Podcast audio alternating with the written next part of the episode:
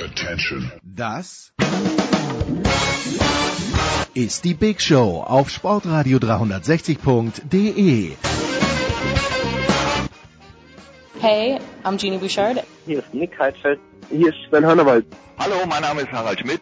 Hi, hier ist Markus Kuhn von den New York Giants. Hallo, hier ist Verena Seiler. Hallo, hier ist Fabian Ambüchen. Hi, hier ist Christian Ehoff. Hallo, hier ist Jutta Kleinschmidt. Hallo, hier ist Ralf Schumacher. Hallo, das ist Viktoria Rebensburg. Hier ist der Jürgen Melzer. Ja, hier ist Heiner Brand. Servus, das ist der Felix Neureuter. Hallo, hier ist Dirk Nowitzki. And you're listening to Sports Radio 360. Die Big Show live aus den David Alaba Studios in München. Jetzt.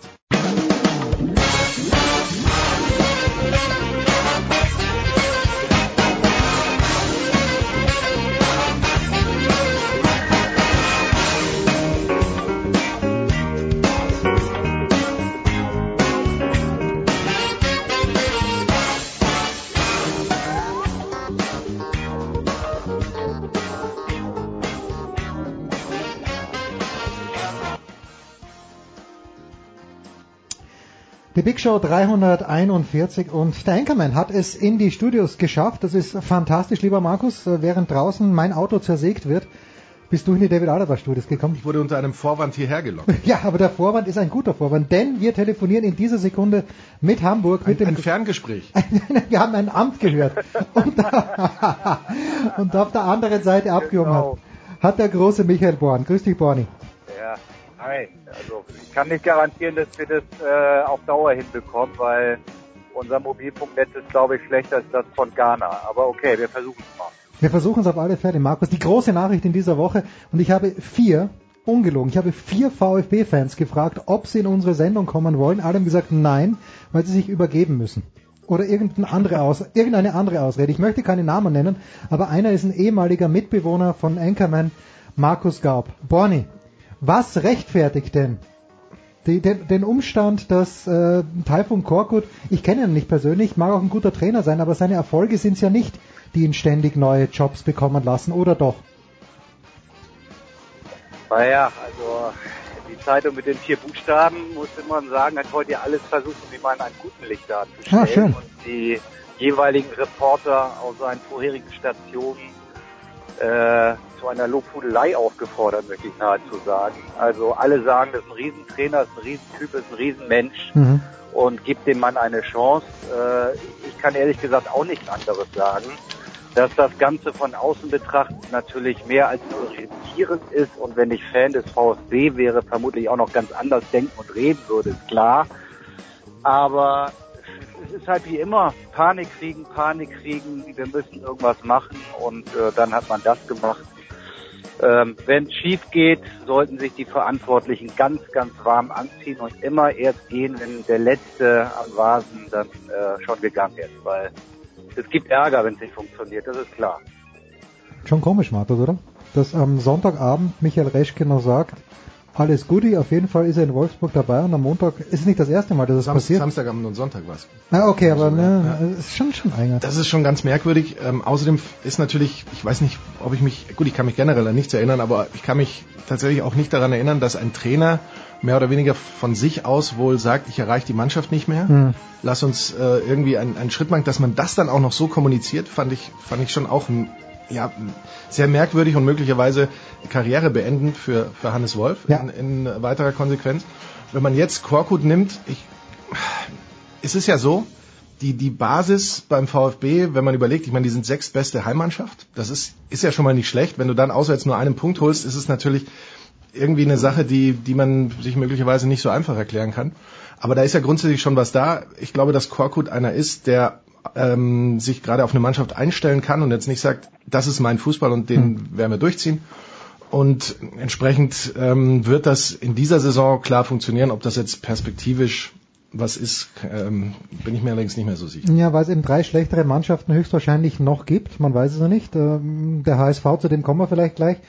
Äh, aber was äh, der Markus sagt, Michael, dieses womöglich Karriere beendend für Hannes ja, da hätte Wolf. ich gerne auch noch einen Halbsatz drüber verloren. Also so weit Ja. würde ich jetzt ehrlich gesagt nicht gehen. So, zumal ich auch glaube, ähm, dass das sicherlich nicht die ganze Wahrheit ist. Also ich erinnere mich, ich gucke nicht allzu auf das Sportstudio, aber an dem Tag war ich in München und hab's gesehen und bin fast aus dem Bett gefallen, als ich den Reschke dann gehört habe über äh, über den anstehenden Tag, den er mit Herrn äh, Wolf nochmal besprechen müsste. Und da müsste man dann auch über taktische Dinge nochmal ein bisschen reden.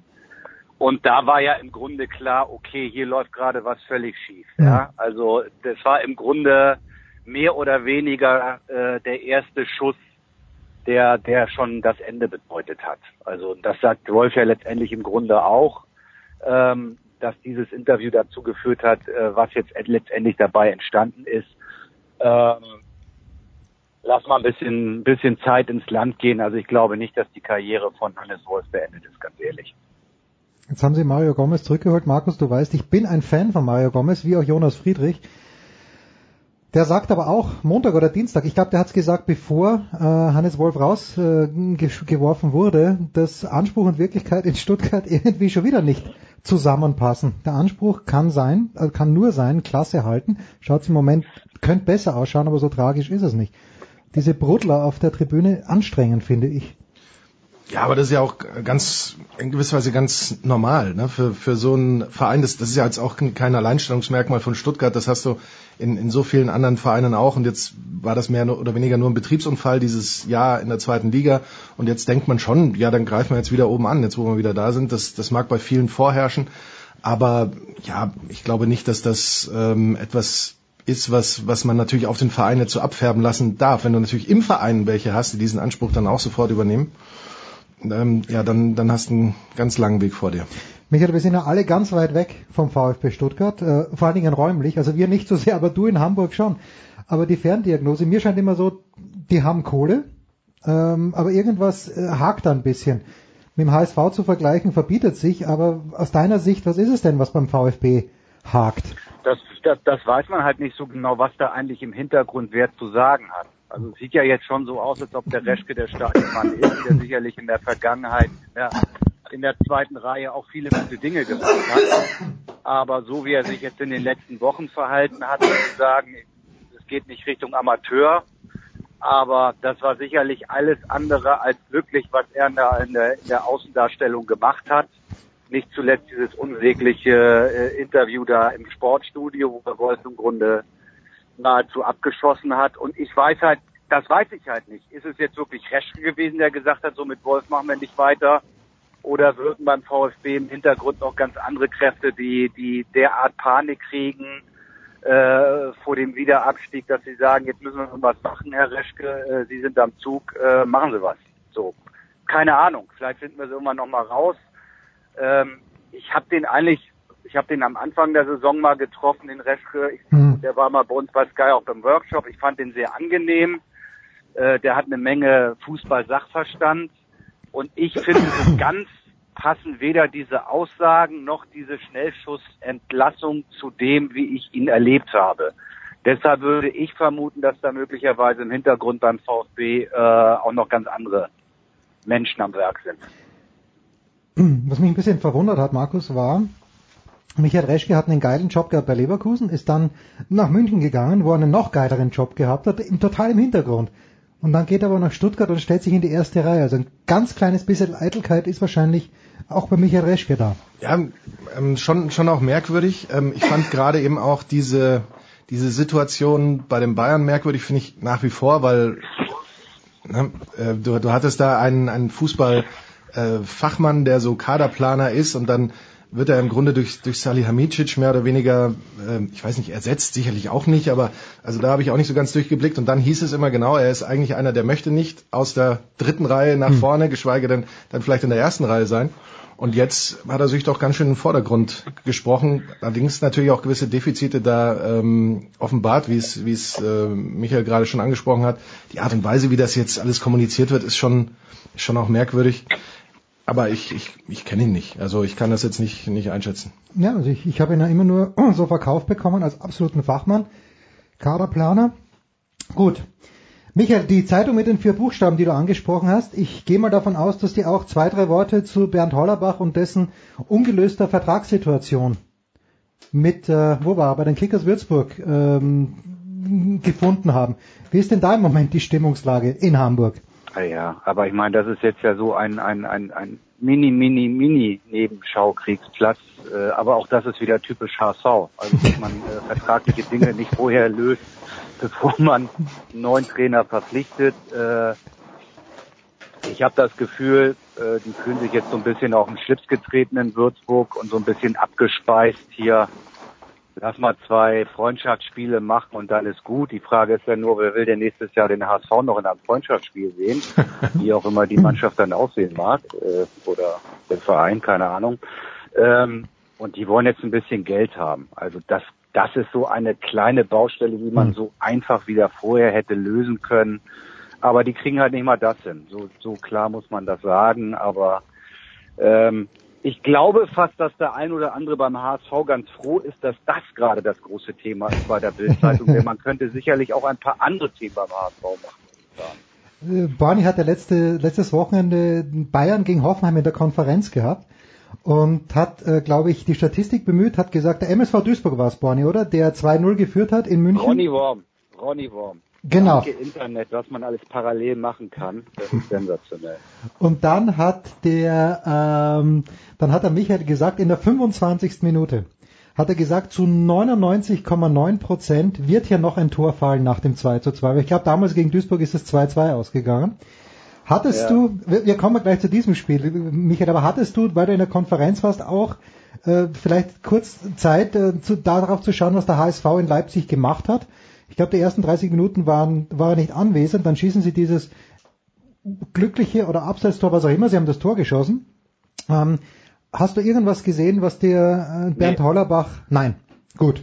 Ehrlich gesagt habe ich, wie das dann so ist. Und gerade wenn man ein 5-2 hat, dann guckt man in der Konferenz nicht ganz so aufmerksam. Und ich muss gestehen, ich habe mir die 90 Minuten dann äh, nicht am Montag nochmal voll angeguckt. Komisch. Ähm, ja, komisch. Aber willst du was zum HSV von mir wissen? Naja, ich, ich weiß halt nicht, ob es eine Verbesserung gegeben hat oder ob das jetzt ein glückliches 1 zu 1 war.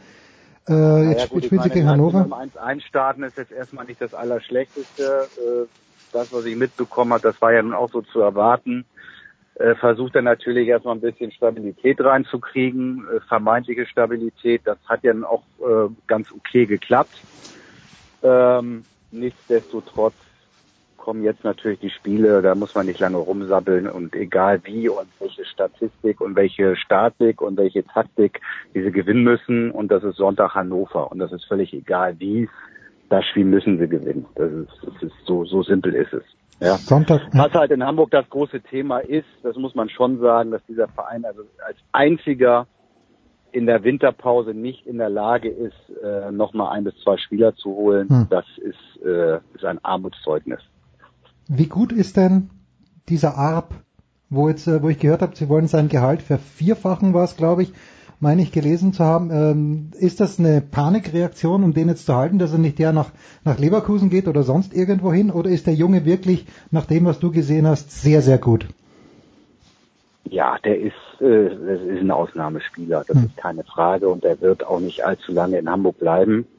Ähm, der Background ist, glaube ich, vernünftig. Die Eltern wollen eigentlich auch, dass er noch in Hamburg bleibt. Äh, der ist 18 Grad geworden. Also äh, wenn das jetzt so stimmt, äh, zwei Millionen im Jahr erstmal beim HSV, könnte man auch erstmal über die Runden kommen. Äh, die Eltern sind, glaube ich, finanziell unabhängig, sodass da auch niemand gleich im Hintergrund Druck macht nach dem Motto, jetzt müssen wir ganz schnell das ganz große Geld machen. Äh, Aus Hamburger Sicht wäre es natürlich großartig, wenn er bliebe. Ähm, wenn sie absteigen, ähm, wird er auf jeden Fall gehen. Das würde ich jetzt schon mal sagen. Wenn sie drin bleiben, haben sie eine Chance, dass er vielleicht noch ein, zwei Jahre bleibt. Wenn die Entwicklung so weitergeht, wie sich das andeutet, wird er dann gehen, ja, und dann geht es natürlich auch um Geld. Das heißt, man will einen längerfristigen Vertrag geben, äh, das Gehalt wohl, was weiß ich, verdrei, vervierfachen, um dann, ich glaube, der letzte war Doll, der den Verein saniert hat, äh, um dann mit Herrn Arp ähnliches äh, zu praktizieren. So wird es wohl laufen. Thomas Doll, ich glaube mich erinnern zu können, für 105 Millionen österreichische Schilling. Damals, doch, doch, ja, das heißt, es müssten, äh, Lazio, oder? ja genau, 15 Millionen D-Mark damals, 105 Millionen äh, österreichische Schilling. Ja, daran muss sich der HSV nur erinnern, da war, der Verein war tot. Der war wirklich tot und dieser Transfer von Doll hat ihn gerettet. Da gab es noch keine Kühnes und keine sonst was. Da gab es noch diesen einen Transfererlös, der der Brustlöser war. Ja, gut, ich finde das 18-Jährige mit zwei Millionen wird knapp werden, Markus, aber man kann schaffen. Ja gut, du willst ja nach dem Abitur dann erstmal ordentlich auf die Kacke hauen, da brauchst du natürlich auch Geld dafür, das ist ja ganz klar. Aber das ist ja jetzt gerettet zumindest. Äh, Zum Glück. So, ein Wort müssen wir noch verlieren. Also es gibt ja diese Spobis, äh, wo am Dienstag scheinbar Gott und die Welt am Start waren und auch ein paar Zitate rübergekommen sind. Und wenn der Michael am Wochenende schon äh, den FC Bayern kommentiert hat in der Konferenz. Uli Hoeneß war auch dort, Markus. Und Mhm. ich zitiere ihn, er sagt ja viel, wenn er was sagt, hat auch was zum Krimkrieg gesagt, das wollen wir jetzt hier nicht in die, in die Einzelteile zerlegen, aber er hat natürlich was gesagt und das kommt mit einer herrlichen Arroganz rüber, aber es hat auch was Wahres, äh, mit Blick auf das, was Aubameyang mit den Dortmundern aufgeführt hat. Beim FC Bayern passiert sowas nicht. Ein Spieler tanzt dem FC Bayern nicht auf der Nase herum. Why not, Markus? Why not? Weil sich der FC Bayern finanziell und auch personell im Regelfall erlauben kann, so ein Spieler, ich kann mich nur erinnern, bei Hargraves war das doch damals ähnlich, Mhm. als er zu Manchester United unbedingt wollte und, und gesagt hat, entweder ich gehe dahin oder ich lasse es halt sein. Was ist passiert? Er ist, glaube ich, so eine halbe ähm, Saison auf der Tribüne gesessen, wenn ich mich noch richtig erinnern kann. Und das kann eben der FC Bayern machen, weil sie im Zweifel personelle Alternativen haben und eben, weil sie auch sagen, ob wir jetzt das Geld jetzt bekommen oder, oder später oder möglicherweise auch gar nicht, ist uns jetzt eigentlich gar nicht so wichtig. Aber es ja, funktioniert. Ne? Und ich, damit hat er natürlich, ich habe zwar gehört, er hat sehr viele Dinge gesagt, auch teilweise sich selbst widersprochen innerhalb von ähm, einer Viertelstunde und sowas. Das kann natürlich alles mal passieren. Aber mit dieser Aussage, wenn er sie so getroffen hat, ähm, hat er natürlich recht. Bonnie, du hast da mm, Ja, gesagt. lass uns doch mal, äh, ja, ja, das stimmt schon alles, aber lass uns doch mal abwarten, ob Lewandowski vielleicht im Sommer zu Real Madrid wird. Mal sehen, was da mit Tanzen auf der Nase ist. Müssen sich denn die Bayern... Nein, im Grunde ist es natürlich schon so, das ist, ist, ist genauso wie Markus sagt. Ja, die Bayern können das natürlich anders handeln, alleine auch schon mit ihrem Kader. Ähm, nichtsdestotrotz ähm, hat sich die Situation einfach verändert. Ja, also äh, das ist jetzt vielleicht noch Spinnerei, aber wenn Lewandowski wirklich im Sommer zu Real Madrid will, dann bin ich mal gespannt, wie die, wie die Dinge sich so entwickeln, auch in München. Hm. Was, wie haben sich denn die Bayern... gut, jetzt hat man ja Sandro Wagner. Also Ja, da muss man jetzt nicht mehr davor ja, zittern, das- das äh, ist- dass der Stürmer geht. Komm, er, Sandro jubelt gegen alle.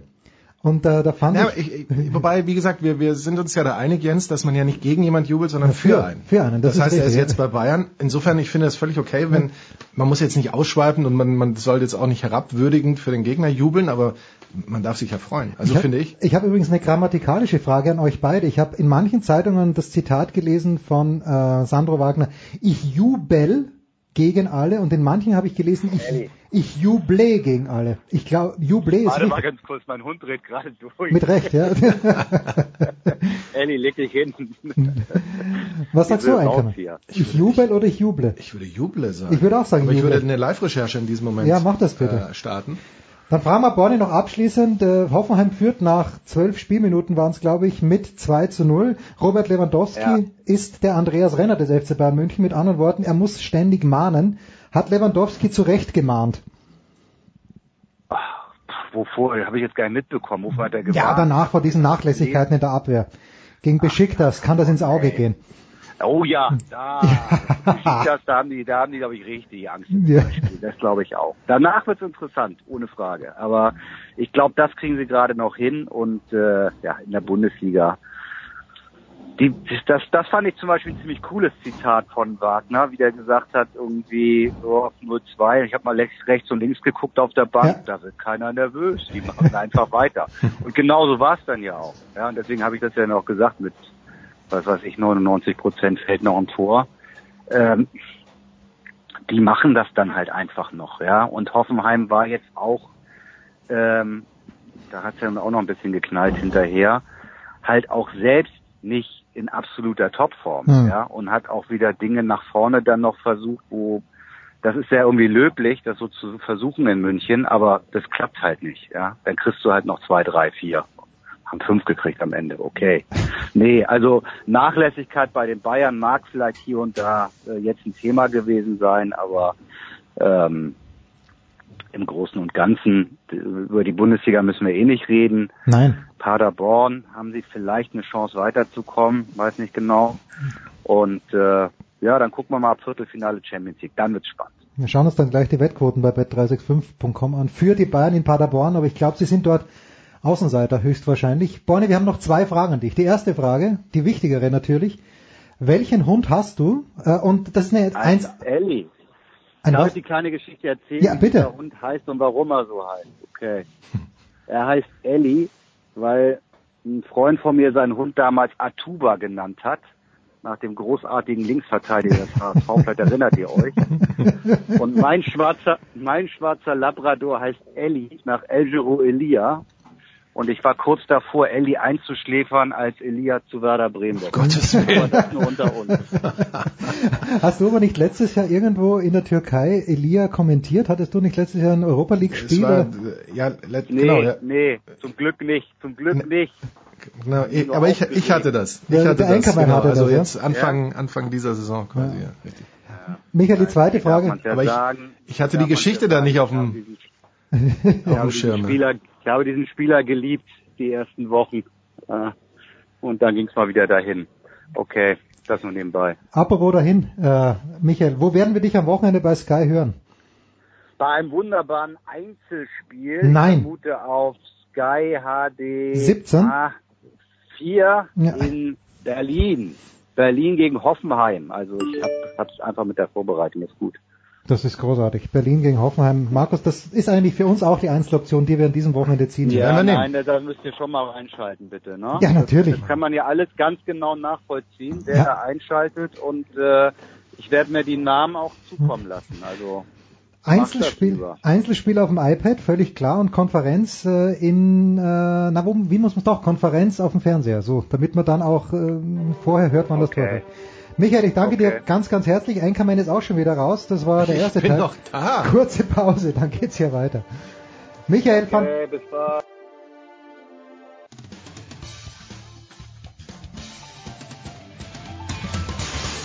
Hallo, hier ist Dennis Seidenberg von den Boston Bruins und ihr hört Sportradio 360.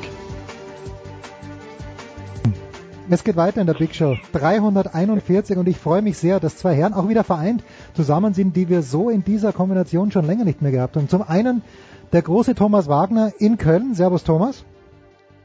Hallo, Grüße. Und zum anderen äh, jener Mann, der, glaube ich, am meisten arbeitet im ganzen deutschen Medienbusiness. Und wenn er nicht arbeitet, dann ist er verletzt. Der große Frank Buschmann. Servus Buschi. Servus, grüße euch.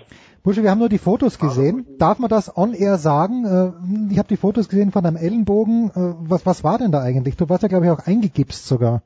Ja, eigentlich Pillepalle. Ähm, normalerweise wäre das eine Schleimbeutelentzündung, aber über irgendeinen Einriss im Ellbogen ist da, sind da Bakterien Ach. reingekommen. Dann hat man kein Antibiotikum gefunden, das diesen Bakterienstamm wirklich dazu gebracht hat, sich zu verabschieden. Dann wurde da experimentiert. Irgendwann war ich in der Notaufnahme im äh, Klinikum in Murnau. Äh, hatte Blutwerte wie Thomas Wagner nach einer durchzechten Nacht.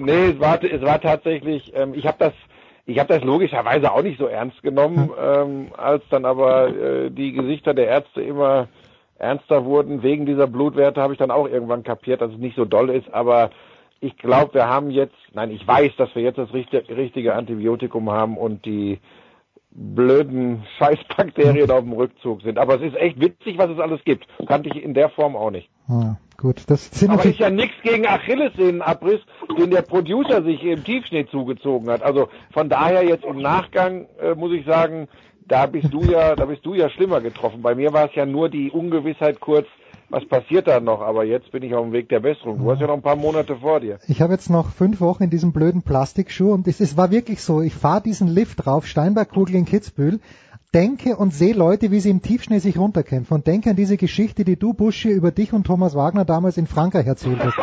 denke mir, Quel Spektakel, quel Spektakel. Fahre in diesen Hang rein, es macht Ratsch meine Achillessehne ab und ich habe mir nur vorgestellt, wie dann die, die Kasperl im Lift dann sich wahrscheinlich auch gedacht haben. Quel Spektakel, dieser Kasperl da unten. Naja. Ja, aber du giltst ja allgemein als sehr, sehr guter Skifahrer, äh, was ja dann schon einen großen Unterschied zur Geschichte mit Thomas Wagner ausmacht. Thomas, wann warst, Thomas, wann warst du das letzte Mal Skifahren? Ich weiß, Hagemann war vor kurzem in Saalbach, wenn ich es richtig auf dem Zettel habe. Buschi ist dauernd am Berg. Wann war der große Thomas Wagner das letzte Mal beim Skifahren? Äh, ich war dieses Jahr gar nicht, was sehr, sehr schade ist. Ich war letztes Jahr ähm, einen Tag in Kitzbühel Skifahren, also praktisch ist es jetzt schon über ein Jahr her und Hm. äh, es hat genauso schlecht geklappt wie sonst immer, aber hat Spaß gemacht. Wobei man, wobei man ja mittlerweile auch ganz, ich, wir sind ja alle in einem Alter, wo man äh, das offene Wort äh, ruhig Ja. praktizieren darf. Wenn man äh, hört, dass Thomas Wagner in Kitzbühel ist, äh, dann muss man auch davon ausgehen, dass es jetzt gar nicht so extrem um Skifahren geht, sondern äh, ich glaube, dass ich glaube tatsächlich, dass er es da ordentlich krachen lässt. Und mit Recht, muss ich sagen. Ja, natürlich. Und Thomas moderiert ja dann auch immer Geschichte. Das, das, das äh, Traurige ist nur, Thomas ist wirklich oft in Kitzbühel eigentlich, verhältnismäßig, aber nie dann, wenn, wenn ich seinen großen Moderationen zuhören kann. Das ist ein Jammer. Aber Buschi, aber Buschi geil war natürlich wirklich, dass Dresden das Ding gewonnen hat. Ne? Also da muss ich Über- sagen, das hat mich nochmal so nach, nach langer Zeit so richtig mitgerissen, muss ich sagen. absolut überragend. Sporthistorie, ähm, ich meine, wir neigen dann ja immer dazu, völlig abzudrehen, aber das war natürlich, also ich meine, auf der Streif die Abfahrt zu gewinnen, äh, überragend. Ich bin auch total ausgeflippt, äh, äh, hab vor der Kiste gesessen und hab rumgebrüllt. Die Lisa hat gedacht, was ist jetzt wieder los? Ich echt rumgeschrien, äh, war kom komplett begeistert. Also schneller einen Hang bewältigt, wurde nur damals in Frankreich, wenn auch nicht auf Ski, aber äh, Thomas Wagner und Joe Celera äh, in Bauch- und Rückenlage äh, darunter. Das war das Einzige, was, was je deutsche Skifahrer schneller gemacht haben als der Dresden auf der Streif. Aber das Großartige am Dresden finde ich ja, Thomas, dass er, er war davor schon Dritter und hat jetzt also der siebte Platz in Garmisch, das ist, es ist fantastisch, es ist Weltspitze, man kann nicht immer gewinnen. Mit Ausnahme von Swindle in seiner besten Zeit und in diesem Jahr vielleicht Hirscher die Riesentorläufe, gewinnt niemand immer. Das ist großartig, finde ich. Die Konstanz, die der Dresden jetzt schon hat, mein lieber Thomas. Ja, absolut. Äh, Finde ich super. Aber ich habe noch eine andere Frage an dich. Warum hast du auf der Planei auf Christoffersen Schneebälle geworfen? Das habe ich nicht so ganz verstanden. Also, ich habe mich echt selten so geschämt. Ja, also ganz sicher, ich meine, ich kenne es ja vom Hahnenkammrennen, die sind halt alle angesoffen, die dort, nicht alle, aber viele Leute gehen dann angesoffen hin und der Christoffersen, der ärgert sich halt, wenn er gern Hirscher verliert und ist im Moment nicht wahnsinnig gut beleumundet, was Blödsinn ist, weil er ein unfassbar guter Skifahrer ist und halt einfach ehrgeizig. Und ich habe mich echt geschämt, wie die Bälle da reingeflogen sind. Aber der Hirscher, der Hirscher hat es ja richtig eingeräumt hinterher und hat ja ganz klar gesagt, ähm, A, ist ihm das auch schon passiert, er hat das Ja. auch schon erlebt und er sagt, wenn da 50 Leute in Schladmengen sind, äh, 50.000, Ja. dann sind halt auch mal äh, 5 oder 10 oder 50 Bekloppte dabei. Das kannst du leider, leider, leider äh, nicht ganz verhindern. Ich finde, Hirscher ist damit äh, gut umgegangen und im Endeffekt übrigens auch Christoffersen. Und zu Dresden zurück, ich glaube, ähm, man muss das ja einfach sagen, äh, seit äh, im Trainerstab des DSV ähm, die Österreicher rumwuseln, ne, muss man ganz klar sagen, ist ja gerade, sind ja gerade die Speedfahrer äh, um Klassen besser geworden. Und was ich schön finde, ist, dass es eine peu à peu Entwicklung ist. Das heißt, er gewinnt nicht das erste Mal, wo die Leute auf ihn aufmerksam werden, gleich die Streif, sondern man hat, man hat die Entwicklung vorher auch schon gesehen. Du hast es angesprochen. Und das finde ich, das finde ich großartig. Und wenn du jetzt überlegst, wenn die Techniker noch nicht, nicht Ja. Verletzungspech gehabt hätten, ja, mit Luiz und, und äh, Neureuter und, und, und, und, und äh, Dopfer, der ja auch noch nicht wieder so richtig der, der Alte ist nach seinem, nach seinem Bruch. Also, wenn, das ist ja sensationell, ja. Die deutschen Herren waren ja Ewigkeiten bis auf Neureuter weg, äh, äh, vom Fenster. Also das ist eine, das ist echt eine spannende Entwicklung äh, und wieder so ein Ding, wo ich sage, es ist schon erstaunlich, was äh, so eine Trainingsarbeit doch ausmacht. Denn da muss man ganz klar sagen, da hat sich nach den Trainerwechseln was getan. Ja, und der, der Cheftrainer Und Jens, äh, übrigens, der, Jens, der größte Moment, den ich mit Buschi übrigens äh, sporthistorisch hatte, war, obwohl wir es noch nicht mal zusammengeguckt haben, sondern wir waren über Standleitung miteinander verbunden. Wir liefen bei einer Weltmeisterschaft Staffel im Biathlon als Führende mit 1,30 Vorsprung in den Wald rein. Aber hinten raus kamen die Norweger, die Österreicher, die äh, Schweden, die Tschechen, da kam wirklich alles raus, nur wir nicht. Marco Morgenstern war blau gelaufen Ja. und Buschi und ich suchen den heute noch im Wald.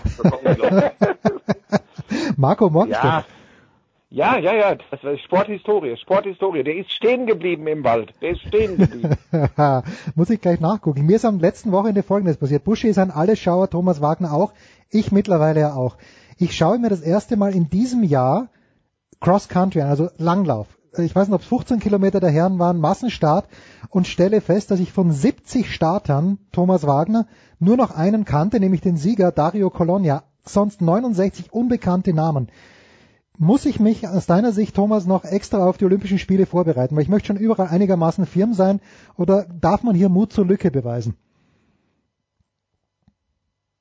Haben wir den Thomas verloren jetzt? Ist er weg? Ist er weg? Ich, ich, Was ist denn immer da los mit dem? Also ich kann dir aber sagen, Ja, dass, dass da natürlich sich eine Menge getan War auch so jemand wie Sundby nicht dabei? Den müsstest du eigentlich noch kennen. ja, vom Namen her ja. Ich habe auch, ich, ich habe mal nach den Österreichern Ausschau gehalten. Noch nie gehört, die Österreicher, die da am Start waren. Also wirklich. Ja, da könnte ich dir jetzt auch keinen nennen. Ich Ja. kann dir sagen, dass, glaube ich, Thomas Bing immer noch für die Deutschen am Start ist. Ähm, Ich bin noch, warte, ich bin noch der Axel Teichmann-Typ zum Beispiel. Das, das ist. Äh, ja gut, da ist er aber jetzt schon eine ganze Weile raus. Ne? ja. Also das muss man, das muss man ganz klar sagen. Also ich weiß, dass äh, dieser dieser Norweger, der der so unfassbares Talent hat, aber auch ein bisschen schwieriger Typ ist, dass der Peter Nordhook. wieder Peter genau, Nordhook, der tritt ja. glaube ich im Moment noch nicht wieder in Ja, Erscheinung. genau.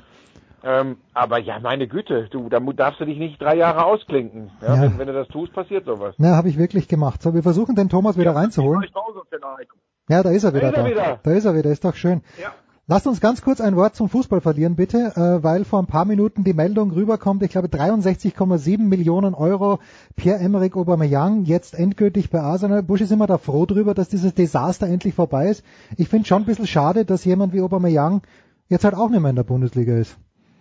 Ja, das ist die eine Seite und meine Güte, ich mag ja auch Typen und dass der, dass der geil kicken kann, wenn er Bock hat, ist auch keine Frage. Aber jetzt sind wir mal ganz ehrlich, was da in den letzten Monaten passiert ist und ich habe jetzt gar keine Lust, so in diesem Chor mit einzustimmen, nur auf ihn einzuprügeln. Aber ganz ehrlich, das war ein bisschen zu viel und äh, also ganz ehrlich, das macht eine Teamchemie kaputt. Da können die übrigens alle hundertmal sagen, ja, solange der im Training vernünftig mitmacht und äh, seine Tore macht, ist uns das egal. Das glaubt doch kein Mensch. Jeder, der mal selbst Sport gemacht hat, weiß, irgendwann kotzt sich das an. Und schlimmer wird's natürlich noch, äh, wenn es dann nicht mehr äh, läuft sportlich. Dann, dann geht natürlich die Luzi richtig ab. Aber ich käme mir einfach verarscht vor bei dem, was er da abgezogen hat.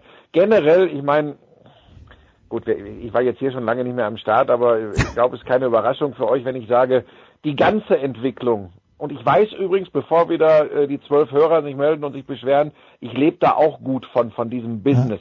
Aber die ganze Entwicklung im Sport, im Leistungssport und vielleicht sogar im Speziellen im Fußball, so blöd sich das jetzt anhört, nochmal, ich weiß, wo ich arbeite und, und dass das mein Job ist und ich davon lebe. Aber die ganze Entwicklung geht mir auf den Zeiger und ich glaube auch, das sage ich aber jetzt schon seit fünf Jahren, von daher wird es wahrscheinlich vorher erst nicht passieren, irgendwann läuft das fast über. Irgendwann haben immer mehr Menschen keine Lust dazu. Ist aber nur so ein Bauchgefühl, was ich habe. Mich nervt das. Und am liebsten müsstest du solche Leute, wenn sie sich so benehmen wie in den letzten, äh, vor allem, sage ich mal, drei, vier Monaten, wie Aubameyang das getan hat, äh, wenn es nicht Kapitalvernichtung wäre, das ist übrigens schon, ne, da reden wir schon drüber, ne, wir reden über Kapitalvernichtung, ja, Ja. ähm, wenn- allein das ist ja alles Wahnsinn, äh, dann würde ich natürlich diesen populistischen Satz sagen, setzt ihn auf die Tribüne und lasst ihn versauern, kann sich Dortmund aber gar nicht erlauben, aber irgendwie macht es keinen Bock mehr. Das kann sich nur der FC Bayern erlauben. Ja.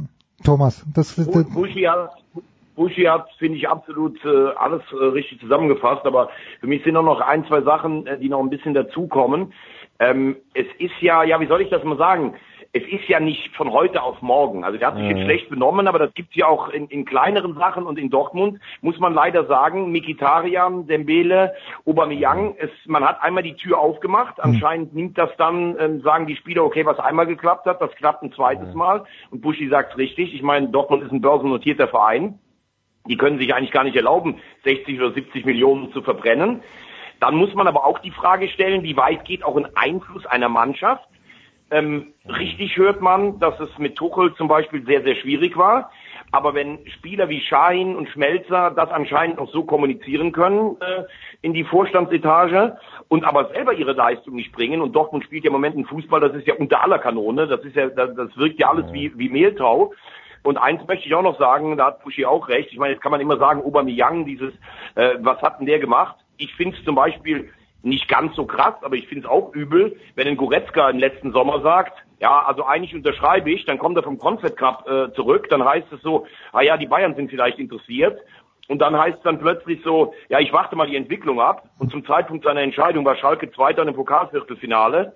Und dann geht er trotzdem zu den Bayern. Und dann heißt es von den Bayern, ja, ihr müsst aber den Goretzka besser schützen vor den Pfiffen der Leute. Da sage ich auch, das ist doch auch Verarschung. Warum sagt er nicht letztes Jahr im Sommer, ich will zu den Bayern gehen? Oder warum sagt er nicht zu Schalke, ich habe fünf Jahre hier gut verdient, die haben mich gut behandelt, die äh, verlängern den Vertrag und ich kriege eine Aus Ausstiegsklausel für 50 Millionen, dann habt ihr auch was davon. Das ist doch im Ganzen. Und dann höre ich mir am Schluss noch an, wie geil das Goretzka in der Bundesliga bleibt, bevor er nach Barcelona geht und die Bayern werden noch besser. Es ist doch alles eine einzige, es ist doch eine einzige Scheinheiligkeit, die, also die Entwicklung im Fußball, auch da bin ich ganz klar bei Buschi. Das ist eine Katastrophe. Ja.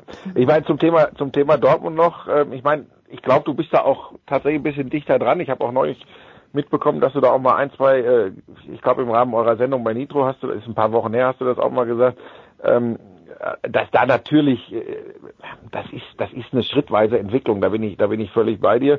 Ähm, ich finde das nur schwierig. Ich kann es zum Beispiel überhaupt nicht beurteilen. Ich habe auch ein paar Gerüchte gehört, wo ich sage, wahrscheinlich aus Dortmunder Sicht konnten sie mit, mit Thomas Tuchel nicht weitermachen. Mhm. Sportlich, fußballerisch, glaube ich, war das das Schlimmste, was ihnen passieren konnte, dass sie den Weg da nicht weitergegangen sind. Okay, aber es mag ja Dinge geben, äh, die nicht funktionieren. Und dann bin ich bei Thomas, ähm, da finde ich es auch erstaunlich, äh, äh, was, was, was Zorg und Watzke da gemacht haben, was sie, äh, wie Thomas es gerade angesprochen hat, äh, was sie wirklich zugelassen haben dass das dann Blüten treibt in diesem, jetzt sind wir wieder beim Thema Business und Geschäft, wie es heutzutage ist. Ich meine, da dürfen Sie sich am Ende tatsächlich auch nicht wundern. Ja, also da bin ich vollkommen bei Thomas Goretzka. Ich war noch nie so auf Seiten von Thomas Wagner, dass ich so mit ihm äh, einhergehe. äh, bei Goretzka ist es ganz genauso. Ähm, ich glaube, der Junge ist wirklich okay. Alles, was man so mitkriegt und hört, ähm, scheint das wirklich ein guter Junge zu sein. Wir könnten jetzt auch schon wieder eine Diskussion über Berater aufmachen, ja, ob die immer alle so gut beraten sind ähm, äh, in diesem heutigen Wahnsinn. Keine Ahnung, aber auch da bin ich natürlich sehr zwiegespalten und genau wegen des einen Punktes, den Thomas erwähnt hat. Was an sportlicher Entwicklung hätte denn auf Schalke passieren können oder müssen, ja. äh, dass er wirklich verlängert? Das ist die Frage mit acht Punkten Vorsprung vor Bayern jetzt in der Winterpause die Bundesliga-Tabelle anführt. Also was bitte außer dem, was passiert ist, hätte kommen müssen. Und da finde ich eben, da verliert alles, dieses ganze Theater verliert an Glaubwürdigkeit. Und das finde ich halt schade. Ähm, dass die Bayern äh, ihn holen, nehmen mit Kusshand ist auch klar. Dass Thomas ein spezielles Verhältnis zu den Bayern hat, wie sehr, sehr viele Fußballanhänger, äh, weiß ich auch. Ich finde auch das nicht so schlau, dann zu sagen, am Ende retten wir die Bundesliga und die Attraktivität, Wahnsinn. weil er nicht ins Ausland geht. Ähm, ja, äh, und nächstes Jahr sind sie dann im Fe geht das rechnerisch im Februar deutscher Meister zu sein? Keine Ahnung, aber wahrscheinlich dann schon.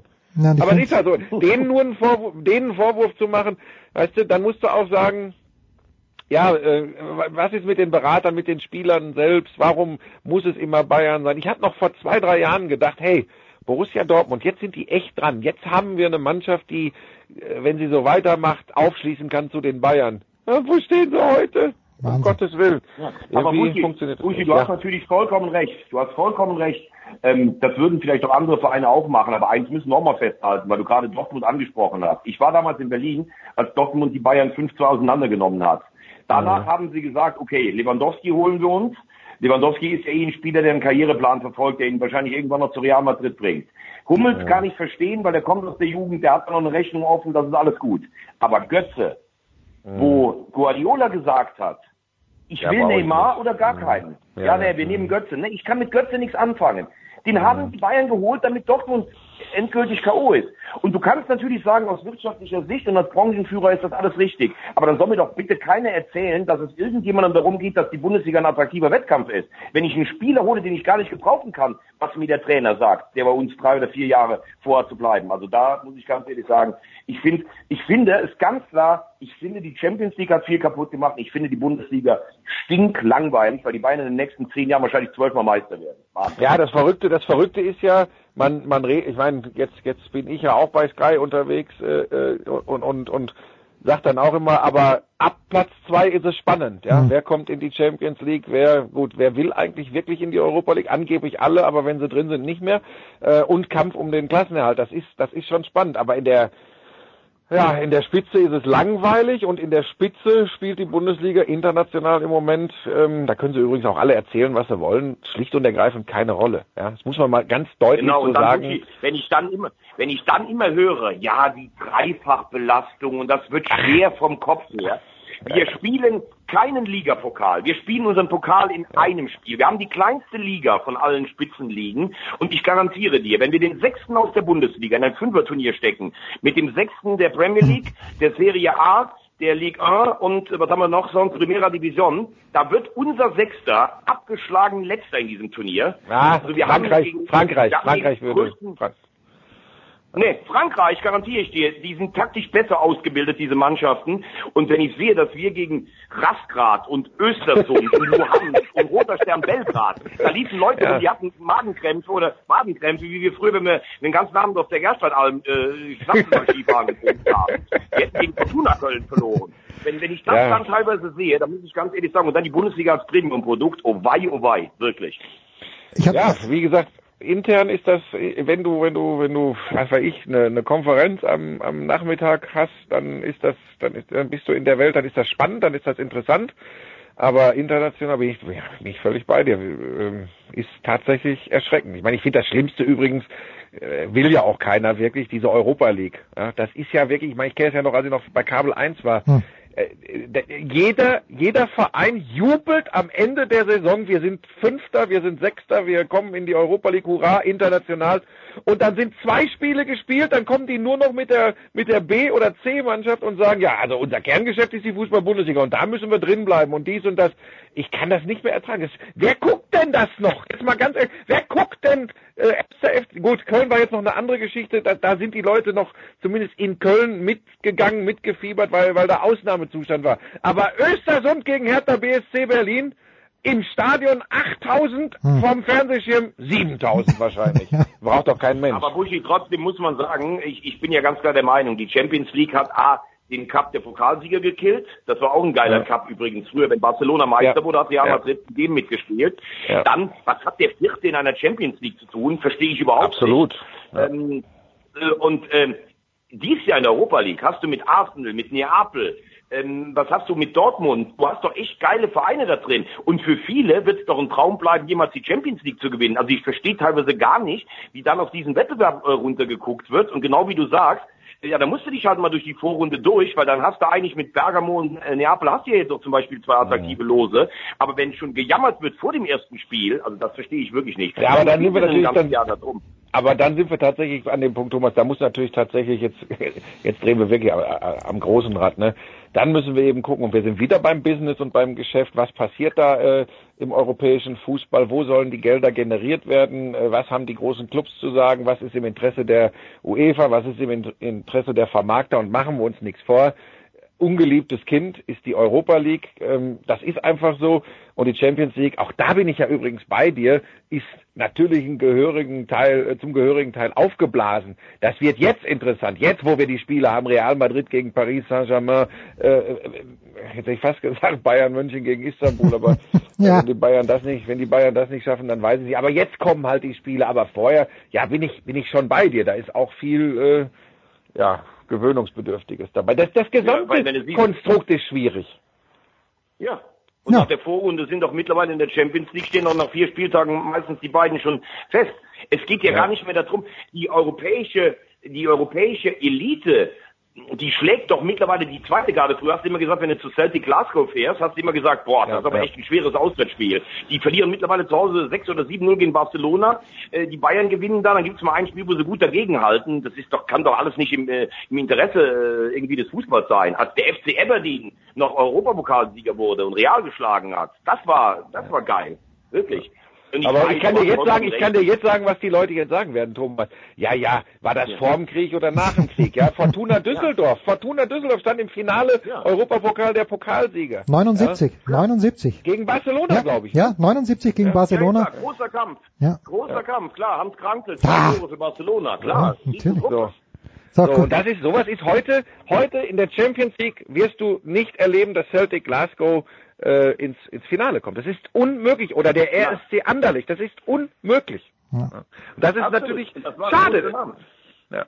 Kurze Pause. Aber wir sind, glaube ich, wir sind, glaube ich, äh, Romantiker und man wird uns jetzt sagen, sag mal, seid ihr eigentlich noch ganz gescheit? Ja. Ähm, ihr habt doch, ihr habt doch den Gong nicht gehört. Das ist doch alles Unsinn. Das, das große Business muss rollen. Nochmal, man darf ja auch die Realitäten nicht verkennen. Aber ich habe so das Gefühl, der, der dieser Trampelpfad, der da ausgetreten wird, irgendwann ist es nur noch ein Graben. Kurze Pause. Genau. Und äh, eins noch dazu. Wagner. Eins muss man ja auch sagen, wenn du siehst, die Zuschauerzahlen, selbst in Städten, die wirklich für Fußball stehen, ob das in Hamburg ist, da kommen andere Sachen noch dazu, weil die Leute auch von dem ewigen Abstiegskampf zermürbt sind. Aber selbst in Köln, wo sie, äh, wo sie Pläne hatten, ein Stadion für 80.000 zu bauen, die kriegen es ja noch nicht mal gegen Augsburg oder Wolfsburg voll. Also langsam fängt es auch an, glaube ich, echt ein bisschen zu kippen. Das ist immer noch auf ganz hohem Niveau. Aber ja, also ich weiß es nicht. Das ist so wie eine Frau, die ab dem 15. Lebensjahr zu viel rauchen auf die Sonnenbank geht. Mit 33 sieht die noch ganz gut an, aber die fängt langsam an zu kippen. So ist das. Thomas, Thomas das ist dein Fachgebiet, da kann ja, genau. keiner Nein, wirklich. Ja? Also das ist, das ist deine Kernkompetenz. Ja? Äh, ich glaube, ich glaub, da brauchen wir eine ganz kurze Pause mit Frank Buschmann äh, von Sky und mit Thomas Wagner von RTL. Kurze Pause, gleich geht's weiter.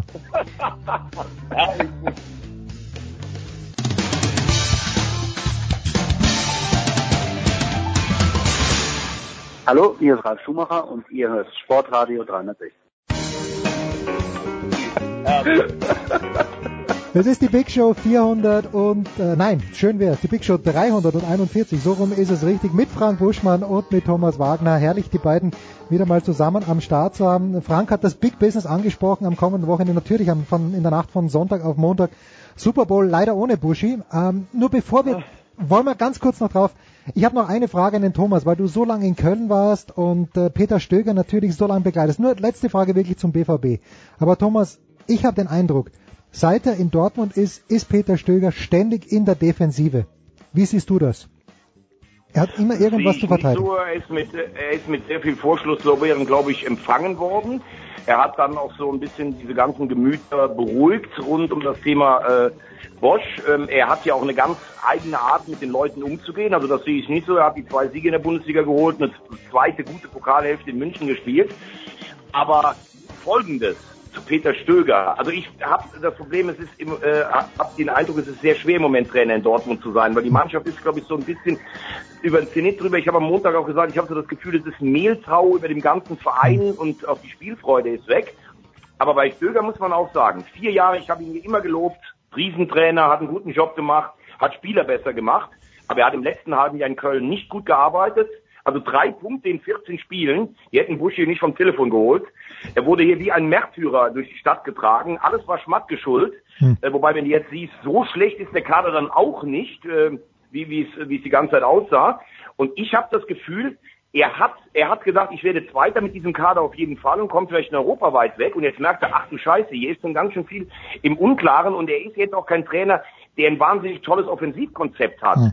Und ich glaube, wenn er nicht, äh, wenn er am Freitag in Köln verliert, was ich alles andere als unmöglich empfinde, dann glaube ich, wird es auch für ihn eng und das hätte er sich sicherlich auch nicht ähm, denken lassen. Also ich glaube, er wurde mit viel Vorschusslorbeeren empfangen, aber die Realität sieht einen Trainer, im Moment auch ein bisschen ratlos erscheint und äh, für die Offensivmaschinerie Dortmund im Moment bisher nicht die richtigen Hebel gefunden hat.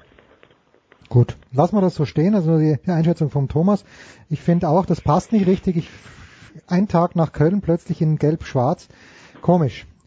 Buschi, am Wochenende, also Minneapolis, äh, es spielen die Philadelphia Eagles gegen die New England Patriots. Du hast die Patriots äh, begleitet wie einen guten alten Freund über die letzten Jahre. Ähm, du wirst es vermutlich bei den Kollegen von Pro7 Max dir nach wie vor anschauen.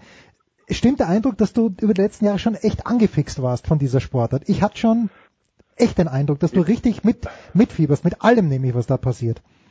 Ja, ja, ich habe ja über sechs Jahre Learning by Doing gemacht. Äh, bekanntermaßen habe ich ja gar keine Ahnung Natürlich von Sport nicht. und habe dann im Laufe der Jahre von den Kollegen eine Menge gelernt und ähm, habe da immer mehr, habe da immer mehr Spaß dran gefunden, muss ich, muss ich ganz klar sagen. Ähm, Vielleicht noch ein kurzer Schlenker, wenn wir im Fußball ja, schlenk, über komm, Big ja. Business, wenn wir im Fußball über Big Business gesprochen haben, finde ich es echt übrigens immer ganz geil, dass selbst die Leute, die jetzt wie Thomas und ich so ein bisschen bemängeln, dass, äh, dass, dass der Fußball in die, in die falsche Richtung geht, dass die dann sagen, ja, im US-Sport, da hier, die, die Football, die machen alles richtig. Also Nee. wenn es übrigens eine kommerzialisierte Sportart gibt, ja, dann ist es die NFL, der American Football. Ähm, aber es hat eben was mit, mit äh, Sportgeschichte, mit Sporttradition zu tun, mit, äh, mit einem Sportsystem. Äh, ich empfehle übrigens allen Journalisten, die jetzt auf diese Nummer aufspringen, sich einfach mal mit den sehr unterschiedlichen Sportsystemen in den USA und im Rest der Welt zu beschäftigen. Dann kommt man relativ schnell dahin, dass man da wenig vergleichen kann. Und ja, äh, zum Ausgangspunkt zurück. Ich bin echt angefixt und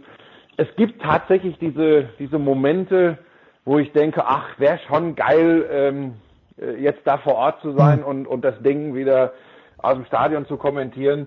Aber einfach nur, weil ich, äh, und das ist auch gut so, äh, äh, Fan der Sportart bin. Ich habe meine sechs Super Bowls gemacht. Äh, ich finde, dass die, dass die Jungs es äh, klasse machen äh, äh, bei RAN und werde wirklich als Fan, weil die Frage auch immer kommt, wie ich es denn verfolgen werde. Viele denken ja, ich sitze in Minnesota.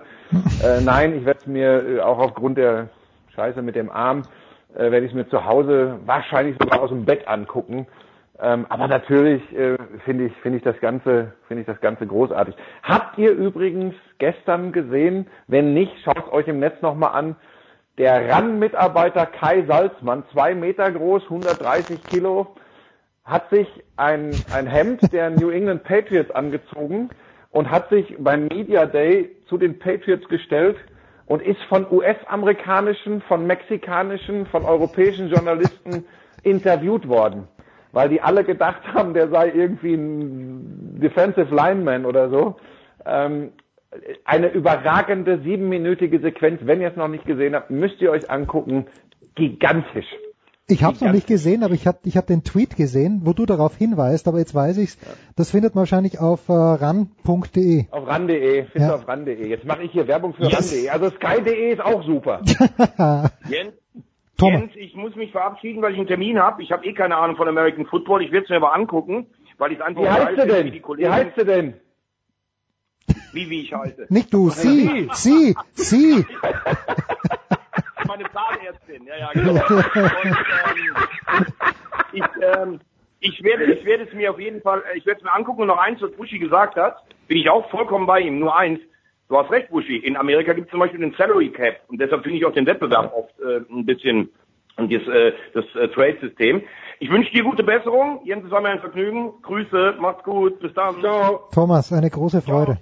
Die Wahrheit ist natürlich auch, Buschi, dass in diesem Jahr, und man, man liest es in den USA, die Zuschauerzahlen bei der NFL ja auch zurückgehen. Also ich glaube auch den Leuten geht's da um bis zumindest die TV-Zuschauerzahlen. Ob die Leute dann mehr am Tablet schauen oder mehr im Internet schauen, äh, am PC, das ist vielleicht wieder was anderes. Aber ganz so Also einfach pass ist ja auch Jens. Jens, jetzt könnte ich dir, jetzt könnte ich dir hier einen Vortrag halten, jetzt da brechen wieder deine zwölf Hörer alle zusammen und sagen wieder, der meint auch, er weiß immer alles. Aber ich könnte jetzt zum Thema Einschaltquoten und Zuschauer, könnte ich jetzt hier einen Monolog halten, da würde ich mich wieder um Kopf und Kragen reden. Einigen wir uns doch mal darauf, dass insgesamt Einschaltquoten auch oder vor allem bei den großen Networks oder Sendern Hm.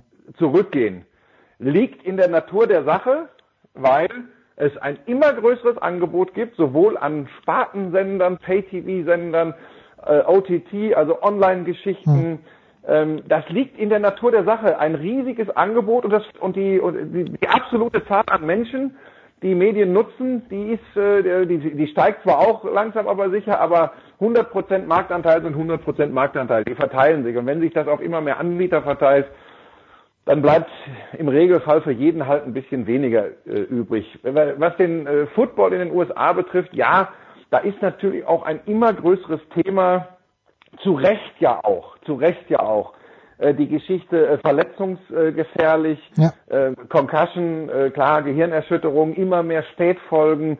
Ähm, das wird jetzt immer mehr aufgegriffen, zu Recht, nochmal sage ich ganz bewusst, dass man, wenn man für einen Sender tätig ist, der das Ganze überträgt und gerade in der Anfangsphase in Deutschland groß machen möchte, das Thema nicht totreitet, kann man jetzt rein journalistisch als Fehler betrachten, aber um die Sportart zu pushen, war das äh, nicht der Ansatz hier in Deutschland. Mittlerweile äh, nehmen die Jungs das Thema ja auch immer wieder auf. Und in den USA ist es ein großes Thema, weil immer mehr Menschen, und zwar Eltern, sich damit beschäftigen Ja. und sagen, ich möchte nicht, dass meine Kinder an der Highschool oder am College Football spielen, weil ich möchte nicht, dass sie mit 40 äh, dement sind oder, oder schlimmere Schäden haben, äh, noch schlimmere Schäden.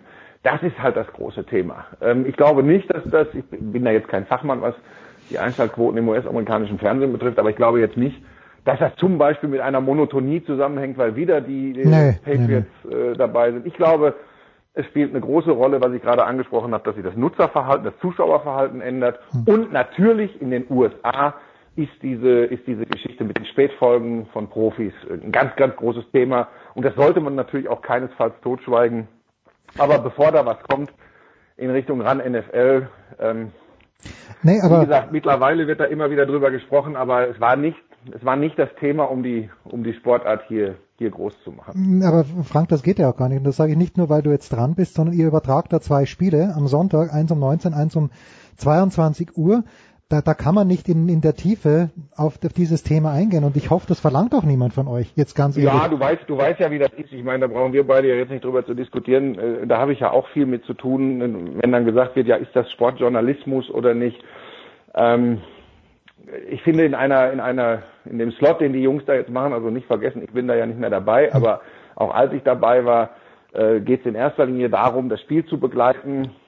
Lange Zeit ging es immer in erster Linie darum, den Leuten das Spiel näher zu bringen, zu erklären. Ähm, und jetzt ist man an einem Punkt, glaube ich, und da wird sich an NFL sicherlich auch immer weiterentwickeln, dass man vielleicht da auch mit solchen Dingen selbstbewusster, journalistischer umgehen kann. Aber nochmal, am Ende ist das, was in der, in der normalen Saison, äh, an den normalen Sonntagen passiert, Sport, guter, schöner Sport und Unterhaltung. Hm. Ähm, das, das darf man einfach, darf man einfach nicht äh, vergessen. Zwei abschließende Fragen noch, Buschi, ganz schnell. Muss ich ein schlechtes Gewissen haben, weil ich am vergangenen Samstag den lieben Kollegen Wolf Christian Fuß und Matthias Optenhövel, nicht meine Kollegen, deine Kollegen, zugeschaut habe, bei The Big Bounce. Nee, warum solltest du ein schlechtes Gewissen haben? Also das ist ja, das ist ja mein, mein äh, Sender RTL. Ähm, ich mache da eben Sachen wie Team Ninja, Ninja oder The Wall. Und sie machen The Big Bounce, wieder so eine Physical Show. Ich freue mich sogar, logischerweise freue ich mich dafür, die beiden äh, Wolf Christoph, äh, Wolf Christoph und äh, und äh, Matthias Optenhöfel, dass das Ding, dass das Ding äh, zum Einstieg gut funktioniert hat. Ähm, das Schöne ist ja bei solchen Formaten, man tut ja niemandem weh. Hm. Ne? Das ist Unterhaltung, so wie das bei uns bei bei Ninja Warrior äh, oder bei The Wall auch ist. Also von daher, nein, da musst du, da musst du dich nicht schämen. Freuen würde ich mich, wenn du hin und wieder mal bei der Sky-Konferenz reinguckst. Das mache ich am doch, weil. Ja, also- das ist das, wo ich am, wo ich wirklich riesen Spaß dran hab. Tor in, Tor in, Tor in. Das macht Bock. Tor in Wolfsburg wirst du schreien. Habe ich das richtig gesehen? Wenn überhaupt. Ich habe jetzt, ich habe natürlich gedacht, ei, ei, ei, ei, ei, Wolfsburg gegen Stuttgart, aber jetzt äh, durch die spannend. Nachverpflichtungen in Wolfsburg und den neuen Trainer in Stuttgart, wo sich ja ganz Stuttgart in den Armen liegt, hat das ja auch wieder eine gewisse Brisanz. Übrigens zu dem Thema, klar hatte ich das große Glück, ähm, äh, den Knaller Borussia Dortmund gegen Schalke in der, in der Hinrunde in der Konferenz zu haben. Aber der Blick auf das Spiel, was du hast für die Konferenz, sagt ja im Grunde gar nichts aus. Ne? Es gab schon ganz oft Samstagnachmittage, da waren die Dortmunder, die Schalker im Einsatz und, und jeder Kommentator würde denken, ach, die würde ich gern machen. Und dann hasse Hannover gegen Mainz und das geht 3-2 aus nach 0-2 Rückstand und das ist das geilste Spiel zu kommentieren. Also am Ende das Ereignis macht den Spaß und den Kommentar. Wirklich jetzt, jetzt schmeiße ich raus mit dieser Frage, Buschi. Was, du, du interessierst dich natürlich nach wie vor für die äh, Easy Credit BBL. Äh, muss man sich um die Bamberger nachhaltig Sorgen machen? Ist das jetzt ein Übergangsjahr? Was, was wird passieren mit Bamberg? Also erstmal darf man tatsächlich nicht vergessen, was die für ein unfassbares äh, Verletzungspech haben. Hm. Also du musst ja, du musst ja nehmen, Radoschewitsch ist ja, ist ja in Bonn, glaube ich, relativ früh auch noch rausgegangen. Also, ähm, wen haben die alles verletzt? Taylor, Harris, Hackett, Radoschewitsch, wen haben sie noch? Mitrovic? Ja, du, du bist der Ähm, Experte. So. Also da, ist, da fehlt eine, da fehlt eine erste fünf. Hm. Also gut, Elias Harris vielleicht jetzt nicht zwingend, aber das darfst du nicht vergessen. Ähm, ich würde empfehlen, bevor man den Abgesang auf die Bamberger singt, in Ruhe sich nochmal das Pokalviertelfinale anzugucken, der Bayern gegen Bamberg. Ähm, das Einzige, was mich da überrascht hat, dass und wie Bamberg dieses Spiel noch aus der Hand gegeben hat, mit sechs Punkten Führung und noch, ich weiß nicht, 50 Sekunden auf der Uhr. Da haben sie, äh, ob das jetzt am Ende ein Foul war oder nicht, mir übrigens völlig wurscht. Äh, da muss der Loh übrigens unter die Dusche schon rennen und sich verstecken und einseifen. Dann passiert da gar nichts mehr. Äh, dann gewinnen sie das mit einem. Äh, das hat mich überrascht, dass sie das noch verloren haben. Aber das Spiel an sich hat gezeigt, was noch, und auch da haben ja schon einige gefehlt, ne? was noch in der Mannschaft steckt. Ähm, ich glaube, das wird, ähm, auch da schimpfen jetzt wieder viele, wenn ich nicht über Ulm, nicht über Frankfurt, nicht über Oldenburg, Oldenburg ja. und ja, äh, wen spreche, äh, das, ich glaube, das kann, wann auch immer sie sich begegnen in den Playoffs, das könnte eine echt irre Serie werden, Bayern gegen, gegen äh, Bamberg. Was die Bayern spielen, ist schon sehr, sehr beeindruckend. Aber die haben jetzt auch einen kräftigen Nackenschlag gekriegt durch den Kreuzbandriss von Matschwan, Saison Mhm, aus. mhm. Äh, ja, also Bamberg abschreiben würde ich nicht. Ähm, guck dir mal an, was die äh, für Comeback-Siege wieder in der Europa, äh, äh, in der Euroleague gehabt haben. Aber irgendwie ist es nicht, ist es nicht diese Chemie und dieser, dieser wirklich, äh, wa- was alle Skills betrifft, ausgeglichen besetzte Kader, selbst wenn er komplett ist, wie in den zwei Jahren zuvor. Das, das ist schon was, was ich auch sehe. Aber abschreiben würde ich die, würde ich die ganz sicher nicht. Ja, das trägt auch zur Spannung bei, wenn hier die Rivalität am Leben bleibt. Der große Frank Busch, mir hat mich sehr gefreut, Buschi, wünsche nach wie vor gute Besserung. Wir werden am Samstag natürlich die Konferenz anschauen mit dir bei Wolfsburg gegen Taifun Korkut, den wir ja schon ausführlich, ausführlich gewürdigt haben. Kurze Pause, dann geht's ja weiter.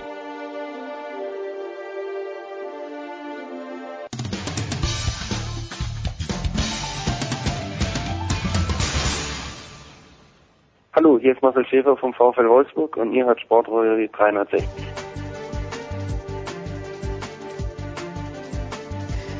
Die Big Show 341 geht weiter mit Fußball präsentiert von bet365.com. Heute noch ein Kontoöffner bei bet365.com und einen Einzahlungsbonus von bis zu 100 Euro abstauben. Ich hätte es fast übersehen, aber mein Sohn fragt mich jede Woche, wann fangen denn die Österreicher an? Und ich sag meinem Sohn, ich weiß es nicht, aber ich glaube nicht vor Februar. Und tatsächlich, es geht im Februar los und ich freue mich sehr, dass Martin Konrad von Sky Austria ein paar Minuten Zeit hat. Servus Martin. Grüß dich, grüß euch. Und Freu das, ich freue mich auch und es geht, glaube ich, gleich mit einem Kracher los, wenn ich es richtig gesehen habe. Nämlich mit dem Wiener Derby. Ist das richtig so an diesem Wochenende schon? So. Ja, ich dachte mit der Krache ist Mattersburg gegen Sturm Ja, Moment, da kommen wir gleich. Da kommen wir gleich dazu. Aber das Wiener Derby, und da habe ich es im Standard.at gelesen, Rapid hat die Fans, die Austria die Sponsoren oder so ähnlich. Wie, mit welchen Voraussetzungen, mit welchen Zielen gehen denn aus deiner Sicht die beiden großen Wiener Vereine in die Frühjahrssaison?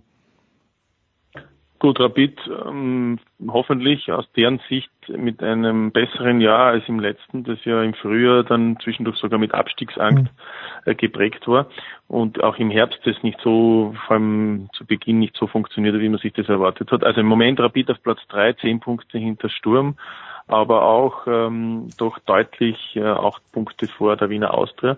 Das heißt, dieses Derby könnte, falls Rapid, ist ein Heimspiel, es wird ausverkauft sein, äh, Rapid also mit Heimvorteil, falls Rapid hier gewinnen sollte, hat Rapid, sage ich einmal, einen Vorsprung, den man wahrscheinlich dann bis zum Ende der Meisterschaft auf die Austria nicht mehr verlieren sollte. Und das Hauptziel von Rapid ist natürlich unbedingt Platz drei zu halten, falls äh, die beiden Teams da vorne schwächeln sollten, in irgendeiner Phase noch heranzukommen, weil in Österreich diesmal in dieser Saison auch der zweite Platz Champions League Qualifikation spielt, also der Vizemeister. Und auch wenn man dann gegen sogenannte Top-Teams aus den Top-Ligen spielt, die eben auch nicht Meister geworden sind, aber man kommt ja dann trotzdem in die Europa League äh, Qualifikation beziehungsweise Playoff, falls man ausscheiden sollte in der zweiten Runde.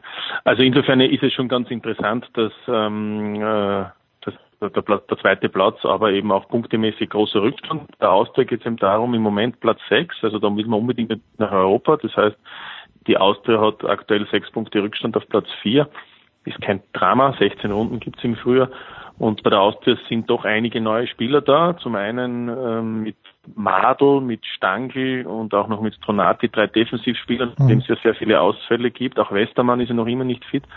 Und dann kommen auch noch Venuto zurück, Klein, der war verletzt, der Florian ähm, die letzten zwei Monate im November, Dezember und äh, wahrscheinlich auch Grünwald dann spätestens ab März. Das heißt, die Austria hat eigentlich eine, ja, eine neue Mannschaft, zumindest zur Hälfte. Und deswegen glaube ich auch, dass das früher bei der Austria besser sein wird, dass sie auf alle Fälle unter den Top 4 sein werden. Ist denn in irgendeiner Art, Art und Weise äh, Thorsten Fink in Gefahr aus deiner Sicht? Oder ist es da eher so, dass Thorsten Fink selbst entscheidet, wann es aus ist mit der Austria? Also ich glaube, Thorsten Fink ist im Moment ähm, gesetzt. Der hat ja außerdem einen Vertrag bis 2019 und ähm, nachdem der Sportdirektor Franz Wohlfahrt vorgestern verlängert wurde, der mit Fink ganz gut kann. Also Fink äh, kokettiert natürlich immer wieder, auf der anderen Seite weiß er auch, äh, er kann nur dann interessant sein, auch in Deutschland, wenn er zumindest in Österreich vorne mit dabei ist. Also Platz 6 ist jetzt kein Bewerbungsschreiben für einen Bundesliga-Club in Deutschland. Das ja. weiß er auch. Ähm, deshalb glaube ich, dass Fink alles unternehmen wird, um ein positives Frühjahr zu haben. Dann wird es wieder Gerüchte geben. Auszuschließen ist ein Abgang nie. Hm. Aber im Moment äh, glaube ich doch deutet vieles darauf hin, nachdem er jetzt schon zweieinhalb Jahre hier ist, dass er auch noch ein weiteres, äh, einen, also weitere eineinhalb Jahre hier wird. Ich sage mal so, es lebt sich ja nicht schlecht in Wien im Großen und Ganzen. Also so ist er nicht. Ja. Und die Lebensqualität. Und er hat den Verein im Griff. Ja. Also die, wenn man die Ansprachen hört, da Weihnachtsfeier und wenn er da seine fünf bis zehn Minuten Auftritte hat, die, die ja wirklich auch äh, gewisse, eine gewisse Prise an Humor haben, mhm. aber auch an Kritik und wie er das verpackt. Also die Austrianer, die dort alles sind, die lechzen da direkt nach seinen Worten und mhm. da spürt man irgendwie, der Bursche hat die den Verein in einer gewissen Art und Weise im Griff, auch wenn er zwischendurch kritisch ist. Denn er hat im November, Dezember kritisiert auch teilweise die Transferpolitik und so weiter. Also es war nicht immer alles eitel Wonne.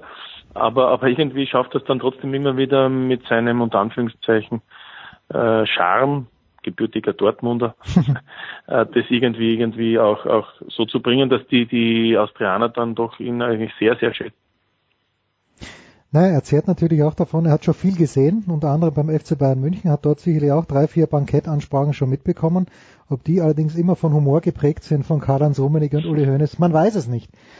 Der glorreiche SK Puntigammer Sturm Graz, es tut jetzt noch weh. Diese Niederlage bei der Austria, da wären drei Punkte so schön gewesen, jetzt das Eigentor von Danny Aller, hat aber zum Ende der Transferperiode mich persönlich erfreut. Zum einen, weil ich den Edum Wonji ordentlich äh, als ordentlich befinde, zumindest als Ergänzungsspieler. Und dann ist ein Mann zurückgekommen, äh, von dem ich gar nicht gewusst habe, dass er überhaupt noch kickt, nämlich Jakob Janscher, der bei Sturm mehr oder minder groß geworden ist. Bei Daniel Beichler hat es jetzt nicht wunderbar funktioniert.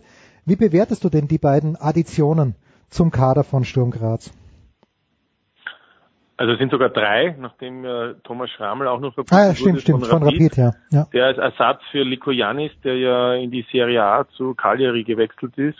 Da hat Sturm noch einmal, aus italienischen Quellen hört man, 600.000 äh, Euro kassiert dafür, dass er ähm, eben jetzt gegangen ist, mhm. weil im Sommer wäre er ablösefrei gewesen. Der Grieche, der von Olympiakos Piraeus zu Sturm gekommen ist vor ähm, knapp äh, drei Jahren, zwei Jahren, Entschuldigung, und also Schamel, erfahrener Spieler, kann ihn ersetzen, kann man fragen, braucht man unbedingt. Es gibt ja doch Botsmann, es gibt Buchecker, okay, Sturm hat sich für Schrammel entschieden. Und ja, und Edom Wonji war nicht geplant, wurde verpflichtet, weil Zulechner erkrankt ist mhm. im Jänner, äh, hat eine bakterielle Infektion gehabt, ist im Moment auf dem Weg der Besserung, aber kann, also vom Training im klassischen Sinn ist überhaupt noch nicht keine Rede. Das heißt, es besteht die Gefahr, oder es ist sehr wahrscheinlich, dass äh, Philipp Zulechner frühestens wieder im April, wenn überhaupt, zur Verfügung steht. Mit anderen Worten, Sturm war der Meinung, man muss auf dem Offensivsektor etwas unternehmen. Deswegen hat man sich äh, mit Bright Edomonchi geeinigt, ihn zu leihen für ein halbes Jahr. Er ist mhm. vor einem Jahr nach in die Türkei gegangen. Also er kennt das Umfeld. Wir kennen ihn. Er ist ein schneller Spieler. Er ist ein mannschaftsdienlicher Spieler. Kann, kann eine interessante Ergänzung sein. Und das wird er dann wohl auch. Ja, und Jakob Janscher, ähm, gut, er hat in den letzten fünf Jahren die Welt kennengelernt, war in der Schweiz, in Russland, in Holland und in der Türkei, hat aber jetzt ein halbes Jahr nicht gespielt. Hat auch seinen Vertrag aufgelöst, weil äh, Zahlungen bei Riese, Risespor ausständig waren. Das heißt, er hat auch noch keine Freigabe. Das, der Fall ist jetzt bei der FIFA. Man geht davon aus, dass das im Laufe des Februar dann passieren wird. Er hat im November, Anfang Dezember dort den Vertrag aufgelöst mhm. aufgrund ausstelliger Zahlungen. Ja, Janscha, interessanter Spieler, Flügelspieler, kann aber wohl auch im Zentrum spielen und der hat auch gewusst, er muss jetzt, und zwar jetzt im Jänner, einen Verein finden, mhm. weil er auch weiß, wenn er ähm, vom Alter her passt ja, aber wenn er noch einmal angreifen möchte, auch Stichwort Nationalmannschaft, sein Förderer war Franco Foda, dann muss er Leistung bringen und zeigen, dass er dorthin gehört. Und jeder, jeder Tag, jedes, jedes Wochenende ohne Pflichtspiel wird für ihn schwierig werden. Das heißt, es ist eine interessante Verpflichtung. Äh, ich traue es ihm zu, dass er dort auch wichtig ist bei Sturm. Die Frage ist, wie schnell er das kann, nachdem man halbes Jahr nicht gespielt hat, wann seine Freigabe da ist. Also ich würde mal sagen, vor, vor März, April darf man sich da jetzt nichts Großartiges erwarten. Ja, gut, da sind wir mal gespannt, äh, wo man jetzt gleich ein bisschen auf den Zahn fühlen kann am Wochenende. Du hast ja gesagt, in Mattersburg spielt Sturm unter dem neuen Coach Heiko Vogel. Äh, du lebst in Graz, Heiko Vogel wirkt seit ein paar Monaten in Graz. Äh, was hörst du denn? Ja, alle sind begeistert. Gut. Warum? Weil er witzig ist oder weil er gut ist oder warum? Muss man, muss man ja, ja, das ist die, die, die, es relativiert sich natürlich, dass der Sportdirektor von ihm begeistert sein muss, ist klar, er hat ihn auch verpflichtet. ähm, dass der Trainerstab begeistert ist, ist auch irgendwie klar. Das ist nämlich der, den er jetzt zusammengestellt hat mit dem Sportdirektor. Die Spieler sind natürlich sehr höflich. Was sollen sie auch sonst sagen? Wir wollen ja alle bei ihm spielen. Nein. Stimmung ist natürlich gut. Er sieht eine Mannschaft, die intakt ist, wo auch ein Teamgefüge ist, das funktioniert. Eine Mannschaft, die auf Platz 1 steht. Wir brauchen da nicht drum herum reden, ja. Er kann leichte Zeichen setzen. Fakt ist, er muss auch Erfolg haben im Sinne von Punkten und hm. zumindest, sage ich einmal, Zweiter werden. Im Pokal besteht die große Chance, ins Halbfinale einzuziehen, nachdem man gegen einen äh, oberösterreichischen Landesligist ein Heimspiel hat im, im Viertelfinale. Wahnsinn. Das heißt, gegen Wien-Passing. Mit anderen Worten, er hat auch ein Risiko auf der anderen Seite, was gibt Schöneres, als so eine Mannschaft zu übernehmen. Jetzt hat er auch noch zusätzlich Spiele bekommen, ähm, die im Übrigen auch ein wenig Druck ausüben sollen auf jene Spieler, die noch nicht den Vertrag verlängert haben. Denn Jacko, Hirländer, Potzmann, auch Schul haben noch keine neuen Verträge. Mhm. Das heißt, es ist auch ein bisschen ein, das hat auch Kreisel, der Sportdirektor, gesagt, das war auch mit ein Grund für die Verpflichtung von Janscha bis 2021. Das heißt, er deutet damit auch an, Jungs, ihr müsst euch auch schon langsam entscheiden, äh, weil, weil, weil sonst gehe ich einen anderen Weg. Also das heißt, es wird interessant sein, solange der Erfolg da ist und auch die Punkte gemacht werden, glaube ich, wird alles bestens sein. Es wird aber auch interessant sein, äh, zu sehen sein, wie seine leichten Adaptierungen ähm, sich auswirken. Er ist will nur einen Sechser haben, nicht so wie Foda, der meistens mit einem Doppelsechs gespielt hat. Mhm. Die dann zwar auch variabel sich verändert hat im Laufe des Spiels, aber die Grundformation bei Vogel ist ein 4-1-4-1. Und es wird dann schon interessant sein, ob sich das auswirkt, dass man unter Anführungszeichen vielleicht um einen Tick zumindest von der von der von der Grundausrichtung her offensiver aufgestellt ist. Ob das dann im Spiel so ist, wird man ja wieder sehen. Also das wird gleich einmal in Mattersburg ein ein erster Test sein, unangenehmer Gegner. Pappelstadion wissen wir. Ja. Insofern äh, nicht einfach noch dazu Ceko Hirländer gesperrt. Äh, Spendlofer nicht fit, ähm, Schul momentan nicht ganz fit. Also die Mannschaft braucht ohnehin die ein oder andere ähm, Ersatzvariante. Wie gesagt, ähm, Edom Wonschi und Janscha sind an diesem Samstag noch kein Thema. Es wird interessant sein, wie Vogel diese Premiere begeht. Ähm, und ich glaube, erst nach einiger Zeit kann man dann sagen, ob, ob das der richtige Weg, der richtige Trainer ist in der Situation für den SK Sturm. Der Kreisel ist ja Wiener und da, da lese ich äh, in den wenigen österreichischen Medien, auch in den Kommentaren, dass man bei Rapid zum Beispiel schon hofft, dass der wieder zurück nach Wien geht. Siehst du diese Gefahr in den nächsten ein, zwei Jahren?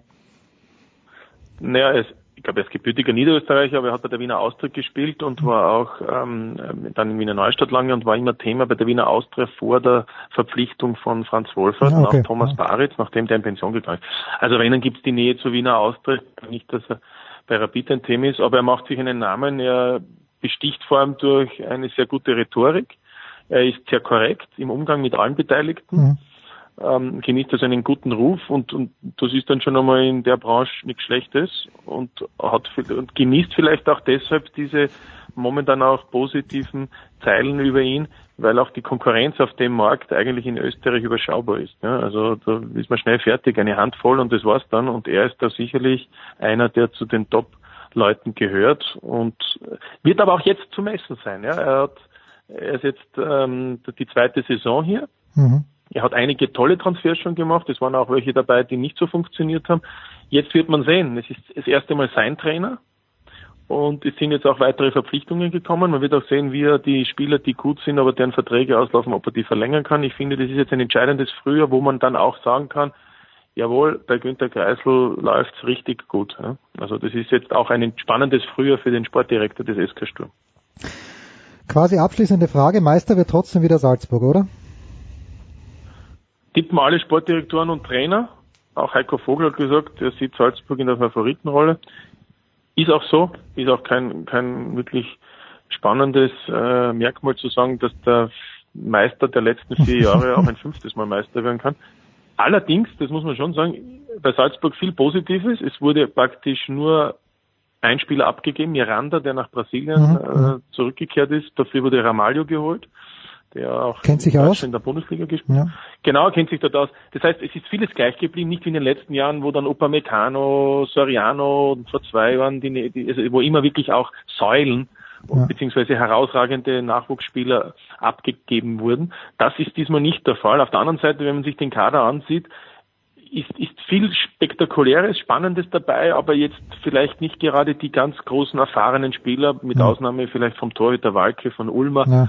Ähm, also es wird, es wird, es wird trotzdem spannend zu sehen sein, wie diese Truppe sich da auch im Frühjahr schlägt. Natürlich sind sie Favorit, Sturm aber ist, finde ich, ein äußerst gefährlicher Außenseiter. Und eines darf man nicht vergessen, Salzburg spielt ja noch in der Europa League Mhm. gegen Real Sociedad in der Zwischenrunde ähm, gegen den spanischen äh, Primera Division Vertreter. Im Moment haben die da zwei Probleme. Also im Moment glaube ich auch, dass das ein Hauptthema auch bei Salzburg ist, diese zwei Spiele mal gut, gut zu bestreiten, jetzt ganz abgesehen von der Meisterschaft in der österreichischen Bundesliga. Wir freuen uns drauf. Martin, wo wirst du denn zugange sein an diesem Wochenende? Am Wochenende darf ich gleich mal diese, diese äh, Frühjahrsmeisterschaft eröffnen äh, mit Andreas Herzog im Studio. Ach, schön. Die vier Spiele, die da am Samstag stattfinden und am Sonntag bin ich dann auch noch beim Derby im Einsatz. Also man könnte sagen, Das schauen wir an. volles Wochenende. Na bitte, das schauen wir an. Natürlich, ich halte natürlich der Austria die Daumen, weil ich habe ein bisschen Angst, dass die, der Sturm verliert in Mattersburg, davon gehe ich fast aus. Irgendwie ganz ein blödes 92. Minuten, Gegentor 1 zu 2 und dass dann Rapid plötzlich nur mehr sieben Punkte hinten ist. Das wollen wir natürlich nicht. Martin Konrad, Sky Sport Austria am Wochenende unbedingt einschal einschalten mit Andreas Herzog gemeinsam am Samstag und am Sonntag dann bei der Wiener Austria, vielmehr in der Allianz, im Allianzstadion heißt es glaube ich richtigerweise, Genau. bei Rapid Wien. Genau. Kurze Pause, Big Show 341, dann geht's hier weiter.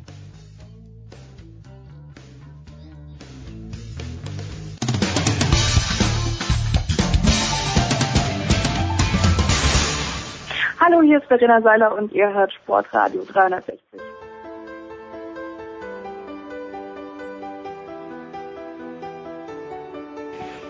Die Big Show 341.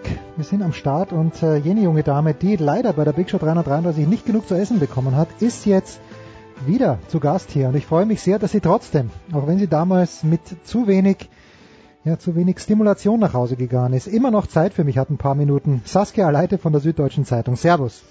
Hallo, guten Tag. Du bist so nett und äh, wir erreichen dich sogar äh, im Krankenstand mehr oder minder. Was hat dich denn dahin gerafft? War es dieses unfassbar aufregende Wochenende in Garmisch-Partenkirchen? Ist es die Vorfreude auf die Olympischen Spiele in Shenyang? Ich glaube, es war tatsächlich ein äh, Ventilator und Pressezeit von Garmisch-Partenkirchen. Aber äh, das, ich möchte keine Schuldzuweisung machen, die ich nicht äh, belegen kann. Du warst ja davor äh, beim Biathlon. Warst du in Ruppolding oder warst du in Ruppolding warst du, oder? Wo? Äh, nee, ich war in Oberhof. In Oberhof, Weil, genau. Ruppolding war ja dann Kitzbühel schon, wenn ich mich richtig erinnere. Gen- äh, stimmt, du warst ja auch in Kitzbühel. So, jetzt wenn du mal, und ich erinnere mich an einen Tweet von dir, wo du irgendwie geschrieben hattest, dass die schreibende Zunft, beim Biathlon zumindest, ganz, ganz weit hinten in der Hackordnung ist, weil zuerst natürlich die Kollegen vom TV bedient werden. Hast du dieselben Erfahrungen gemacht dann in Kitzbühel und auch jetzt in Garmisch? Äh, nee, äh, also beim Skialpin war es jetzt ehrlich gesagt dasselbe, gerade als der Dres natürlich gewonnen hat, war es äh, natürlich bei den äh, TV-Kameras äh, der erste, ähm, ja, beziehungsweise kriegen, kriegen die da natürlich ihren Vorrang, aber wir haben ihn zum Glück auch noch sprechen können. Und in Garmisch, äh, da ist der Dresden ja mit einer gewissen, vielleicht nicht von sich aus, aber er ist mit einer Erwartungshaltung hingekommen. Kitzbühel-Sieger, ich glaube in Garmisch hat auch schon sehr lang kein Deutscher mehr gewonnen. Wie, wie hat sich denn der Dresden dort äh, deiner Beobachtung nach, wie ist er denn damit umgegangen?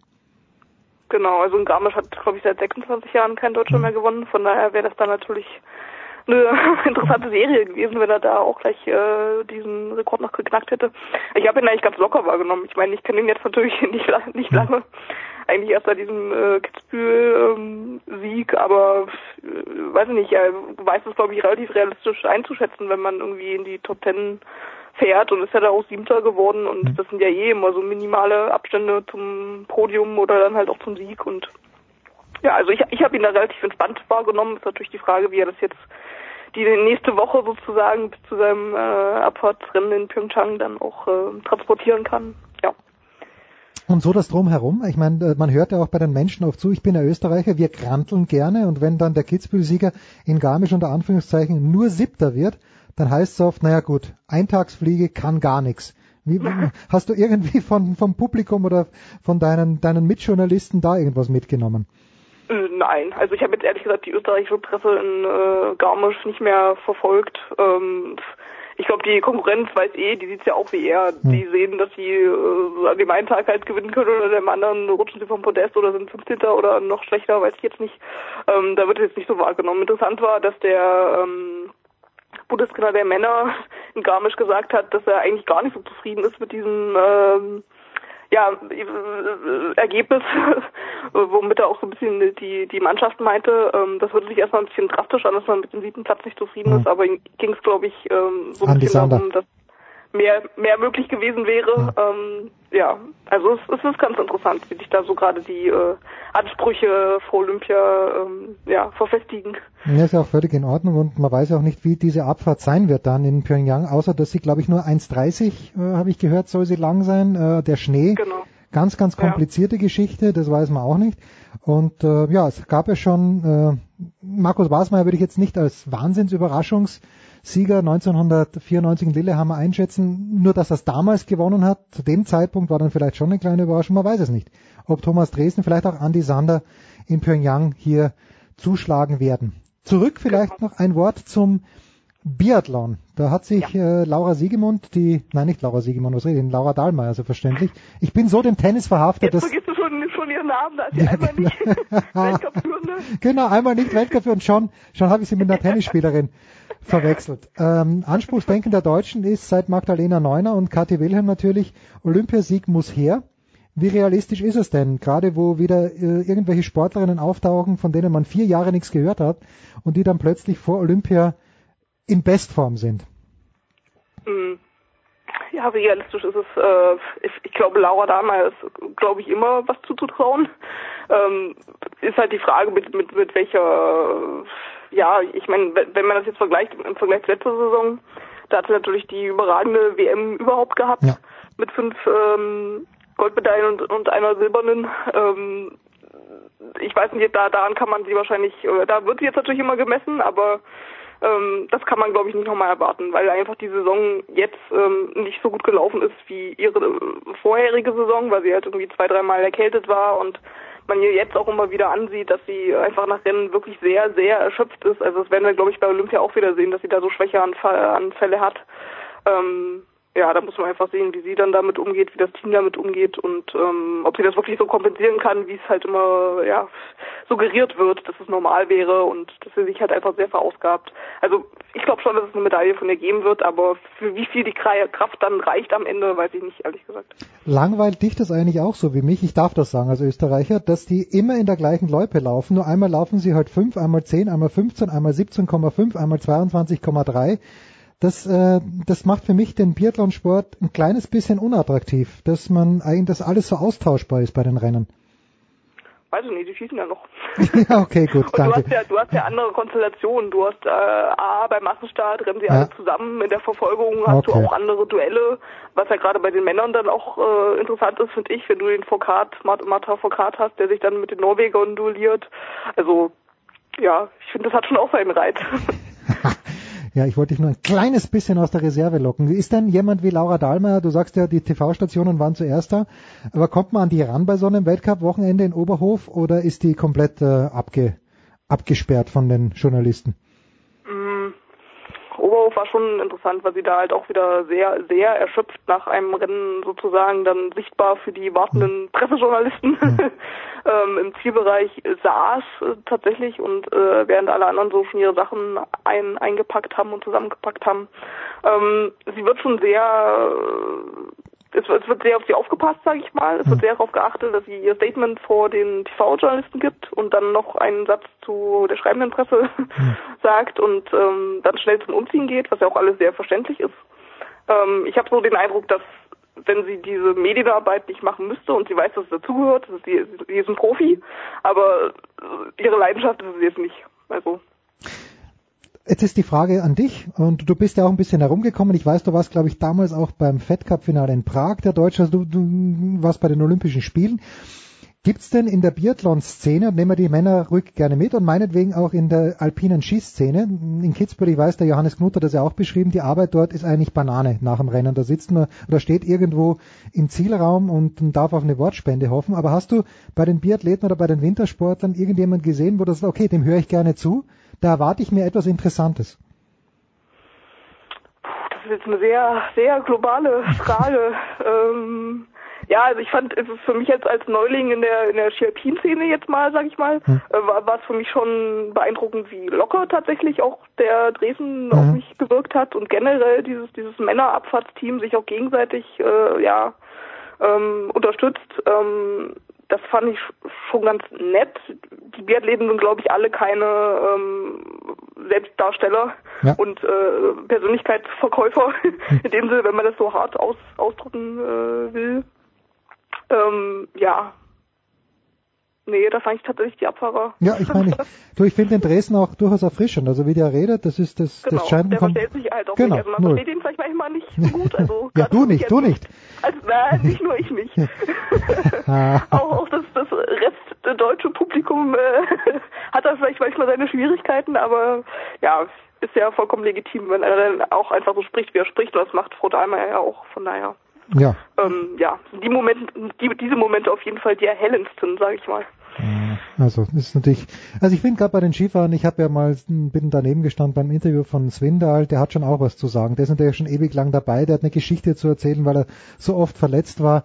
Also Das ist schon ganz was Besonderes. Genau. Also das ist, glaube ich, immer der entscheidende Punkt, wie viel du wirklich von schon erlebt hast und darüber erzählen kannst. Und ähm, das ist ja bei ja, manchem, manchem Nachwuchstalent oder manchem Biathlet, der halt immer nur Biathlet war, ähm, ja, nicht so Ja, der Fall ja, klar. unbedingt, aber ja. Ich meine, das, das haben wir auch letzte Woche hier im Skiteil besprochen. Die Geschichte, die Hermann Mayer erzählen konnte mit seinem Unfall in Nagano, mit seinem Motorradunfall dann später ist eine andere als Marcel Hirscher, der seit, äh, seit er 17 oder seit er 18 ist im Weltcup war und äh, beständig besser geworden ist und im Moment halt einfach dominiert. Saskia Aleite von der Süddeutschen Zeitung, wann geht es denn für dich nach Südkorea?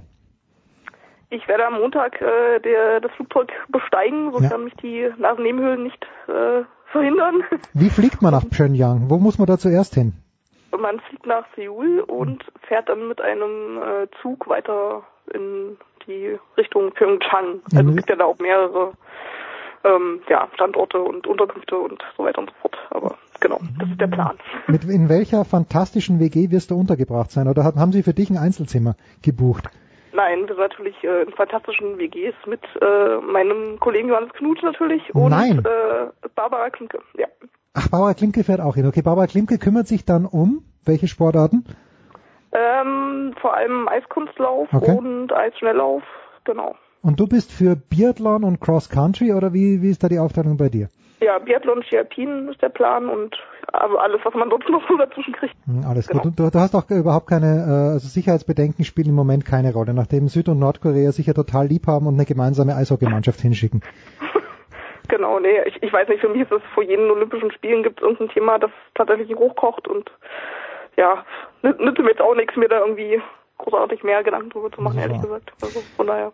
So, du, du kommst ja aus einem Teil Deutschlands, äh, den ich nicht finden würde. Äh, in der Nacht von Sonntag auf Montag findet in den USA, und das ist ja doch ein Thema, das sich hier wie ein roter Faden durch unsere heutige Sendung zieht, der oder die Super Bowl statt. Ich habe mich noch nicht entschieden, ob es ein männliches oder weibliches Event ist. Wirst du dir A, dieses Teil geben, so kurz vor Abflug Südkorea? B, wenn ja, was gibt's zu essen? C, wo? Äh, A ist nein. Ja, dann fallen B und C auch weg. Antworten. Ja, warum nicht? Ja, übrigens. Ich habe es mir letztes Jahr angeguckt tatsächlich, Okay. aber für mich ist das wenn dann ein gesellschaftlicher Akt, Ja. den ich äh, genau deshalb äh, zelebriere und äh, weniger, weil mich äh, tatsächlich das Ereignis sonderlich mitnehmen würde. Aber ja, dieses Jahr werde ich darauf an, angesichts der äh, Vorhaben am Montag äh, verzichten. Gut, ausgezeichnet. Wo wird übrigens Holger Gerz, äh, Holger fährt ja auch hin. Wo wird, Genau. äh, Holger ist dann auch bei euch in der Nähe oder ist er an einem ganz anderen Standort? Äh, soweit ich weiß, ist der in einer benachbarten WG mit Ja, okay. zwei anderen Kollegen noch. Ah, großartig. Fantastisch. Ich freue mich schon sehr. Auf die, Süd, auf die Süddeutsche Zeitung, weniger auf die Olympischen Spiele als über das, was wir von Saskia Leite dann online, vielleicht auch in Print und von Johannes Knut selbstverständlich und vom großen Holger Gerz lesen. Wir machen eine kurze Pause, Big Show 341.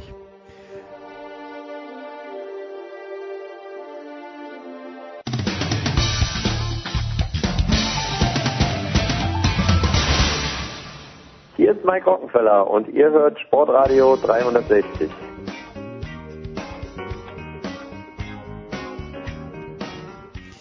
Big Show 341. Es geht weiter mit Motorsport und wie jede Woche freue ich mich sehr, die Legende begrüßen zu dürfen. Stefan The Voice Heinrich. Servus Stefan. Einen schönen guten Tag euch allen. Jawohl. Jawohl zu Befehl am Samstag, nein, am Sonntag auf Montag. Apropos Legende. Super Bowl. Ist das etwas, was dich total mitreißt oder was dir wirklich äh, sowas von nicht die Fingernägel zum Aufrollen bringt? Ähm, also ich hatte mal vor vielen Jahren tatsächlich das Glück, und da war ich noch nicht so richtig angefixt, äh, in Amerika beim 24-Stunden-Rennen in Daytona ja. zu sein. Und äh, ein Teambesitzer, mit dem ich sehr befreundet war, hat damals dann gesagt, nachdem seine beiden Autos in den frühen Morgenstunden des Sonntags ausgefallen waren, hat dann gesagt, du pass auf, hast du Lust, Super Bowl zu gucken? Und ich ging davon aus, dass wir das dann in seiner Hospitality im Fahrerlager von Daytona auf so einer Großbildleinwand machen, gemeinsam mit ein paar anderen Gästen. Mhm. Und habe gesagt, ja, das mache ich gern. Und dann hat er gesagt, nee, nee, du musst deine Klamotten packen, wir fliegen da jetzt hin. Hoho. Und dann hatte er tatsächlich VIP-Tickets und wir waren da und ähm, es war äh, fantastisch. Es war dann auch ausgerechnet genau äh, der Super Bowl, in dem Justin Timberlake äh, sich da in der Ah. Halbzeitpause An Frau äh, Jackson an der- vergriffen hat. an der John Jackson vergriffen hat, was natürlich ein besonderer Skandal äh, in Amerika war, im prüden Amerika, das waren Milliarden von Dollar mit den Steuern von Por der Pornoindustrie macht, aber prüde, prüde, prüde. Wir waren da, das war fantastisch und seitdem, äh, lieber Jens, muss ich sagen, bin ich total angefixt und es ist eine Pflichtveranstaltung, da muss ich, das muss ich mir jedes Jahr angucken. Auch äh, natürlich unser lieber Freund Pete Fink, der ja bekanntermaßen ein Football-Fan ist. Na schön. Mhm. Apropos Ein Legende. Football-Fan und ein 860-Fan, was sich manchmal widerspricht. Ja, gut. Je, je nachdem, in welcher Sprache man verhandeln möchte mit dem guten Pete Fink. So. Äh, es gibt eine Neuigkeit in, es gibt mehrere Neuigkeiten in der letzten Woche, aber eine, die mich schon ein bisschen aufhorchen hat lassen, und zwar Fernando Alonso wird die 24 Stunden von Le Mans fahren. Er wird dies in einem Toyota tun. Das ist gut und schön. Ich glaube, man kann mit ganz großer Wahrscheinlichkeit sagen, dass Toyota dieses Rennen gewinnen wird, weil sie die einzigen sind in der LMP1-Klasse, die antreten. Äh, Stefan, korrigier mich, korrigier mich bitte, wenn ich falsch liege. Warum macht es da Alonso trotzdem? Also A ist Toyota nicht das einzige Team, Ah, doch äh, das okay. antritt in der LMP1, aber das einzige Werksteam. Nach dem Rückzug Ah, der okay. deutschen Hersteller von Audi und Porsche, da hast du recht, bleibt als Werksteam tatsächlich mit großem Aufwand und Hunderten von Mechanikern und Ingenieuren Toyota alleine. Und insofern ist es, wie sagt man so schön im Süddeutschen, eine gemähte Wiese, aber eben nur eigentlich, weil bei den 24 Stunden von Le Mans kannst du definitiv nichts planen. Ähm, das hat man in den letzten Jahren auch gesehen, äh, dass man eine gute Chance jetzt, glaube ich, in diesem Jahr hat, ist tatsächlich, da hast du völlig recht, äh, davon ist auszugehen. Aber äh, im Ziel sind sie noch nicht. Und äh, auch da kann man über die eigenen Füßen stolpern. Wir hatten in den 70er, 80er Jahren oft Rennen, wo tatsächlich, ich erinnere mich an, an dominierende Zeiten unseres äh, geschätzten Kollegen Manfred Jantke, der hier auf Sportradio Hm. 360 ja auch schon öfter mal äh, sein Expertentum kundtut. Der war Porsche Rennleiter in der Gruppe C und da lagen teilweise Porsche auf den ersten acht Plätzen ähm, am äh, Montag, am, am Sonntagmorgen und dann waren eben noch ein paar Stunden zu fahren bis zur Zieldurchfahrt und eine nach dem anderen ist dann ausgefallen. Das kann es auch geben. Also für Toyota wird es so oder so äh, ein ganz besonders wichtiger, äh, wichtiger, äh, wichtiges Rennen werden. Aber Alonso, und das ist eigentlich das Erstaunliche, dass er unbedingt in Le Mans fahren wollte, war klar. Er will ja die sogenannte Triple Crown Ja. gewinnen. Das sind die drei weltberühmten Rennen. Grand Prix von Monaco, den hat er schon zweimal gewonnen. Die Indy 500, die hätte er beinahe im letzten Jahr gewonnen. Und da haben wir bei dir, lieber Jens, ja auch ihn entsprechend gewürdigt. Seine Leistung, am Ende leider Motorschaden äh, seines Honda-Aggregats. Und jetzt geht's mit Toyota, weil McLaren 2018 nicht mehr mit Honda kooperiert. Ah, die sind jetzt okay. äh, mit Renault verbandelt. Renault hat da nichts dagegen. Und äh, die Freigabe von McLaren kam tatsächlich, aber er wird nicht nur Le Mans fahren, er wird die gesamte Langstrecken-Weltmeisterschaft fahren. Und damit hat er ein ziemlich äh, straffes Programm. der Herr Alonso, denn er fährt, wir haben es ausgerechnet, 25 Profirennen Mhm. und damit eben auch äh, ein paar der Langstreckenklassiker, 1000 Kilometer Rennen, respektive in Le Mans zweimal rund um die Uhr. Also der wird Ende des Jahres wirklich wissen, was er getan hat. Ja, aber geht das dann nicht von seiner Zeit ab beim Testen oder muss er das nicht mehr in seinem späten Stadium seiner Karriere? Der Renault-Motor ist ja zumindest ein bisschen zuverlässiger als der Honda-Motor, also McLaren im nächsten Jahr. Wahrscheinlich werden sie nicht um einen Titel mitfahren, aber deutlich besser sollten sie dastehen. Warum macht er das denn? Weil es ihn langweilt, alles andere.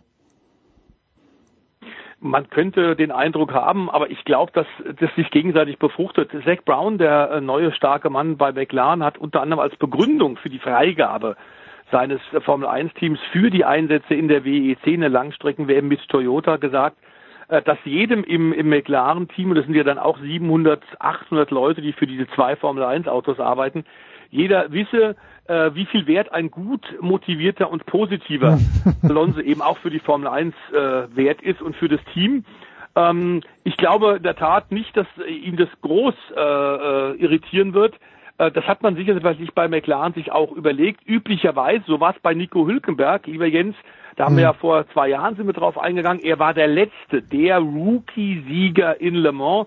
Und es waren nicht so viel. Seitdem es dieses Rennen gibt, seit 1923 hatten wir tatsächlich, wir haben gerade in der Statistik nachgeguckt, insgesamt seit 1923 nur 24 Fahrer, die beim Erststart auch gleich Le Mans gewinnen konnten. Da waren auch ein paar Deutsche und Österreicher mit dabei, wie zum Beispiel 1952 Hermann Lang, über den haben wir vor kurzem gesprochen. Klaus Ludwig hat 1979 gewonnen, Alexander Wurz hat gewonnen Ja. beim Debütstart für Jöst Porsche 1996 und zuletzt eben 2015 Nico Hülkenberg.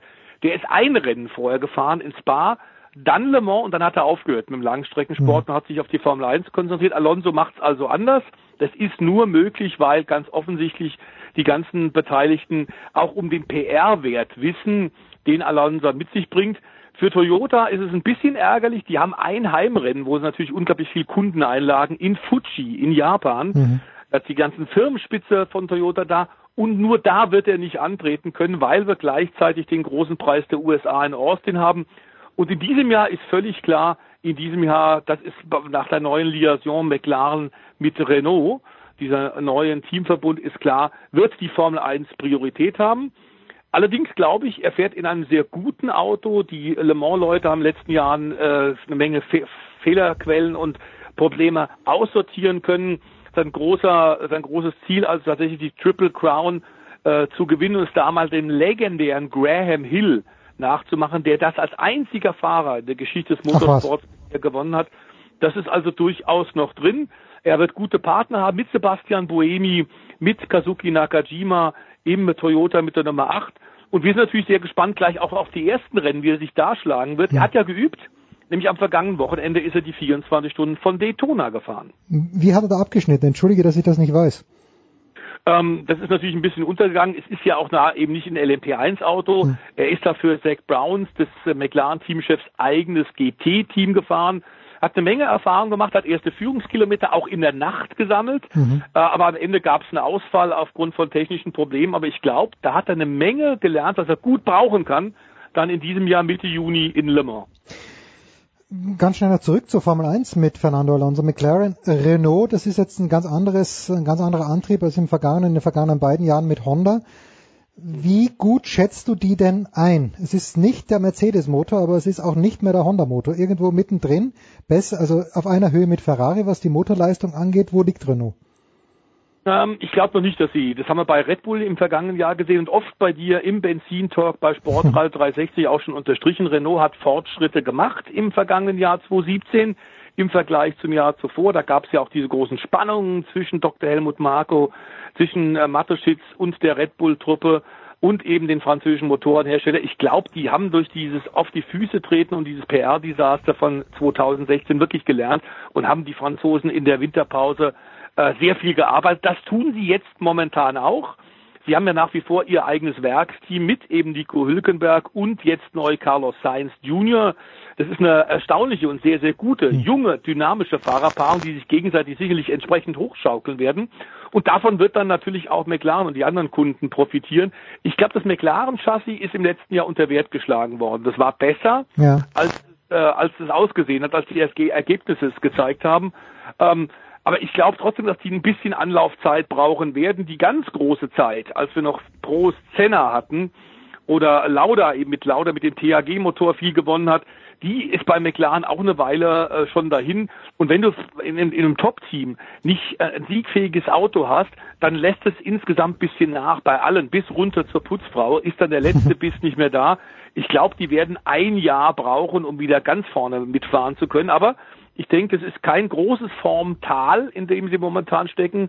Ich gehe davon aus, dass wir gegen in der zweiten Saisonhälfte auch schon wirklich Podiumsplätze in erreichbarer Nähe erwarten können. Wobei ich auch glaube, mit Stoffel van Dorn, einem jungen, schnellen Belgier, wird das noch nicht so drin sein. Aber ich denke, Alonso wird schon im Rhythmus bleiben. Wenn er sich bei Langstrecke nicht verletzen sollte, was wir nicht hoffen, dann glaube ich, in der zweiten Saisonhälfte werden wir von McLaren Renault 2018 einiges zu sehen bekommen. Ja, also weil wir müssen uns nur zurückerinnern, dass Fernando Alonso mit dem Honda sich ja auch in manchen Qualifyings eigentlich sehr, sehr wacker geschlagen hat. Sehr zur Freude mhm. meines Sohnes im Übrigen. So, einer, der nicht dabei sein wird im kommenden Jahr, Fernando Alonso also bei der Langstrecken-WM dabei, natürlich in der Formel 1 dabei, aber einer, der nicht dabei sein wird, Stefan, ist Matthias Ekström, den wir auch hier schon in unserer Sendung begrüßen durften in der DTM. Ist das geplant gewesen? Kommt das überraschend? Du weißt, die DTM, ich weiß, was es ist. Äh, ich kenne drei Leute, die mitfahren. Matthias Ekström würde ich kennen. Was ist passiert?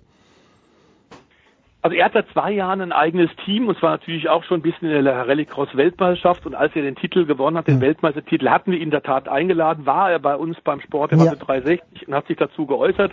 Er ist zweigleisig gefahren und jetzt zwei Jahre lang Dazu ist er nach wie vor Jungvater, äh, äh, Vater also von einem Sohn und einer Tochter und da gibt's wohl auch Spannungen, denn dieses Doppelprogramm war natürlich extrem stressig und hat bedeutet, dass er so gut wie nie zu Hause war.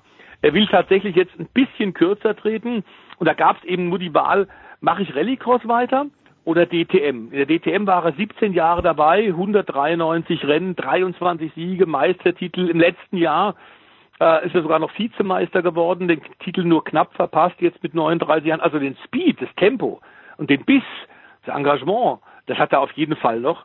Aber es war eine Frage auch der Zeiteinteilung. Okay. Und es ist in der Rallycross-WM eine von Audi unterstützte Werksmannschaft. Trotzdem, es ist ein Extrem-Team. Und mhm. damit wird er natürlich als Teambesitzer noch ganz anders gefordert.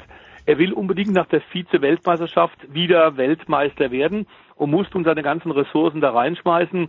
Das Hin- und Herwechseln zwischen DTM und Rallycross WM hat ihm natürlich auch ordentlich Energie gekostet. Und er hat jetzt gesagt, go hard or go home. Ähm, ich lasse jetzt DTM sein ähm, und werde mich auf die Rallycross-Weltmeisterschaft konzentrieren. Äh, das ist für die DTM ein großer Aderlass, damit auch für den Vorsitzenden, für Gerhard Berger eine unerwartete Entscheidung. Aber wir hatten beim Finale letztes Jahr in Hockenheim im Oktober, da haben wir ja mit dir auch drüber diskutiert, ja. mit Stefan Ehlen und ein paar anderen Leuten, ähm, dass das so ein bisschen schon danach roch, dass er jetzt so langsam amtsmüde wird. Das ist für die DTM ein großer Verlust, denn der ist weit über Europa bekannt. Hat einen großen Namen in Amerika, ist ja NASCAR gefahren, hat einen großen Namen in Australien, ist australische V8 in Bathurst gefahren, in Surfers Paradise. Er ist eine Ikone, er ist eine Legende und eben weltweit vermarktbar. Äh, auch deswegen, du, weil er so authentisch ist und weil er eben nicht PR-Talk macht, sondern weil er immer sich die Unabhängigkeit behalten hat, auch als Audi-Werksfahrer zu sagen, was Sache ist. Und das hat ihn extrem populär bei Fans gemacht, bei uns Journalisten auch.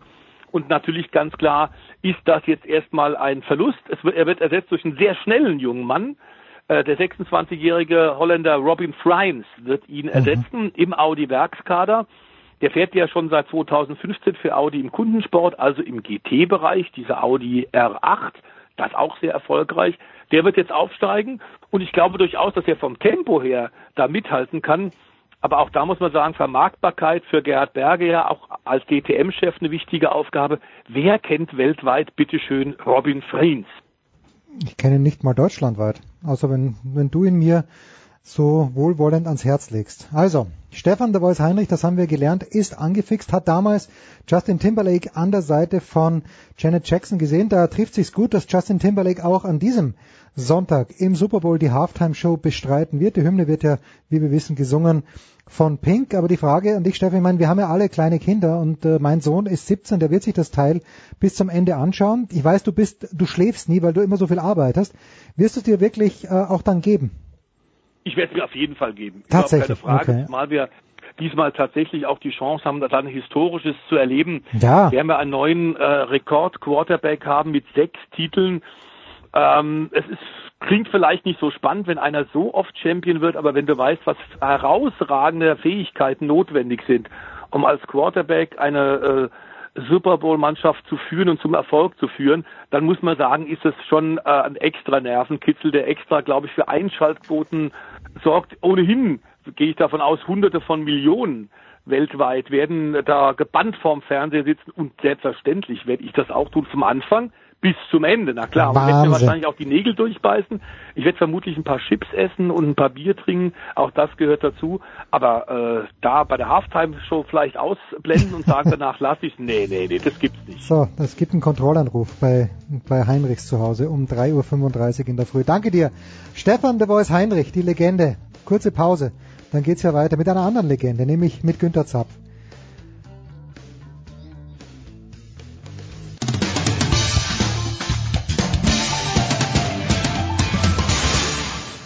Hallo, hier ist Zweitschwung-Europameister Christian Reif und ihr hört Sportradio 360.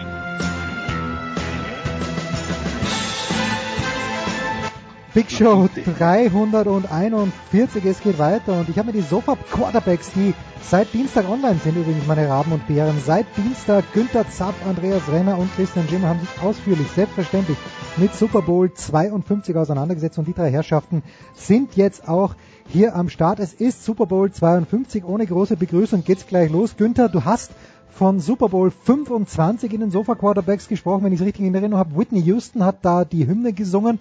War das dein erster oder geht deine Historie sogar noch weiter zurück als Super Bowl 25? Äh, als als äh, Stadionbesucher war das mein erster, ja.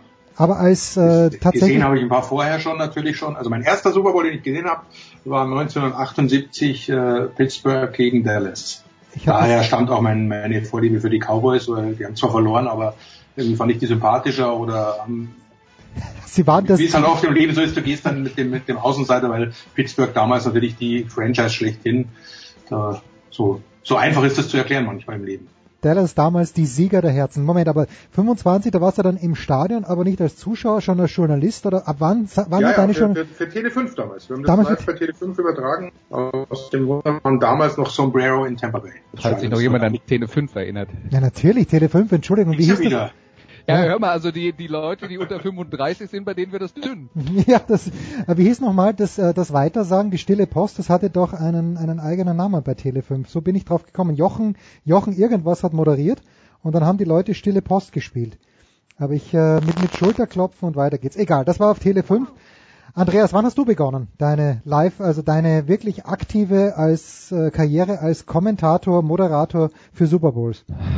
Ähm, ich habe ab 1996 damals beim DSF gearbeitet und ähm, der erste Super Bowl, den ich dann da mit betreut habe, allerdings aus München, das muss gewesen sein äh, Packers gegen Patriots, wenn ich mich recht erinnere. Hm. Und der erste im Stadion war der Denver gegen Atlanta und das war 99, wenn ich das richtig im Kopf habe. Ja, genau. Da waren wir auch zusammen, genau. Genau, das war Miami. Miami. Denver gegen Atlanta, da war ich in den USA, habe ich da gelebt und der davor im Jahr war Denver gegen Like a Journalist. Naja, Andreas, Andreas weiß, was ich meine, oder? Erinnerst dich? Ja, ja, genau. Äh, da gut. Okay, ich weiß nicht, aber es ist auch Wurst.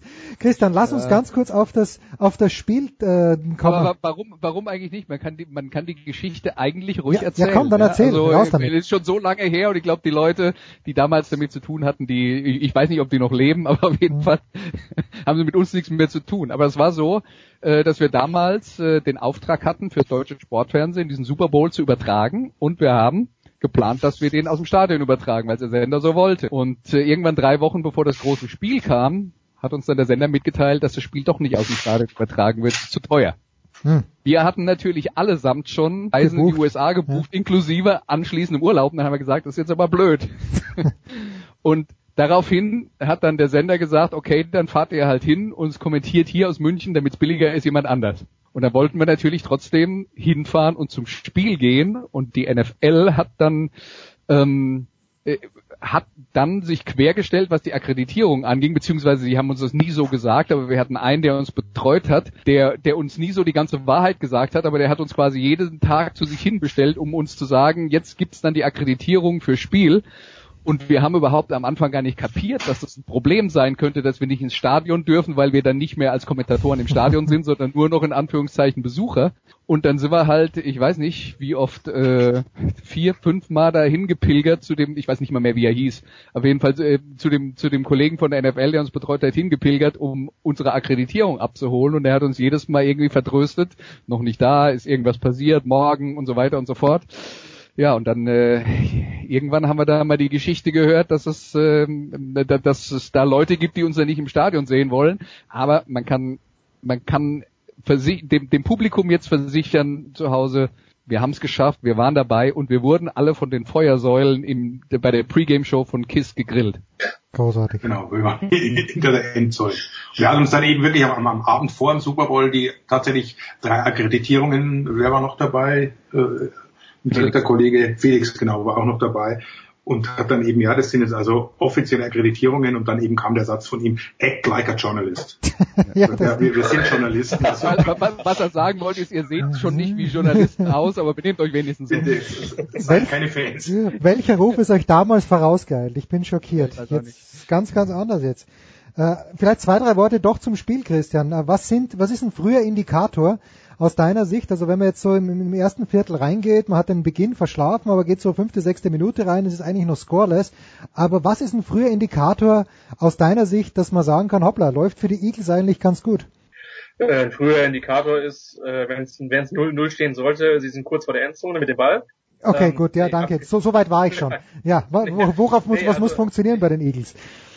Bei den Eagles muss es, die Offensive Line muss blocken. Das ist das A und O. Sie müssen irgendeine Art von Laufspiel etablieren können äh, und sie müssen vor allen Dingen dafür sorgen, dass das Nick Foles zeigt hat. Die, die O-Line ist für mich, die O-Line der Eagles ist für mich die wichtigste Einheit in diesem Super Bowl und das muss definitiv funktionieren, sonst werden sie keine Chance haben. Nick Foles ist ja gar nicht äh, so schlecht beleumundet gewesen, bis vor kurze Zeit, Günther, dann war er mal ganz, ganz schlecht beleumundet. Alles äh, Carson Wentz in Philadelphia, letztes Spiel war sehr ordentlich, hat er, wenn ich es richtig verstanden habe, bei euch bei den Sofa Quarterbacks auch Sachen gemacht, die man eigentlich nicht von ihm erwartet hat, mit der Perspektive, nächstes Jahr wieder Backup zu sein. A, hat er diese Perspektive überhaupt oder bleibt er überhaupt in Philadelphia? Wie, wie nervös sollte der Junge denn sein vor seinem ersten Super Bowl? Das musst du ihn selber fragen. Das, ist unterschiedlich von, von Junge zu Junge. In den Playoffs hat er bisher auf mich überhaupt keinen nervösen Eindruck gemacht. Er hat, äh, wenn ich richtig informiert bin, äh, noch Vertrag nächstes Jahr, hat einen mhm. Zweijahresvertrag unterschrieben, mit natürlich dem klaren Wissen, er ist die Nummer zwei hinter Carson Wentz. So der Backup, den man sich wünscht, steht da, wenn es sein muss, tut mhm. das, was er kann. Und äh, ich habe es schon öfter erklärt, du musst halt schauen, dass das System auf ihn passt. Auch ein Tom Brady wäre in einer anderen Art der Offense nicht Tom Brady.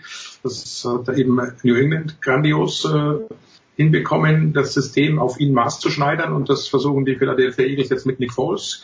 Gehen also nicht den Fehler, dass sie sagen, das ist unser System, Carson Wentz raus, wir setzen einen anderen Quarterback ein und spielen einfach so weiter, sondern sie haben da schon Änderungen vorgenommen, auch wenn, äh, ich glaube Andreas hat es gesagt und hat auch recht damit, ähm, Foles in diesem Championship Game äh, Carson Wentz Züge gezeigt hat, dass darauf sollte man sich nicht verlassen und das werden die Philadelphia Eagles auch nicht von ihm verlangen. Der Punkt ist, äh, was die nächste Saison angeht und was Nick Foles angeht, die Verletzung von Carson Wentz war so spät in der Saison, dass alles andere als gesichert ist, dass der zum ersten Spieltag der nächsten Saison schon wieder fit ist. Also so kann gut sein, dass Nick Foles zu Beginn der nächsten Saison auch der Quarterback der Eagles sein wird und Carson Wentz dann irgendwann vielleicht in Woche vier oder fünf zurückkommt. Zweite und damit auch letzte Frage zum Spiel. Rob Gronkowski, der scheint mir immer so, Christian, kurz vor, vor Super Bowl, verletzt er sich immer gerne, manchmal auch länger vom Super Bowl, ist dann immer fraglich. Äh, die Patriots haben auch ohne ihn schon gewonnen. Äh, ist es leicht zu kompensieren, wenn der Eisbär wie in, hm, ich glaube Dan Labbert halt, nennt ihn immer den Eisbär, der da vorne herumrennt, weil er so riesig ist und weil er alles runterholt. Ist es ähm, leicht zu kompensieren für die Patriots oder ist Rob Gronkowski eben der Spieler, dessen Ausfall man nicht leicht kompensieren kann? Exakt. Ich glaube, dass das Gronkowski tatsächlich das größte Mismatch im, im Football derzeit ist. Ähm, ich glaube auch, dass es sehr, sehr kompliziert wird für ihn eine Antwort zu finden. Ich bin sehr, sehr gespannt, was die Eagles machen ich sage mal so, wenn du einen Hall of Fame, vielleicht den besten Quarterback aller Zeiten, ein gutes Receiving Core und ein gutes Laufspiel hast, fällt es dir vielleicht als Patriots etwas leichter, äh, das zu kompensieren, als wenn du jetzt so eine durchschnittliche Offense hast. Aber nichtsdestotrotz ist äh, ist der mit Defense dann wirklich auch mal gefordert werden, äh, der da einen Unterschied ausmacht. Und deswegen glaube ich, dass sie sich einen Ausfall im Gegensatz zum Spiel bei den Jaguars weitaus weniger leisten können, äh, als vielleicht gegen einen Gegner, den sie äh, der deutlich schwächer einzuschätzen. So, also Philadelphia gegen die New England Patriots am Sonntagabend, in der Nacht von Sonntag auf Montag. Ich habe die Befürchtung, die große Befürchtung, dass einige Schulklassen, so 10., 11., 12. Klasse in Deutschland leer bleiben werden, denn aus meiner näheren Umgebung, ich möchte keine Namen nennen, aber ich weiß von drei, vier jungen Herren, die sich das auf jeden Fall Die jetzt schon krank sind am Montag. die, die jetzt schon äh, um ärztliche Atteste angesucht haben, wegen Montag. Es tut sich eine plötzliche Krankheit auf. Äh, ihr habt ja bei den Sofa Quarterbacks, und das finde ich schon noch interessant, äh, über die fantastische Fanlandschaft in Philadelphia gesprochen. Andreas, jetzt höre ich aber auch, das waren doch auch die Fans, die gerne, im Zweifel sogar die eigene Mannschaft, auch mit Eisbällen beworfen haben. Ist das äh, aus deiner Sicht sogar mit europäischen Unsitten zu vergleichen? Weil ansonsten die Amerikaner, die verhalten sich ja eher brav in den Stadien.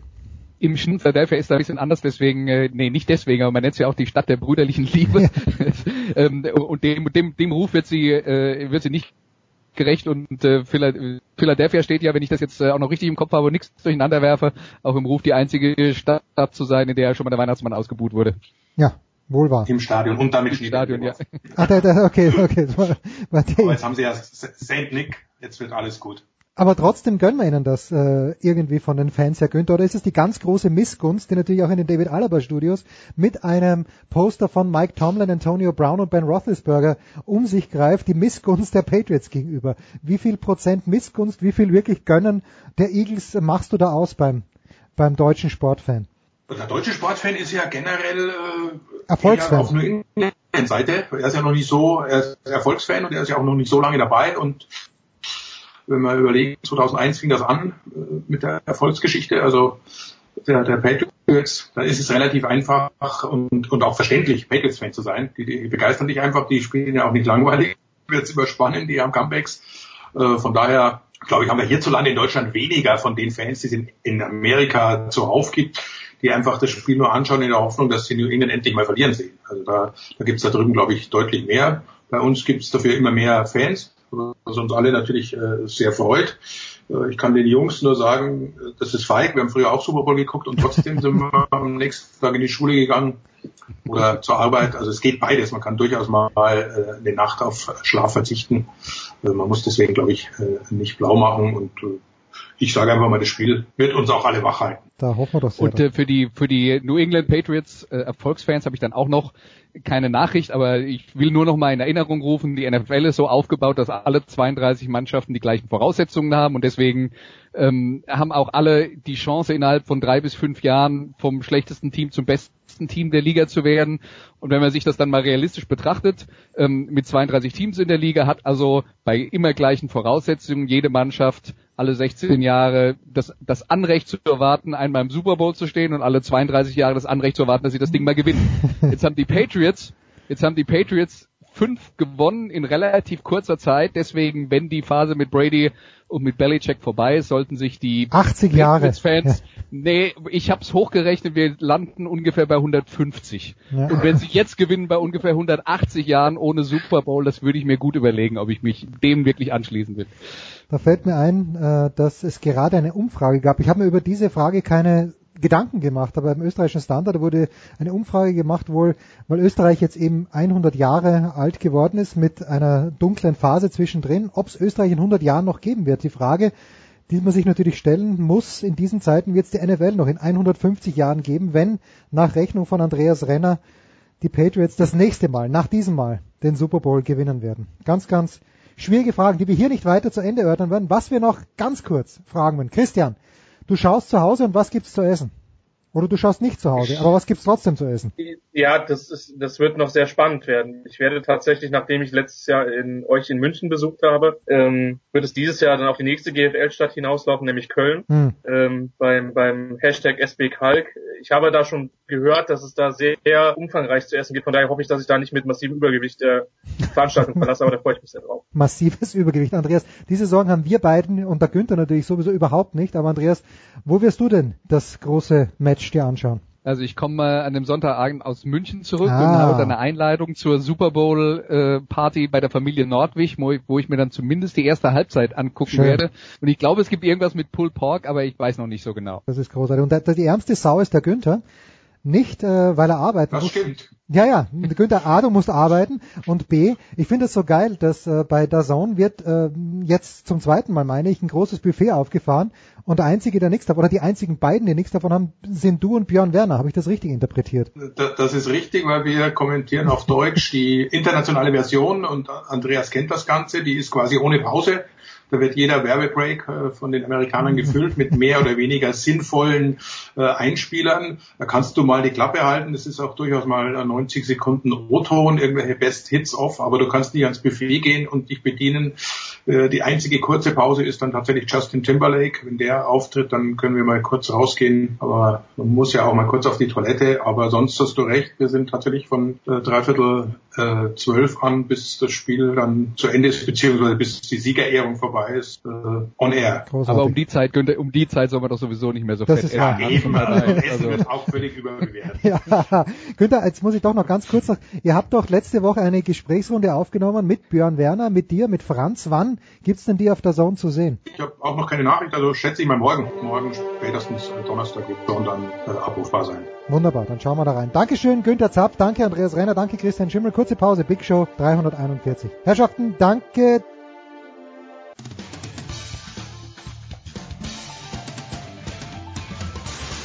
Servus, das ist der Felix Neureuter und ihr hört das Sportradio 360. Herrschaften, Big Show 341 und jetzt wird's kosmisch. Gerade vorhin wurde erwähnt Michael Jackson Super Bowl und 1993 war es, glaube ich, wo er in San Diego gesungen hat. Und wer wird dieser Tage in San Diego aufsingen? Das ist der große Jürgen Schmieder. Schmiedi, warum bist du in San Diego und warum wirst du dort nicht bleiben? Erzähl mal ein bisschen. Servus, ja, ich, die lassen mich nicht singen, aber ich glaube, die lassen mich an keinem Ort der Welt singen. äh, was eine gute Idee ist. Ähm, nein, ich fahre runter, um mir diese wunderbaren Boulder Wall Prototypes anzuschauen. Also, äh, wie man weiß, äh, Herr Trump will ja eine Mauer zwischen Mexiko und den USA errichten und da stehen jetzt acht Prototypen an der Grenze und die werden gerade getestet. Kann man da drunter buddeln? Kann man da durchbohren? Kann man da drüber steigen? Ähm, und eigentlich ist es ja nichts anderes als eine Kunstausstellung. Also acht Prototypen und jetzt fahre ich heute mal nach Mexiko, ähm, werde mir das mit dem Architekten anschauen und dann mal schauen, was dabei rauskommt. Quasi die Documenta in San Diego. Du sagst, du fährst nach Mexiko. Ja, du, pass auf, du sagst, du fährst nach Mexiko. Die Idee war, dass Trump auf der amerikanischen Seite eine Mauer baut, äh, damit die bösen, bösen Mexikaner nicht mehr über die Grenze kommen. Warum stehen diese Prototypes in Mexiko? Warum stehen die nicht irgendwo in New Mexico oder in Texas? Warum sind die auf der mexikanischen Seite? Na, die, nein, nein, die stehen natürlich auf der amerikanischen Seite. Ah, okay. Äh, aber du kannst die von der mexikanischen Seite aus sehen. Ah, okay. Ähm, das finde ich ja das Faszinierende dran. Also die stehen quasi, man muss sich das vorstellen, die stehen 30, 40 Meter von der Grenze weg auf amerikanischem Boden. Und dann gibt's ja nur so ein, so ein Grenz, ja, was ist denn das? So ein Kapp, äh, weiß ich nicht, also so ein, ist ja kein Zaun oder, äh, weiß ich nicht, wie nennt man das? Eine Minimauer oder, Okay. ähm, und da kann man drüber schauen. Und es heißt quasi, denen, die haben den Mexikanern diese Prototypen vor die Nase gestellt und gesagt, guck mal, einer von den acht Wird's werden werden? wir, werden wir künftig bauen. Also äh, es macht schon Sinn, klar, die müssen getestet werden. Da testet man das natürlich in der Umgebung, wo die gebaut werden. Aber die stehen natürlich jetzt einfach seit Monaten da, so als Mahnmal an die Mexikaner. Guckt euch doch mal an. Äh, eins von diesen Dingern wird dann künftig auf diesen, keine Ahnung, 4000 Meilen Grenze zu sehen sein. Da, wer, schneidet da hauptsächlich mit? Fantastisch. Das ist großartig. Ich meine, es ist traurig im Grunde genommen, aber wer, welche große Firma schneidet da in den USA mit? Gibt es da eine Firma, die das alles bauen wird, die 18.000 Kilometer, oder sind das äh, Firmenkonglomerat? Weil der den Auftrag bekommt, der hat ausgesorgt fürs Leben. Das ist klar. Also ich glaube, es, es, sind, es haben mehrere Firmen eingereicht. Also ich glaube, äh, im deutlich zweistelligen Bereich Hm. und sechs Firmen haben den Auftrag gekriegt, acht Prototypen zu bauen. Okay. Es heißt aber auch nicht, dass ein Prototyp gewählt werden muss, sondern du kannst ja sagen, für die Bedingungen äh, Kalifornien braucht man Prototyp 1, Mhm. für New Mexico, wie du sagst, Texas braucht man Prototyp Nummer 4. Also es kann durchaus sein, dass da Mischverträge vergeben werden. Vielleicht da an die gleiche Firma. Also vielleicht sind es drei Prototypen dieser einen Firma.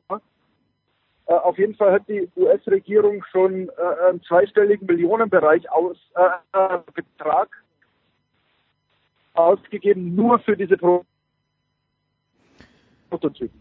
Tja, wenn die, schon Geld. Und ich sag, wenn wir die Kohle hätten, hätten wir auch eine gescheite Internetleitung. Das ist natürlich nicht dein Fehler, Jürgen. Du bewegst dich immer weiter auf die mexikanische Grenze zu. Heute haben wir den Jürgen via Handy dabei. Ich war einmal in Tijuana und da haben sie uns gesagt, pass mal auf, Auto an der, auf der amerikanischen Seite abstellen, großer Parkplatz, im Bus setzen und rüberfahren. Wirst du dein eigenes Gefährt auf die mexikanische Seite wuchten oder wirst du auch die Busvariante wählen? Nein, nein, also man kann natürlich zu Fuß oder mit dem Bus, äh, aber ich will ja da drüben rumfahren, ich will ja ein paar Leute treffen, äh, mich mit Leuten unterhalten, deshalb fahre ich da schon mit dem eigenen Auto rein. Also das, das wird jetzt ein Abenteuer, mal schauen. Soll, sollte ich nicht wiederkommen, ist es das letzte Gespräch bei Sportradio 360. Ja, wir, wir wissen, wo wir dich zu suchen haben. Wir werden Hani mal vorschicken und äh, im Zweifel werden wir Catherine Zeta-Jones nachschicken im fantastischen. Finde, fandest du den Film, fandest du den Film auch so fantastisch, Traffic von Steven Soderbergh? Ich fand den grandios, habe aber im Internet ein paar Kritiken gelesen, die gemeint haben, total over the top. Der spielt ja auch in der Grenznähe Tijuana. Um welchen Film geht's? Traffic von Steven Soderbergh mit Catherine Zeta-Jones, Michael Douglas, äh, wer war noch? Don Cheadle hat mitgespielt. Ganz, ganz groß. Hast wahrscheinlich gar nicht gesehen. Es, es gibt, es gibt eine einfache Regel. Alles, was Steven Soderbergh macht, Ist großartig. genial. Ja, richtig. Punkt. Punkt. Und damit, damit ist ausgeredet. Also ob, ob Traffic, ob, ob The Nick, ob, äh, keine Ahnung, Ocean's Eleven, alles, alles von Soderbergh ist wunderbar. Siehste. Das ist die Faustregel, bevor uns der Jürgen jetzt ins mexikanische Nirvana zu Carlos Slim quasi verlässt. Gesetzt den Fall, Schmiedi, du kommst zurück und wir gehen zu 92,4 Prozent da, davon aus. Wie wird die Familie Schmieder am Sonntagabend den Super Bowl begehen?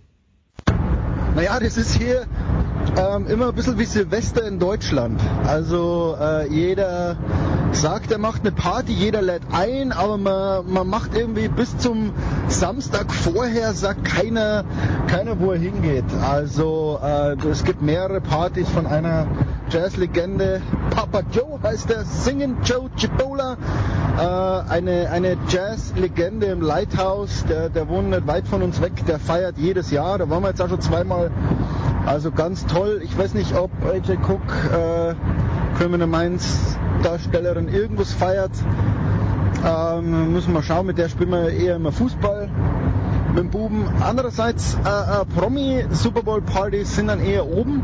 Äh, man bleibt dann eher im, im kleinen Kreis hier bei uns. Also äh, wir werden mal schauen, ob wir irgendjemanden finden, vielleicht einen Eagles-Fan. Bradley Cooper ist ja ein Eagles-Fan, aber der ist natürlich in Minnesota. Also wenn du tatsächlich ein Fan bist, bleibst du auch da. Äh, dann hat man natürlich wenig äh, wenig Partys in dem Sinn mit, mit Promis, aber es schaut natürlich jeder äh, dieses Spiel und, und wir werden was finden. Ich, ich tendiere immer dahin zu gehen, wo es das tollste Essen gibt und das gab es bisher immer bei Singing Joe Chipola. Was gibt's denn, was gibt's denn bei Huibers? Äh, und mein, meine Frage ist, worauf setzt Huiber Junior? Weil der hat bei Sportereignissen ja immer ein ganz tolles Gespür. Sag mal, äh, äh, Producer Junior, worauf setzt du? Na, Jürgen, bei aller Freundschaft, aber ich, ich hole den äh, Robin jetzt nicht runter, den Producer Junior, weil ihr habt euch ja das gemeinsam damals äh, in New York äh, angewöhnt, gegeneinander zu wetten und äh, ja, was soll ich dir sagen? Er ist seitdem ein anderer geworden. Er hat die Feinheiten von dir gelernt. Und äh, ja, ich glaube er setzt auf die Patriots. Ich habe mit ihm noch gar nicht drüber gesprochen. Wir haben aber ganz wenig auf Football gesetzt nach diesem Fantasy-Desaster, das wir heuer gehabt haben. Wenn, wenn, dann würde er vielleicht auf äh, so, so eine Sidebet machen. Hast du da was im Angebot, mein lieber Schmieder? Ah, Sidebets natürlich. Äh, man kann ja hier auf alles wetten. Ich finde ja die, die tollste Wette ist, werden mehr Punkte erzielt äh, im vierten Viertel, als die amerikanischen Olympioniken Goldmedaillen gewinnen werden. Äh, da muss man jetzt mal drüber nachdenken, über so eine Wette. Also das sind natürlich die krassen Prop-Bets. Äh, man kann auch wetten, wer wird mehr Passing Yards erzielen. Äh, Finde ich sehr interessant, weil, weil, man weiß nicht, ob die, ob die Eagles so viel laufen werden. Äh, beziehungsweise es hieß ja von den Patriots auch, naja, äh, bisher ist immer noch nicht so viel gelaufen, aber jetzt wäre vielleicht die Chance. Ob, weil die Defensive Line der, der Eagles wird auf, auf Brady gehen, die werden attackieren. Also vielleicht kann man da irgendwie was machen. Also das sind interessante Sidebets auf so Sachen wie Münzwurf. Äh, will ich selber immer nicht wetten, weil das ist ja echt Blödsinn. Äh, lieber auf das, wo man denkt, das, das kann passieren. Also Spread, ich glaube, äh, die Patriots sind fünf Punkte Favorit. Ähm, die Patriots haben aber, glaube ich, noch nie mit mehr als sieben Punkten oder so die letzten Super Bowls gewonnen. Also das wäre auch sowas, äh, Eagles covern den Spread, würde ich sagen. Also da kann man mal drauf gehen. Ähm, und ansonsten, wenn, wenn Robin möchte, der Producer Junior, äh, können wir gerne so eine Olympia-Wette kombinieren. Irgendwas das wäre immer dabei. Weil die Verbindung gerade so gut ist, Schmidi. Äh, Blake Griffin ist getradet worden. Wir werden danach wahrscheinlich mit Dre noch kurz drüber sprechen können. Von den Clippers nach äh, Detroit. Mich dünkt nicht so, als ob das jetzt wahnsinnig viele Leute negativ aufgenommen hätten. Wie, äh, wie, wie siehst du den Trade? Ja, es ist ja ganz erstaunlich, wie die Leute in LA mit diesem Trade umgehen. Ähm, weil Blake ist natürlich eine Galionsfigur, ähm, sollte die Clippers äh, zu Titeln führen und so weiter. Ähm, und jetzt ist er weg. Also normalerweise denkt man jetzt so, äh, Leute verbrennen ihre Trikots oder, oder keine Ahnung. Ähm, was hier passiert ist, genau die richtige Entscheidung für Blake, für die Clippers, vielleicht auch für Detroit. Also die Leute merken in LA, der hat die letzten vier Spielzeiten nicht viel gespielt. Ähm, der hat sich mit der Organisation ein bisschen überworfen, der war dauernd verletzt. Also ist es nicht einer, dem man zu viel Geld zahlt dafür, äh, dass sie eh keinen Titel holen. Also heuer, wenn man schaut, Warriors, äh, Rockets, äh, Oklahoma City, Spurs, äh, die sind alle zu stark. Also die Clippers werden heuer nichts gewinnen. Chris Paul ist weg. Die Andre Jordan ist in der Offensive nicht zu gebrauchen. Jetzt traden die den weg, kriegen unglaublich viele Draftpicks. Wartet mal ab, ob sich da mit DeAndre nicht nur was tut, ob die den auch wegtraden. Ähm, und es geht nicht nur um Draftpicks, du hast dann ganz, ganz viel Salary Cap Spielraum.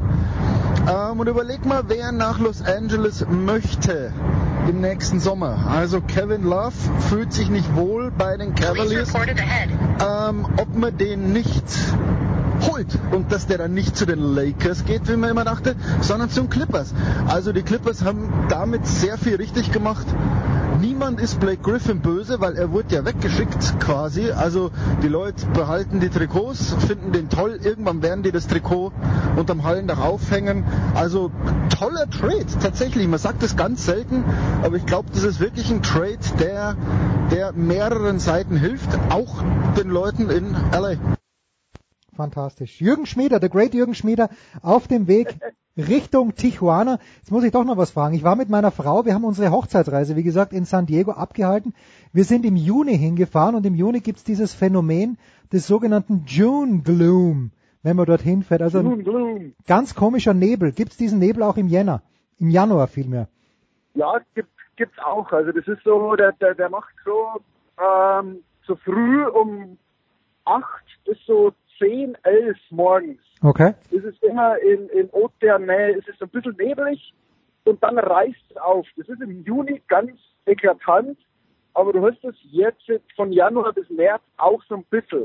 Äh, dass du einfach früh, es reißt so richtig auf, und du denkst dir so, uh, heute ist aber kein schöner Tag. Und plötzlich um elf macht's und du denkst dir, wuhu, doch wieder 25 Grad heute. Es ist, es ist such a dog's life, dass man in Kalifornien leider führen muss. Das ist halt Jürgen Schmieder, pass auf. Das, das, fahren wir hier gerade am Delmar vorbei. Das kommt ja in, in Beach Boy Surf in USA. Man fährt hier so runter und irgendwie jeder, jede Ausfahrt ist eins, ein, eine Textzeile in Beach Boy Surf in USA. Das ist fantastisch. Das ist großartig. Und du bist ja auch schon in La Jolla vorbeigefahren. Also ich weiß nicht, äh, ob das direkt an, am, am äh, Highway liegt, aber La Jolla muss ja fantastisch schön sein. La Jolla ist Wahnsinn. Also jeder, der, der ein bisschen gerne ins Meer geht oder am Meer joggt oder surft, sollte da hinfahren. Es ist, es ist richtig fantastisch. Großartig. So, jetzt haben wir neun Minuten Schmieder und das ist fantastisch. Wir haben, wir haben Politik abgefackelt. Wir haben Super Bowl abgefackelt. Wir haben Filmgeschichte und Musikgeschichte abgefackelt. Ja, und da geht er dahin, der große Jürgen Schmieder. Das war's mit unserem Empfang. Fantastisch. Big Show 341. Bleibt dran, es geht noch weiter. Unglaublich, aber wahr.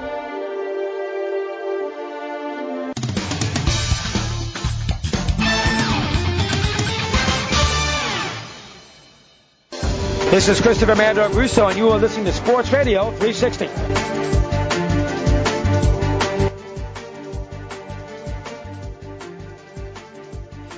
Man hört im Hintergrund noch das Schnaufen des großen André Vogt, denn er kommt gerade vom Bau. Dre, say it ain't so. Du hast schon das Kinderzimmer, die vielen Kinderzimmer eingeräumt. Nee, nee, nee. Und, äh, ich war nicht so außer Atem, weil das war wieder ein Termin, der ein bisschen länger gedauert hat. Äh, aber gut, äh, was, was will man machen? Verzögert sich alles so ein bisschen. Ist denn, äh, man, ist es in, ist ja, in Wolfsburg ja. auch so, so sommerlich wie hier? Weil eigentlich die beste Zeit, um jetzt ein Haus einzurichten.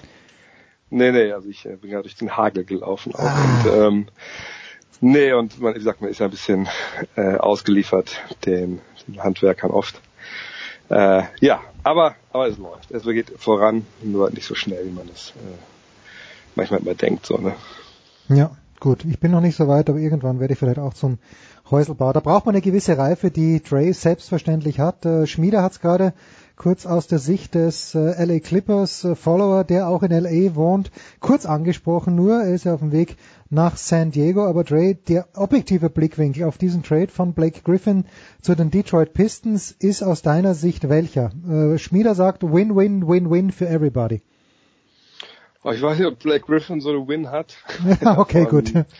Wo immer er, an welchem Strand er wohnt in LA, dann nach, nach Detroit. Da ist ja, glaube ich, eine, eine Gegend, die man vielleicht mal lieben lernen muss in den USA, aber Detroit und hier eine Stadt, die ja Alke Beutel war in den letzten Jahren durch den Niedergang der Autoindustrie da und ähm, aber gut, ich meine als Millionär glaube ich kann man sich überall ganz bequem machen.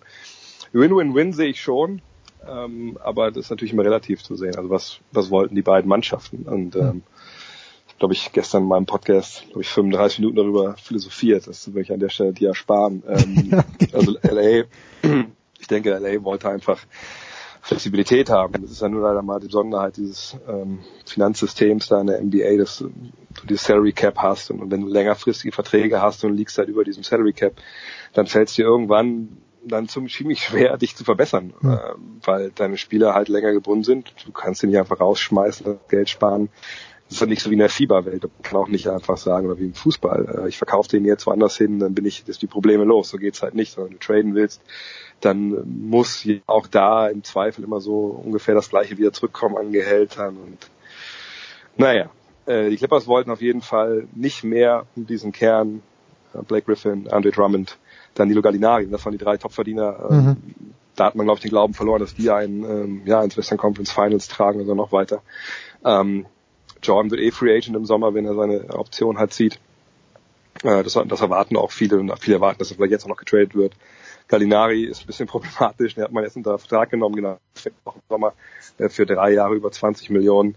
Aber mit einem von denen kannst du vielleicht leben, so gehaltstechnisch, ähm, zumal der dann auch 2020 Free Agent wird, also kannst du irgendwann auch mal wieder vielleicht verschiffen, weil der Vertrag ausläuft. Aber Fakt ist nun mal, die Clippers wollten flexibler sein. Sie haben jetzt ähm, mit Avery Bradley, mit Tobias Harris zwei Jungs, die können wahrscheinlich direkt starten, wo Mhm. Marjanovic ja, wahrscheinlich von der Bank kommen. Ähm, das sind verschiedene hohe Verträge. Bradley wird Free Agent, sprich, die kann man vielleicht so weiterschicken, wenn man das möchte jetzt. Ähm, spätestens vielleicht im Sommer.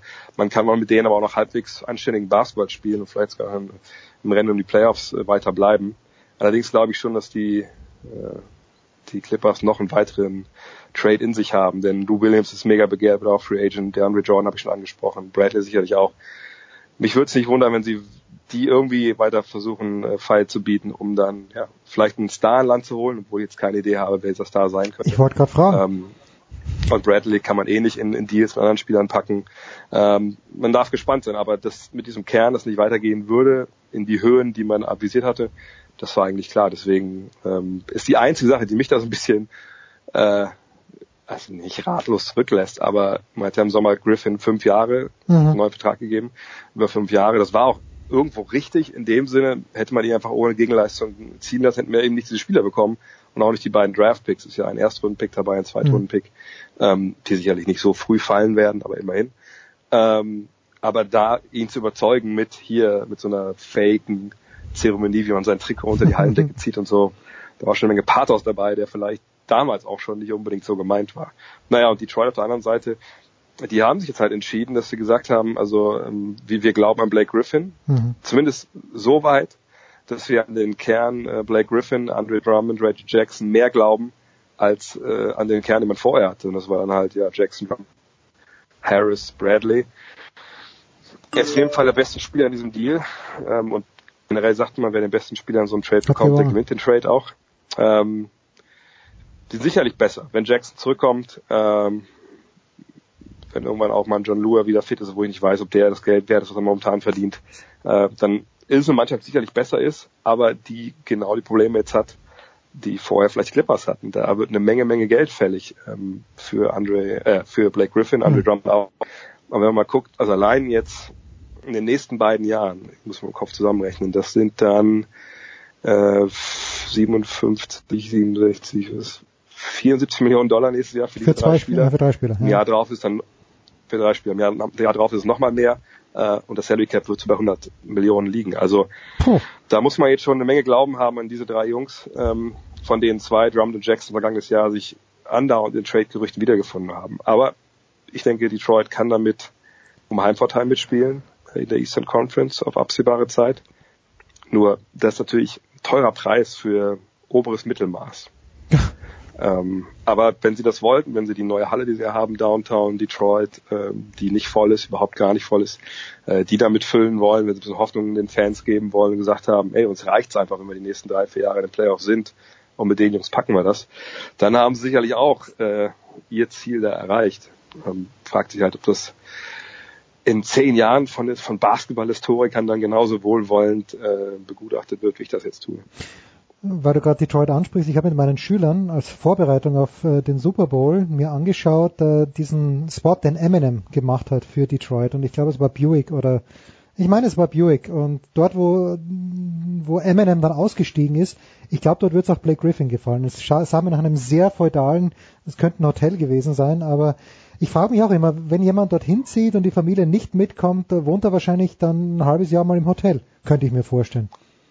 Ich meine, das Ding ist ja bei den NBA-Spielern sowieso, also dieser Faktor, ah, der will in einer geilen Stadt leben versus vielleicht in einer Stadt, wo es kalt ist oder so, mhm. wenn man Free Agent ist, ist, glaube ich, einer, den man ziemlich unter, äh, unter den Tisch fallen lassen kann. Sicherlich, wenn du Familie hast, dann ist es ein bisschen schwieriger, aber in der Regel, die allermeisten äh, Jungs in der NBA wohnen in der Offseason nicht da, wo sie spielen. Also ja, ja. zwei Drittel leben wahrscheinlich in äh, in LA. Ähm, viele gehen in die eigene Heimat zurück. Ähm, viele werden auch in Florida zum Beispiel da äh, sich rumtreiben. Ähm, von daher diese paar Monate. Im Endeffekt ist es ja wirklich nur der Oktober, November, Dezember, Januar, Februar, März, April, wenn du Playoffs bist, noch Mai und wenn es ganz gut läuft, Juni und dann ist dir wahrscheinlich auch egal, wo du lebst, wenn du in die Finals kommst. Ähm, das ist ein, ja, ein halbes Jahr, dreiviertel Jahr, aber wie gesagt, ich glaube, man kann das schon vernachlässigen bei einigen Leuten. Jetzt gab's ja als äh, Steve Barmer, da hat ja noch äh, der große Max Kellerman seine Show gehabt in Los Angeles und der, der spricht immer von der Clown-Franchise.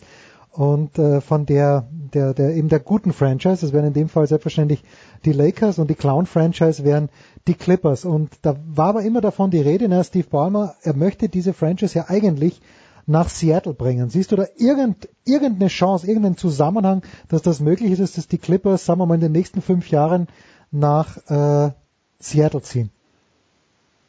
Glaube ich eigentlich nicht. Also ich meine, klar, es gibt Verbindungen von Barmer nach Seattle. Ähm, da ist ja auch Microsoft da, der sein Vermögen mitgemacht. Mhm.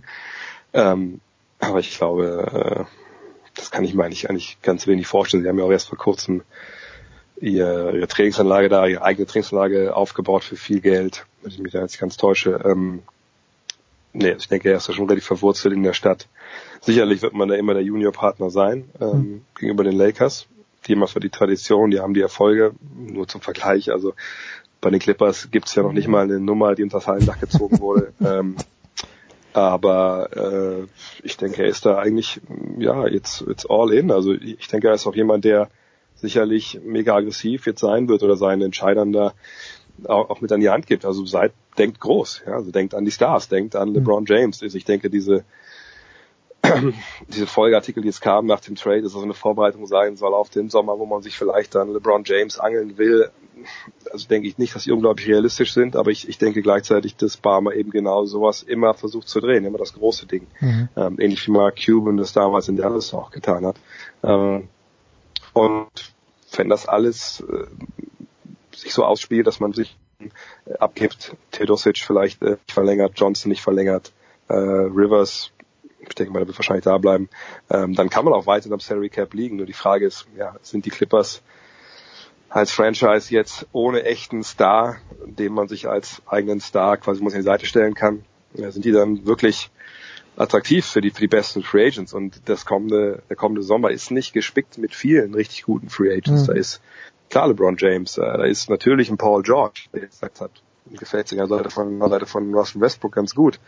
Da ist äh, DeMarcus Cousins, aber jetzt hat die Achillessehne gerissen, also ja. will man da Ach, äh, das Risiko eingehen. Ähm, und danach wird schon dünn was so die, die Free Agents angeht, weil Kevin Durant wird zum Beispiel nicht wechseln. Also ich, ich, ich bin sehr gespannt, was der Plan der Clippers ist, aber dass man jetzt mehr Flexibilität hat und, und da sein kann, vielleicht, wenn was passiert, dass es ja an sich nicht schlecht ist. Der Marcus Cousins reißt sich aus die Achillessehne. Wenn ich es richtig gesehen habe, Kevin Love bricht sich den Haxen. Äh, Kevin Love wird auch Free Agent äh, im Sommer oder wie sieht sein Vertragsstatus aus und wo siehst du ihn in der kommenden Saison? Jetzt muss ich ehrlich sagen, dass mein, mein Österreichisch nicht so gut ist. Also wenn du mit Haxen die Hand meinst. Nein, mit Haxen meine ich den, ich dachte, er hat sich, den, ich dachte, er hat sich das Bein gebrochen, aber er hat sich die Hand gebrochen. Nee, nee, die Hand, genau. Und vielleicht ah, okay. ist es nicht so wie das. Die linke Hand, sicherlich fällt ein paar Wochen raus.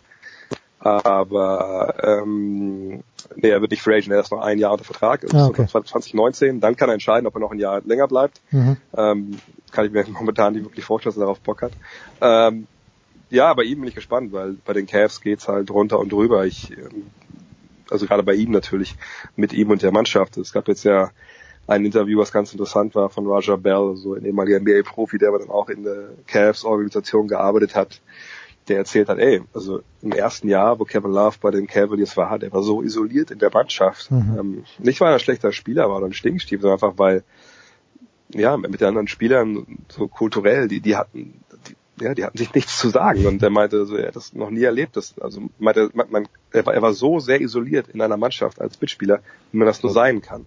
Und äh, damals hatten die wohl auch einen, einen Deal auf dem Tisch, einen Trade für Kevin Love im ersten Jahr und er hat gesagt, ey, das ist ein super Spieler, aber lasst uns einfach traden. Ich glaube nicht, dass der hier glücklich wird und seine volle Leistung abrufen kann. Hm. Gut, das ist schon ein paar Jahre her, aber es gab ja dann diesen Vorfall vor ein paar, ein, zwei Wochen, wo er krank war bei dem Spiel und dann einfach die Halle verlassen hat an dem Samstag. Also nicht aus, nicht irgendwie eigen, aus willkürlich oder so, sondern mhm. er war krank, gesagt, ich gehe nach Hause, ich gesagt, okay. ja klar, geh nach Hause.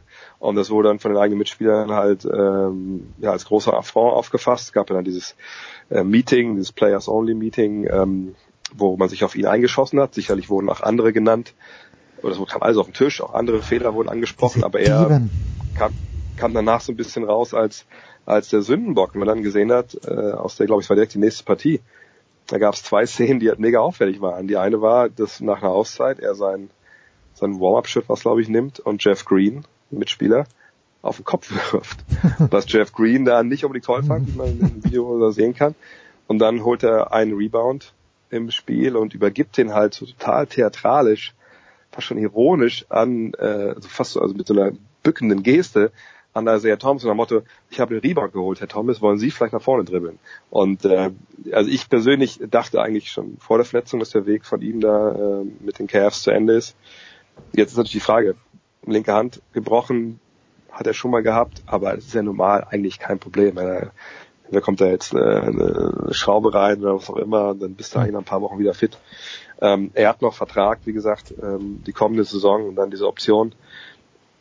Er ist der einzige Spieler für meine Begriffe, wenn er in diesem Kader irgendwas zurückbringen kann an Wert. Mhm.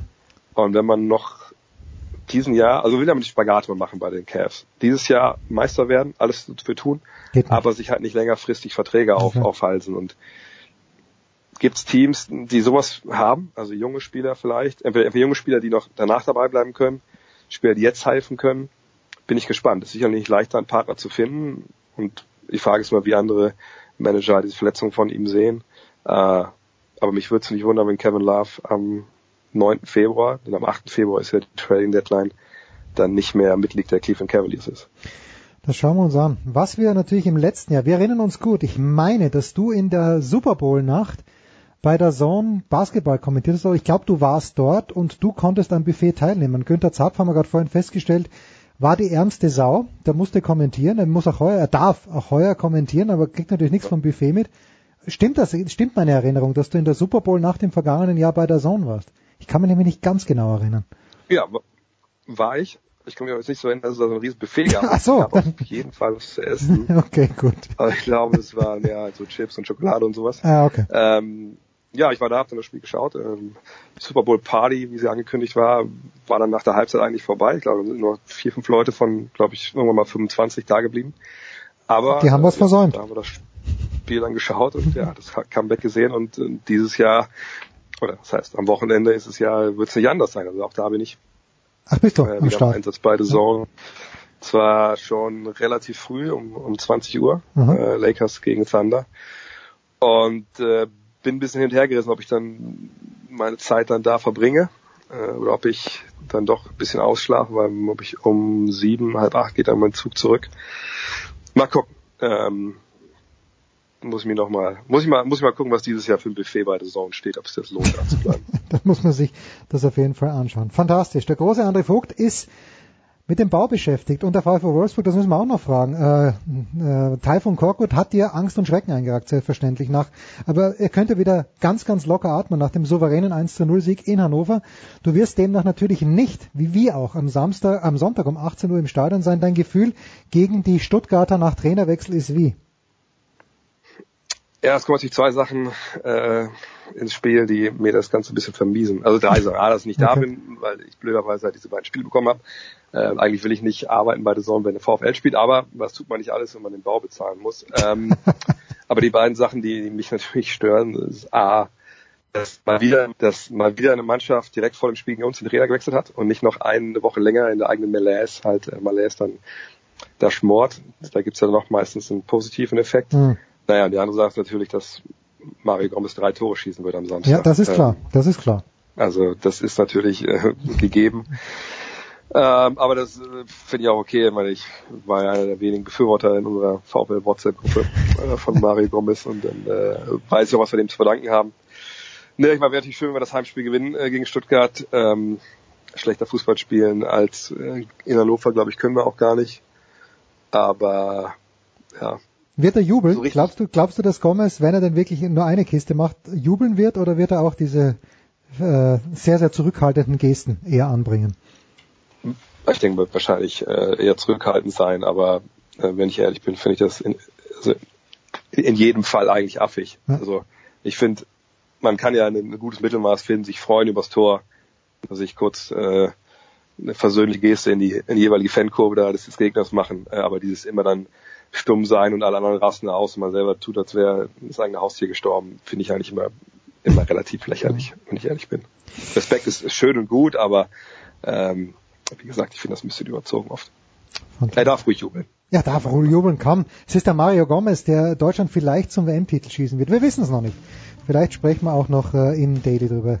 André Vogt in Wolfsburg, danke dir Dre, viel Spaß, äh, gute Anreise nach München am Wochenende soll ja der Winter wiederkommen, der sich jetzt in Wolfsburg schon mit Hagel niederschlägt. Kurze Pause und dann geht's hier weiter, der Big Show 341.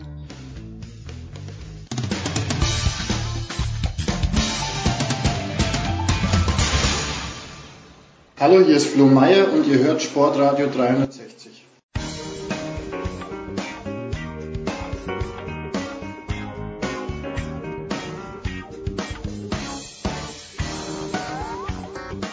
Big Show 341, es geht weiter. Und äh, wir waren schon in Hamburg heute bei Michael Born, aber wir gehen nochmal nach Hamburg zum großen Heiko Older. Grüß dich, Heiko. Grüß dich, Jens. Ich würde natürlich viel lieber aus Minneapolis. Ja, ich wollte dich gerade darauf ansprechen. Ich wollte dich gerade darauf ansprechen. Das ist jetzt das erste Mal seit wie vielen Jahren, dass du nicht live beim Super Bowl sein wirst?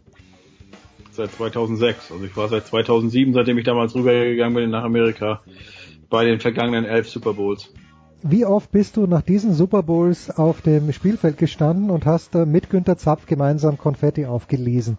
Das muss Nie. jedes Jahr gewinnen. Ich Nie. dachte, ich dachte, Nie. ich, Also- ja, bitte entschuldige. Nee, ähm, also ich habe Günther zwar gleich 2007 kennengelernt in Miami, daran wird er sich wahrscheinlich nicht erinnern, ähm, weil damals war ich irgendeiner, der einfach nur sich mal höflich vorgestellt hat. Ähm, und äh, dann haben wir uns in Glendale wiedergesehen, ein Mhm. Jahr später. Und dann weiß ich nicht, ob er auch hier, also er war ja nicht jedes Jahr vor Ort, er hat es ja auch mal ausfallen lassen. Äh, dann haben wir auf jeden Fall zusammengesessen oder nebeneinander gesessen in Glendale wieder 2015, als die Patriots gewonnen haben und äh, vergangenes Jahr waren wir auch zusammen in Houston. Da ähm, haben wir dann auch das erste Mal ein, bi- ein, was getrunken und uns ein bisschen länger unterhalten, weil da kannten wir uns ja durch Sportradio 360 dann, aber halt nur immer ähm, halt äh, ja über über Skype und da haben wir dann mal wirklich einen Abend miteinander verbracht, waren noch zusammen beim CC Top Konzert. Oh, ähm, und äh, da haben wir uns dann äh, ja ein bisschen bisschen näher kennen, näher kennengelernt äh, und ich weiß gar nicht, ob er dieses Jahr auch dabei ist äh, oder ob er äh, von zu Hause für der Sohn von zu Hause aus kommentiert. naja, kommentiert tatsächlich aus München, also aus, aus äh, Ismaning aus für Ja, der Zone ja, genau. gemeinsam mit Björn Werner und äh, wird natürlich auch Aber um deine Frage noch und den anderen Teil deiner Frage zu antworten, auf dem auf dem Feld stand ich nur 2015 in Glendale, als die Patriots gewonnen hatten. Das war auch wirklich nur Zufall, weil ähm, irgendwann fuhr dann der Bus oder kam das Zeichen im, äh, im äh, Media Center, okay, äh, last, last bus is coming, is going back to the Media Hotels. Und dann mussten wir, um da hinzukommen, zum Busparkplatz, einmal durchs Stadion quasi noch. Und äh, da war es von da, wo wir da längst geführt wurden, bis zum Stadion, das dann wirklich leer war und das Fett lag da auf dem Boden, waren es vielleicht 20 Meter. Da habe ich gesagt, komm, äh, lass mal schnell ein Foto machen. Und äh, das war von daher, wir sind, weil die Mediencenter sind sehr oft halt irgendwelche weißen Zelte, die Ja. in Stadionnähe aufgebaut sind. Und äh, da äh, bist du dann eigentlich so weit weg und auch so sehr mit beschäftigt, dass du da gar nicht dran denkst, noch ins Stadion irgendwie zurückzugehen. Und ich habe sowieso, das sind immer lange Nächte. Also äh, man muss versuchen, so viel wie möglich da zu schreiben, weil dann oft wie in San Francisco oder auch vergangenes Jahr in Houston der Transport zurück zum Hotel mitunter eine Stunde dauert und man darf ja nicht vergessen, das sind dann, das Spiel ist morgens in Deutschland halb vier um vier zu Ende. Dann musst du drei Stunden später um sieben Uhr, halb acht vielleicht deutscher Zeit, musst du dann in den Shuttle und wenn du dann eine Stunde verlierst, ähm, das ist viel Zeit mitunter. Also deshalb, äh, ja, äh, ist das ist es eigentlich das Letzte daran zu denken für mich. Oh, jetzt lass mal hier ein Foto machen, wie ich hier auf dem Rasen mit irgendwelche Konfetti, irgendwelches Kon Kon Konfetti durch die durch die Luft werfe. Wirst du dennoch äh, diese Nächte, du, du bist ja jetzt im Moment für, hauptsächlich für den NDR am Start, hast du dennoch irgendwas zu tun mit Super Bowl? Du hast, glaube ich, was vorbereitet. Für was, für einen Deutschlandfunk oder für den NDR? Ich habe super viel haben eine Brady Story gemacht. Ich habe morgen Donnerstag ähm, noch so ein äh, drei Fragen, drei Antworten, so ein in Anführungsstrichen Experten-Talk, also einfach in, in diese klassische Frage, man muss sagen, man darf ja bei beim NDR äh, darf es ja nicht zu tiefgründig sein. Ja. Muss man ja auch denken, okay, was hat man für eine höhere Klientel und da brauche ich hier jetzt nicht mit irgendwelchen Inside-Sachen kommen oder zu tief in sondern die Frage, äh, die New England Patriots, die Bayern der NFL und äh, dann will ich das mal entschärfen, weil halt mal erklären, wie das da läuft überhaupt in Amerika mit Gehaltsobergrenze, dass die Talente halt äh, nicht weggekauft werden, sondern zu, aufgeteilt werden und das ganze Sportsystem mal erklären. Aber ansonsten ja, ich schreibe noch viel, bin gerade hier am Schreiben für einen Tageszeiger in Zürich, eine große Tom Brady Geschichte.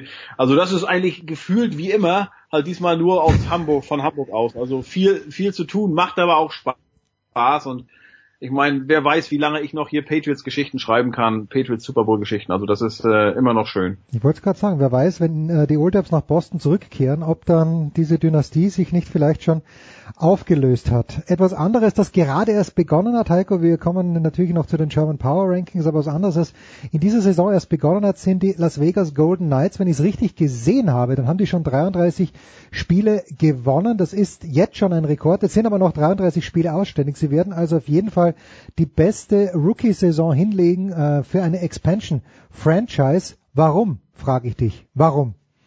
Fragen sich sicherlich viele. Ich muss ganz ehrlich sagen, ich habe da nur einen etwas, äh, einen, einen Blick drauf von sehr weit weg. Ähm, die Euphorie war von Beginn an dort groß. Äh, die 14.000 Dauerkarten waren ziemlich schnell verkauft. Und äh, wir haben ja öfter auch schon auch auf diesem dieser Welle hier mal drüber gesprochen. Das ist ja jetzt nicht so.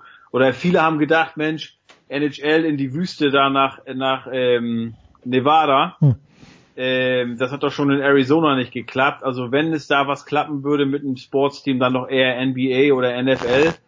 Aber die ähm, NHL ist da jetzt zumindest gut angekommen. Ähm, und wie es so ist, das ist sind ja jetzt keine komplett neuen, also sind ja keine Spieler, die noch nie NFL, nie in der in der Liga gespielt haben. Das wurde ja aufgeteilt. Äh, da wurden ja, man äh, vergangenes Jahr durften alle anderen 30 Teams eine gewisse Anzahl von Schi von Sch äh, Spielern schützen, äh, sch protecten oder ja. schützen und die anderen waren dann ähm, frei verfügbar. Und da haben sie sich zum Beispiel aus Pittsburgh vom Meister einen Marc André Fleury geholt. Und wenn du einen guten, wenn du einen guten Torwart hast, wenn ist das bei dir, bei mir, ne? Ähm, einen Moment, ich mache das mal eben aus. So, wenn du dann halt einen einen guten Torwart hast, äh, das ist immer eine gute, eine gute Basis. Die haben vorne halt auch erfahrene Stürmer mit Mike Fischer, unter anderem äh, also Leute, die schon viel gesehen haben, aber natürlich, äh, wo die sind in der Division, das ist eigentlich eine schwere Division. Also das ist schon viel, sage ich mal, Anfangseuphorie. So richtig erklären kann sich das trotzdem, glaube ich, keiner. Muss man sehen, wie es nachher wirklich ist, wenn sie denn die Play ich glaube, sie, sie erreichen die Playoffs, aber wie es dann in den Playoffs wird. Ähm, aber ja, ähm, die Zuschauer stehen voll dahinter. Ich habe jetzt gerade gelesen, dass da jetzt bei Autogrammwünschen äh, erstmal nur Kinder bis zum Alter von 14 Jahren bevorzugt werden, weil bei den letzten Mal war letzten Mal war es wohl so, dass die Erwachsenen die kleinen Kinder einfach zur Seite gedrängt haben, weil sie halt äh, ähm, irgendwelche Trikots oder andere Utensilien haben unterschreiben lassen wollen. Ähm, also ist natürlich schön, ähm, ist sicherlich auch erstmal ein eine, ein, ein Zwischen Zwischenfazit, äh, eine Momentaufnahme. Ne? Ich habe äh, vor der Saison mal mit Dennis Seidenberg auch gesprochen, wie das denn so ist. Er sagt also, es freuen sich viele natürlich auf die Destination Las Vegas. Da ist immer was los, wenn man da ein Auswärtsspiel hat. Aber man muss jetzt natürlich sehen, ob das langfristig was wird. Aber der Auftakt ist gelungen und ja, wie gesagt, es läuft besser als als erwartet und äh, in der auch sicherlich schweren Division da ähm, Hut ab, hätte, hätte ich nicht mitgerechnet und ich glaube, da bin, da bin ich sicherlich nicht der Einzige. Und ich glaube, der Verein hätte das auch nicht mitgerechnet. Also die wollten erstmal ja, sich etablieren in der, in der Liga und äh, ja, aber dass das gleich so gut läuft, ähm, umso schöner. Aber wie gesagt, es ist ja immer so, jetzt kommt gerade so die Zeit, ähm, Ende Januar, Anfang Februar, so beim Baseball sind es ja so die Dog Days Tage of August. August. Ja. Genau, und das ist jetzt so die Zeit, wo das dann so ein bisschen, puh, ganz schön lang. Dann nachher im, im März, da los, okay, dann musst du schon Playoff-Eishockey spielen, um überhaupt in die Playoffs zu kommen. Äh, warten wir noch, warten wir noch mal einen Monat ab, aber klar ist natürlich auch das, was sie jetzt haben, das haben sie und 33 Spiele gewinnst du natürlich nicht mal eben so im Vorbeigehen. Also ähm, da, da, da ist schon vieles richtig gemacht worden, gut gedraftet worden auch. Also eine schöne Geschichte momentan. Momentan, ja, die, die traurige Geschichte aus meiner Sicht, wenn ich so die Tabelle anschaue, und damit wollen wir es auch belassen, äh, aber ich möchte schon wissen, Tom Kühnagel hat, glaube ich, ein Tor geschossen, gestern oder ja, vorgestern, vorbereitet. Äh, vorbereitet hat das. Äh, die Pittsburgh. Penguins haben jetzt gerade mal 59 Punkte, sind im Moment im Playoff-Picture drin, aber es schaut gar nicht so gut aus, äh, Heiko. Das kann aber nicht am Abgang von Marc-André Fleury liegen, weil der hat ja, wenn ich es richtig auf dem Zettel habe, im letzten Jahr gar nicht mehr so viel gespielt. Ähm, genau, der war ja, äh, Matt Murray war ja da die, die Nummer eins, deshalb ist, ähm, äh, ist äh, Flurry. Flurry auch gegangen, beziehungsweise Flurry war, war, war available für diesen, für diesen Draft. Ähm, jetzt gucke ich mir selbst mal gerade hier die Tabelle alles an. Ähm, ja, Pittsburgh sehe ich gerade in der in der Metropolitan Zweiter. Ja, also es gibt aber- andere Teams, die eigentlich viel überraschender sind. Also Montreal hängt sehr weit unten. Hm. Ähm, auch die Raiders haben Probleme, Stand jetzt. Und dann, wenn du mal guckst im Westen, Chicago ist gerade so drin, aber Edmonton, die Edmonton Oilers im Moment äh, zehn, muss man gerade gucken, mit, also die waren ja im vergangenen Jahr äh, im Halbfinale und haben das nur in Spiel sieben verloren, also waren einen Sieg vom vom Stanley Cup Finale Hm. entfernt, die ganzen Young Guns da mit äh, Conor McDavid und natürlich auch mit Leon Dreiseitel. Und jetzt sind sie, Achtung, Stand heute, Chicago ist auch nicht drin im Moment. Chicago, der, der Meister von 2010, 2013 und 2015, äh, ist allerdings nur vier Punkte hinter dem Wildcard. Edmonton ist jetzt schon zwölf Punkte zurück. Und nach 49 Spielen, also bei noch 33 ausstehenden Spielen, eigentlich schon ein Rück, Rückstand, wo ich sage, das kannst du nicht mal aufholen. Aber da da so viel Talent versammelt ist in diesem Verein, traue ich es denen durchaus zu. Aber dann muss es jetzt endlich mal klicken. Also wenn du mal siehst, im vergangenen Jahr die Offensive war die große Stärke. Die haben im Moment ein Torverhältnis von minus 22. Hm. Ähm, da würde ich spontan aus der Entfernung sagen, äh, das ist ein Wunderpunkt da. Aber das, also Edmonton ist viel mehr eine Überraschung, dass die jetzt so weit schon zurückhängen, als dass beispielsweise Pittsburgh im Osten, wo sind sie gerade? Na, 59 Ähm, Punkte sind Vierter, glaube ich. Genau, sind, genau, ja, ja, sind, sind, sind aber dabei und die Rangers sind, sind auch noch gerade an der Grenze, können noch reinkommen, aber Montreal auch ähm, mit ihrem neuen Coach, mit Claude Jolien, der jetzt endlich mal, der vergangenes Jahr mitten in der Saison geholt wurde, als er in Boston gefeuert wurde. Ich glaube, zwei Wochen später hatten sie ihn sich gleich geholt. Das zeigt natürlich auch, dass er, was er für einen guten Ruf hat. Und der ähm, hat natürlich noch viele, sehr oft so. Selbst wenn du jetzt deine richtige erste Saison hast, du musst ja mit den Spielern noch leben, die andere geholt haben für dich, die langjährigen Verträge.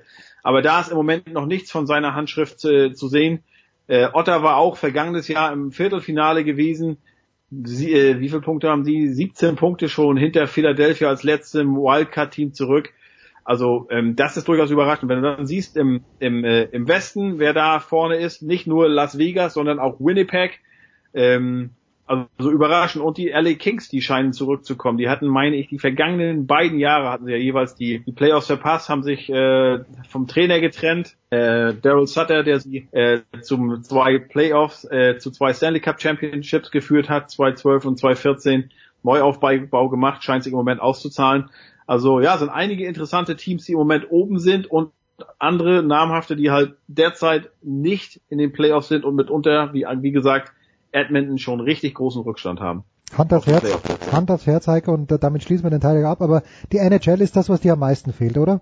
Jetzt gerade NFL, also das sage ich Schon, immer. Ich bin, okay. so ein, ich bin so ein Typ, also ich bewundere ja so einen Dre Vogt, ne, der gefühlt 365 Tage Basketball verfolgt. Und dann gibt's Leute wie Nicolas Martin wahrscheinlich, der mindestens 300 Tage oder nach Nordweg NFL verfolgt oder anderes das von den Sofa Quarterbacks sagen. Für mich geht die NFL so richtig los erst so ab Thanksgiving. Hm. Und dann aber im Januar gibt es für mich nichts Wichtigeres als NFL und dann Anfang Februar Super Bowl sowieso. Danach nachher äh, ab März, ähm, wie schon angesagt, angesprochen, wenn du dann wirklich in der NBA und der NHL schon mit unter Playoff Basketball spielen musst und Eishockey, um überhaupt reinzukommen, gibt's auch nichts Wichtiges. Da interessiert mich auch der Saisonstart der Major League Baseball nicht. Aber wenn dann nachher die Meisterschaften Mitte Juni vergeben sind in NHL und NBA, dann interessieren mich beide Ligen auch wirklich nicht, bis es bis es im Herbst wieder losgeht. Auch selbst, selbst so eine Draft, es sei denn aus deutscher Sicht, da war mal so ein Dreiseitel dabei oder so. Aber ansonsten die ganzen Drafts interessieren mich echt auch nicht. Also ich bin da wirklich so ein, so ein saisonaler Sportfan. Und das ist das Schöne in Amerika. Du hast halt wirklich diese, diese Abwechslung. Egal welche Saison ist, irgendwas ist immer. Und dann zum Beispiel aber auch äh, in der MLB, wenn dann äh, die Playoffs anstehen nachher im Oktober, das ist auch, also da interessieren mich dann NHL und NBA nicht so, weil da geht's halt gerade erst los, während es in der Major League Baseball wirklich um die Wurst geht. Also, nee, das ist wirklich schön. Und zwischendurch hast du immer noch mal Leichtathletikmeisterschaften, Schwimmmeisterschaften, du hast die US Open, du hast, irgendwas ist eigentlich immer. Und irgendwelche Golf, Golfturniere natürlich im April, das Masters immer und dann die, die US Open und, und, und ähm, äh, wie heißt das letzte? Ähm, PGA Championship. PGA Championship. PGA Championship, ja. genau. Zwischen alle vier Jahre noch den Ryder Cup dazwischen. Also irgendwas ist immer. Also ich bin wirklich, Entschuldigung, auf keine Liga wirklich hundertprozentig fokussiert. Natürlich interessiert mich die NHL am meisten, aber es gibt wie gesagt auch, wenn jetzt, wie jetzt gerade interessiert sie mich nicht, weil jetzt ist wirklich nur Super Bowl und NFL Playoffs. Tja, in Deutschland haben wir auch die tolle Auswahl. Fußball, Fußball oder Fußball. Kurze Pause und dann schauen uns der Heiko und ich mal an, was ich diese Woche für Ideen habe und Heiko hat vielleicht andere Ideen bei den German Power Rankings. Und jetzt ist es Zeit für die German Power Rankings, die wöchentliche völlig subjektive Rangliste aller deutschen Sportler, Teams, Trainer, Spielerfrauen. Exklusiv produziert, verantwortet und dem gesamten Internet zur kritischen Würdigung hingeworfen von sportradio360.de.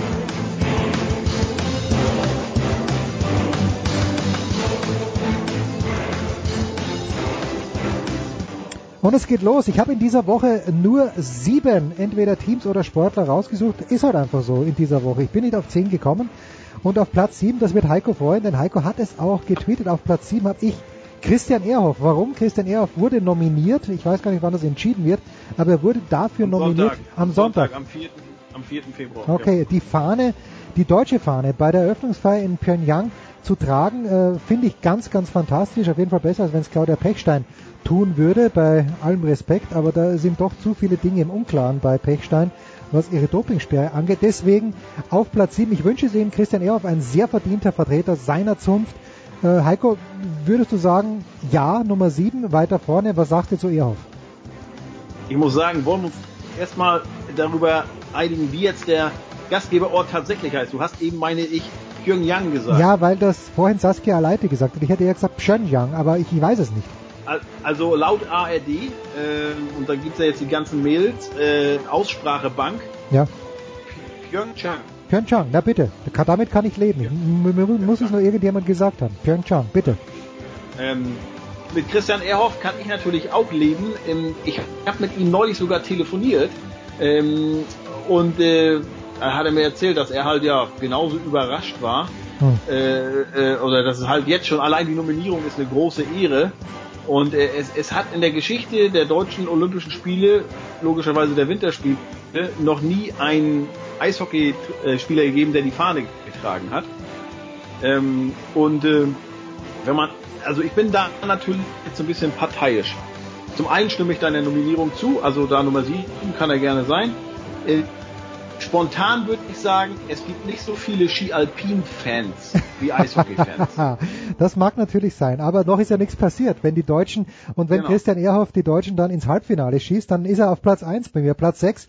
Es gibt einige Tennis... Nein, nein, nein, nein, nein, nein, nein, ich meine jetzt bei diesen fünf, die die Fahne tragen, Ach so. von den Nominierten. Wen haben, wir, wen haben wir denn noch? Wir haben Claudia Pechstein, ja, wir haben hast, Ehrhoff. Du hast Claudia Pechstein, du hast Nathalie Geisenberg, Rennrodel, Nein. kann ich mir nicht vorstellen, Nein. einfach zu wenig Hobby passt, Viktoria Rebensburg. Vielleicht. Und du hast ähm, Erik Frenzel, nordische Kombination, der Do Doppelweltmeister ist er, meine ich, geworden, ne? Ja, ja, und, und äh, also Frenz hat alles gewonnen im vergangenen Jahr. Weltcup. Ach ja, der, stimmt, stimmt, also der stimmt, das ist der Sportler des Jahres geworden sogar. Ja, also ja. Ähm, aber da denk, also die, es wird ja so gewählt, 50 Prozent der Fans, zählt 50 Prozent und 50 Prozent der Athleten. Und ich habe schon gehört, heute gerade, wir haben uns beim NDR auch drüber unterhalten, dass die Bild-Zeitung unter anderem im Osten richtig powern wird. Unsere Pechi. Ach was. Ne? Ja, ja, ja, unsere Pechi. Also habe ich nur gehört. Kommt nicht von mir, ich habe es nur gehört und ich gebe es hiermit weiter. Und ich glaube schon, dass da so ein bisschen, sind wir wieder beim Super Bowl bei den Patriots, diese, diese Patriots-Mentalität eventuell durchkommt. Wir gegen den Rest der Welt. Unsere Pechi, die sie ja 2010 um die Teilnahme an den Winterspielen in Vancouver beraubt haben, etc. Wäre das doch schön, wenn, wenn die die Fahne tragen würde. Weil ich sehe es ja selbst, Jens, ich weiß ja, wie es ist bei uns im Osten mitunter. Ich kenne Kollegen, auch Journalisten, die können nach wie vor nicht glauben, dass, Mira, dass Marita Koch in ihrer Karriere bis unter die Haarspitzen voll war. Ja, gut. Äh, Marlies Göhr, Marita Koch. Damals, ja, ich habe damals zum 25. Jahrestages von Marita Meyer Koch, heißt sie ja mittlerweile, kommt ja aus Rostock, ähm, ihres Weltrekordlaufes von 47,60 damals in Canberra war eine Seite Ostsee-Zeitung aus Rostock, ne? Hm. da war nicht eine Silbe von Doping und von irgendwelchen Zweifeln drin. Wahnsinn. Deshalb kann ich mir schon vorstellen, dass wirklich der Osten mehr powert für Pechstein und der Westen eventuell sagt, boah, ist mir eigentlich egal, wer die Fahne trägt. Ähm, Das oder dass sich, dann, dass sich dann die Weststimmen unter den anderen vier Sportlern so aufteilen. Verstehst du? Ja, verstehe ich absolut. Es ist möglich. Also, wir gehen Ich habe weiter. auch, ich hab auch schon das Argument gehört, dass Christian Ehrhoff so ein bisschen halt ist wie, wie Dirk Nowitzki, sprich Multimillionär drüben geworden, hat ja damals unter anderem in, in Buffalo seinen 40 Millionen Vertrag Mhm. unterschrieben. Und was hat das halt mit olympischen Werten zu tun? Tja, gut. Gut, ich meine, das, das wäre die Zeit von 1972, wo Karl Schranz heimgeschickt wird, weil er beim Fußballturnier mit einer Werbeaufschrift auf der Brust gespielt, gespielt hat. Wir wissen natürlich alle, dass das damals auch schon Profis waren und der Karl Schranz wird sicherlich mit seinem Skifahren bisschen Kohle verdient haben, aber da sind wir natürlich schon lang drüber hinweg. Lass uns weitermachen. Platz 6 habe ich Julia Görges aufgeschrieben. Warum? Julia hat eine super Saison gehabt äh, bis zu den Australian Open, dann ein bisschen enttäuschend ausgeschieden gegen Alice Cornet, aber spielt tatsächlich in St. Petersburg, ist dort hingeflogen, erste Runde souverän gewonnen. Ich darf auf der Zone kommentiert haben, ihr Zweitrundenmatch gegen Roberta Vinci. Mir ist nichts Besseres eingefallen, aber ich mag die Julia und ich finde es gut, dass sie sich nicht hängen lässt. Platz 6, Heiko. Ja oder nein? Ja, ja, du, wie gesagt, ich bin ja hier aus dem Großraum Lübeck, äh, Bad Oldesloe, wo sie herkommt, ist zwei Autobahnausfahrten weiter. Kann man Ähm, nehmen. Kann man nehmen. Genau. Darf ich übrigens, mir fällt spontan ein Achterplatz ein, Bitte. ja keinen hast. Ja, ja, bitte, hau rein. Ich nehme ich nehm einfach mal auch aus äh, mit Lokalkolorit versehen natürlich Tobias Kamke. Warum? Ich bin am Sonntag in Timmendorf, gehe am Strand längs mit mal kommt da einer längs mit seinem Bruder und noch ein Mädel und guckt mich an und dann gehen wir uns gehen, gehen wir beide aufeinander zu und ich denk so, Mensch, der ist aber ordentlich gut gebräunt. Und er, ich sag, hey, wir kennen uns doch. Und dann sagt er, ja, das habe ich auch gerade meinem Bruder erzählt. Ich habe Tobias Kamke 2010 bei den US Open kennengelernt. Hab damals für seine Heimatzeitung, für die Lübecker Nachrichten ein Interview mit ihm geführt in Flushing Meadows am Brunnen da, vor Schön. dem, äh, Ja, ja, vor dem, was. äh, äh, vor dem äh, Arthur Ashe Stadium. Ja. Dann haben wir so ein bisschen geplaudert und er sagte, ja Mensch, ich bin jetzt 31, ich bin 220 in der Welt, war, komm gerade aus Australien, war da äh, zweite Runde Quali raus. Aber er sagte, ich spiele jetzt äh, US-Tour lasse ich aus, äh, spiele ein bisschen was in Europa. Aber man sieht ja so auch bei Jule oder so, also es geht noch aufwärts. Ne? Also es ist mitunter viel möglich. Und also er könnte sich jetzt auch sagen, das war's, ach komm, ne, ich bin 31, was soll das? Aber er sagt, er möchte noch mal oben angreifen und wie gesagt, durch die Lokalbrille, durch die Lübecker Lokalbrille gesehen, das fand ich stark und ich habe einfach mich gefreut, den nach siebeneinhalb Jahren mal wiederzusehen. Und, und er ist ein ganz normaler Mensch, mit dem kannst du dich da schön unterhalten und der kommt auf dich zu und sagt, hey Mensch, wir kennen uns doch. Und ähm, ja, wie gesagt, kleine private Episode, Platz 8, Tobias Kamke. Fantastisch. Kamke, Ehrhoff, Görges und auf Platz 5 habe ich, und da bin ich natürlich wieder total biased, wie man, äh, Heiko auch sagt, nämlich Alpiner Skisport. Dienstagabend in Stockholm, Linus Strasser, ein überragendes Parallelrennen gefahren, erste Runde Henrik Christoffersen rausgeworfen. Er ist insgesamt Dritter geworden, das rechtfertigt für mich Platz 5 für Linus Strasser. Heiko. Ich habe das gestern Abend noch gesehen. Ja. Also wir nehmen ja Mittwoch auf und habe heute Morgen, ich hatte Frühschicht beim NDR auch überlegt, ob ich das eventuell sogar melden soll. Ja. Neben all den, den Transfersachen. Aber ich weiß nicht, ob, ob die Leute in Bremen, Usedom, Neubrandenburg und Hannover diese Meldung nun ver vermisst haben.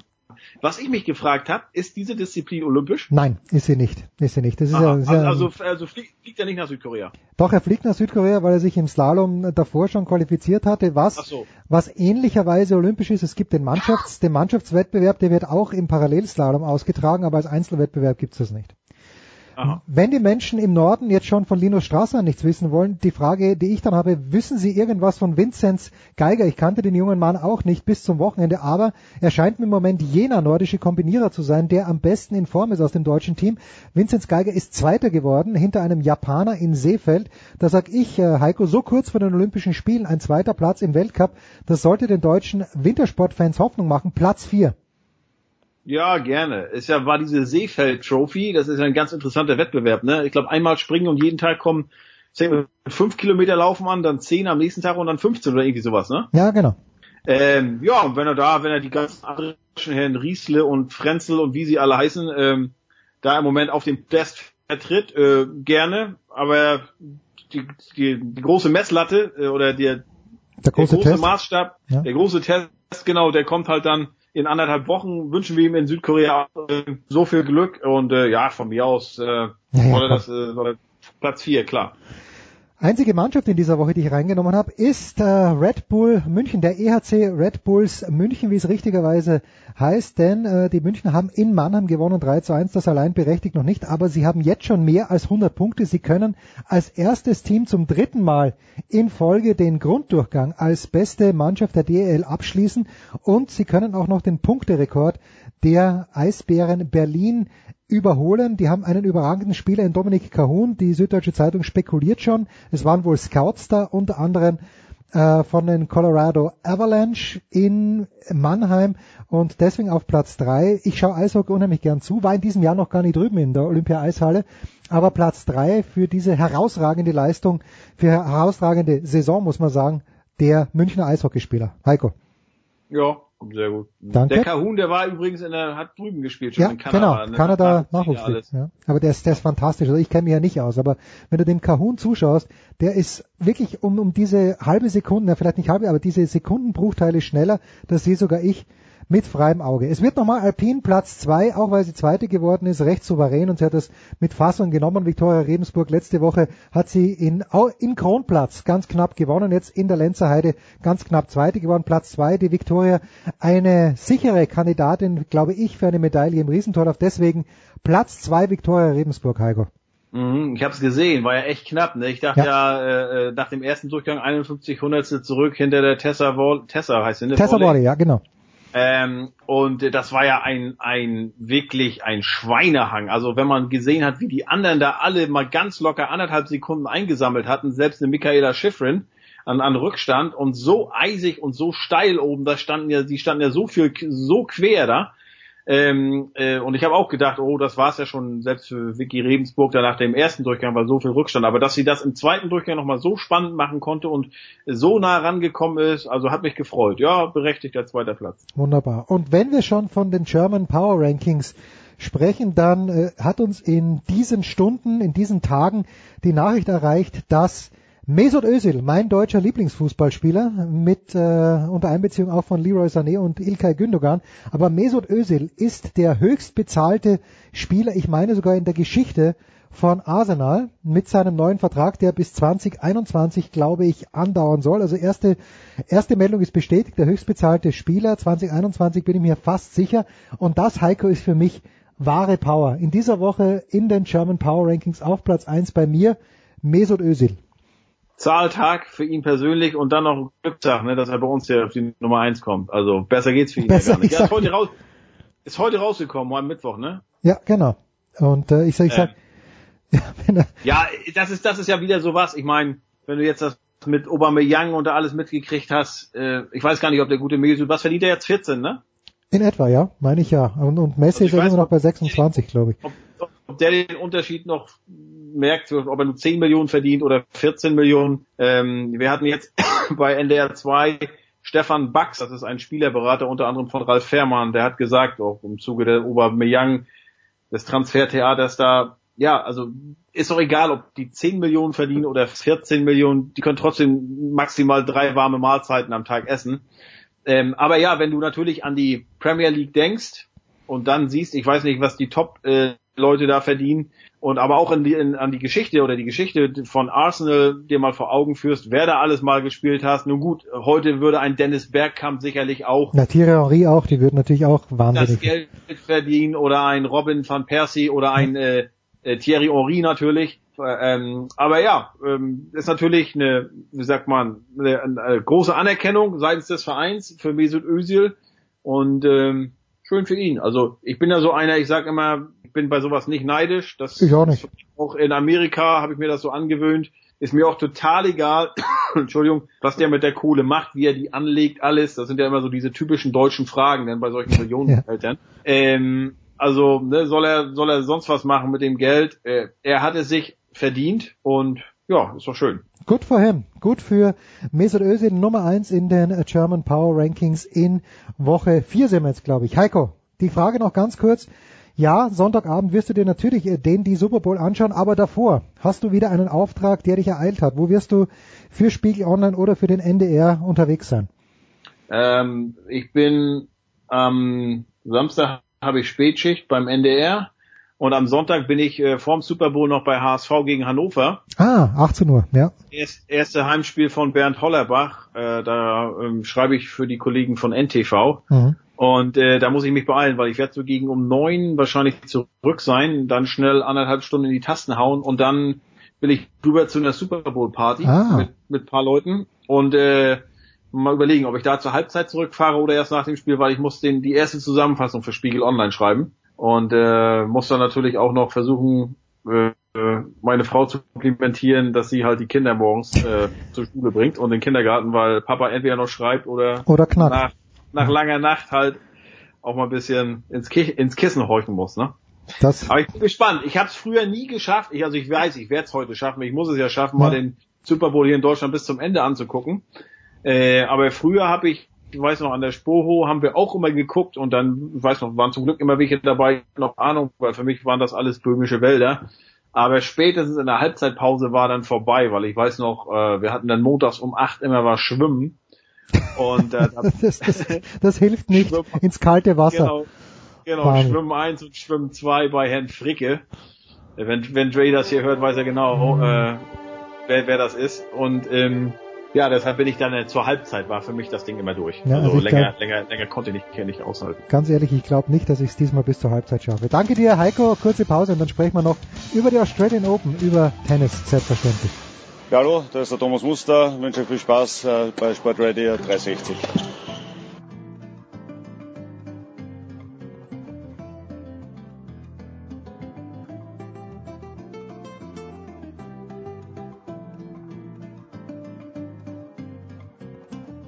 Herrschaften, Hintern raus in der Big Show 341 geht es natürlich um Tennis. Ich möchte nicht verhehlen, dass im Jahr 2017 nach diesem Fünfsatz-Sieg von Roger Federer gegen Rafael Nadal ich emotional in einer Art und Weise bewegt war, wie ganz, ganz selten bei einem Sportereignis. 2018 hat Roger Federer seinen 20.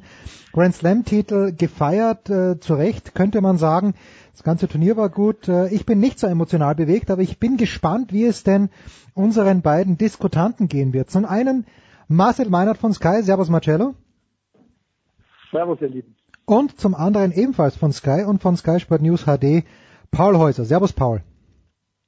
Servus, grüß euch. Marcel, ich weiß, äh, du schätzt den Maestro fast so sehr wie ich ihn schätze. Wie ging's dir denn am Sonntag so um die Mittagsstunden, äh, na, früher Nachmittag, lass es mal gewesen sein. 20. Grand Slam Titel, natürlich historisch.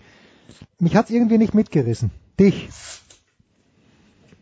Ich hatte, ich hatte auch feuchte Augen. Also ich hätte bei der Doch. Siegerehrung beinahe, beinahe mitgeholfen, muss ich sagen. Ja, da Äh, ich auch, aber davor nicht. Bitte.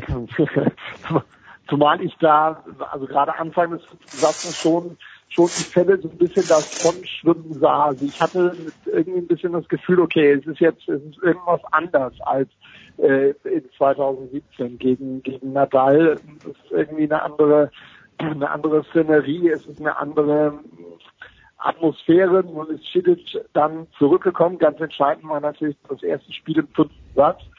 Wenn das anders läuft, ähm, dann bin ich mir nicht so sicher, ob da die Energie noch vorhanden ist, dass wir nochmal zurückkommen, weil das Momentum war da eigentlich auf der Seite von, von Cilic zu dem Zeitpunkt.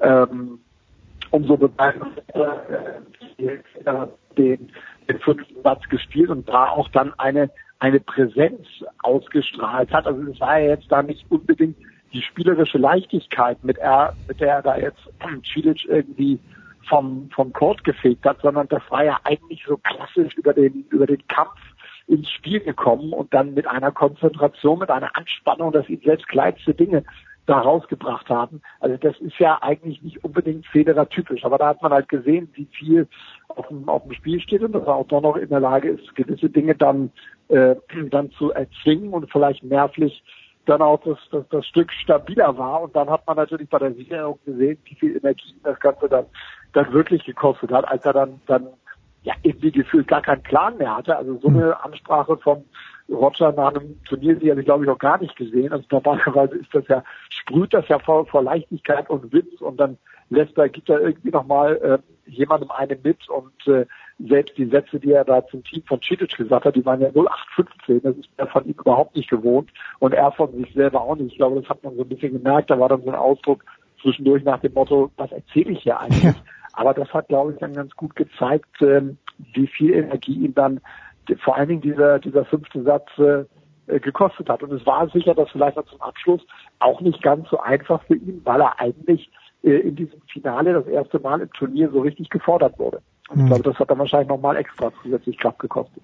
Ja, also äh, Federer hat er dann auch im Interview mit Babsi Genau so es. mit, Also, mit Mats Wilander gesagt, Das Paul, hat er ja auch dann ja. versucht, ähm, so zu erklären, dass es dann diesen großen emotionalen Ausbruch gab, dass, dass er im Turnier vorher diese Emotionen nicht so abladen konnte wie im vergangenen Jahr. Da hatte er ein Fünfsatz-Match gegen Nishikori, gegen Wawrinka und dann eben noch Nadal.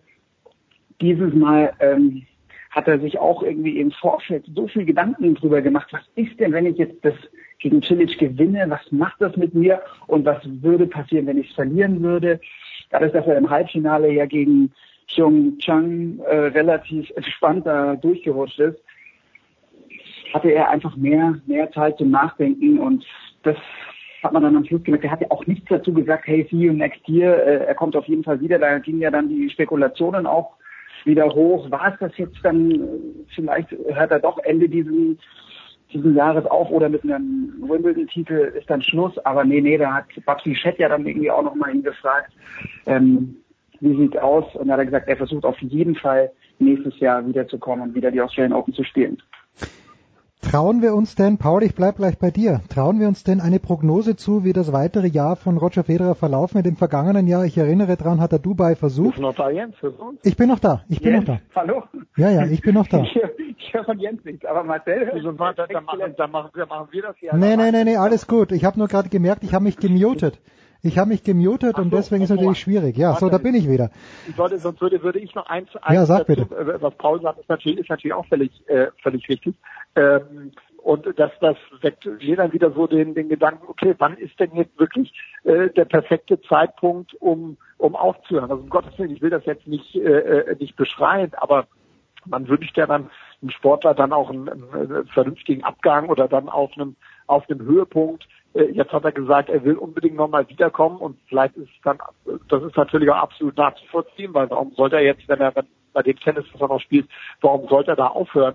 Aber er weiß natürlich auch nicht, was morgen ist. Ne? Also ich stelle es mir jetzt in dieser Situation unheimlich schwierig vor, da ein Gefühl dafür zu entwickeln, ähm, wann es denn wirklich vorbei ist. Auf der anderen Seite macht man sich vielleicht auch einfach gar keine Gedanken und versucht es äh, so weit zu genießen, wie es geht. Und wenn es dann halt doch eine Verletzung ist, die dem ganzen Ende setzt, mein Gott, dann, dann wäre es halt so. Ich glaube, so muss man es wahrscheinlich angehen und sich da keinen zusätzlichen Druck machen, oder Paul?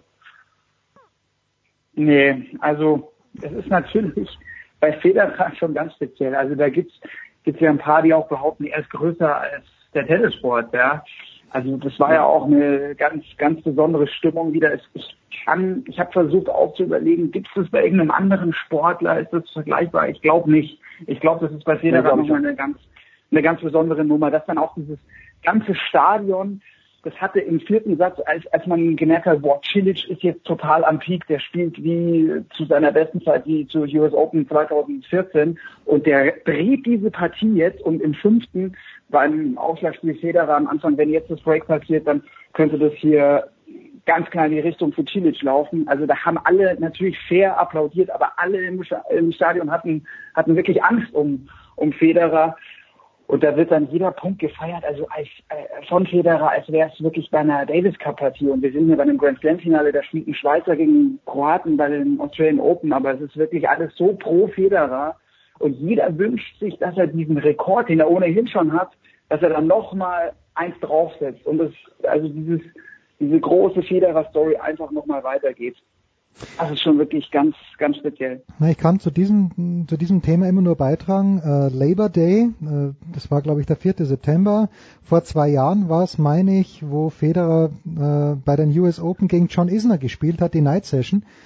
Einen Amerikaner und 92 Prozent der Zuschauer haben Federer die Daumen gedrückt. Ich weiß nicht, ob es vor zwei oder vor drei Jahren war.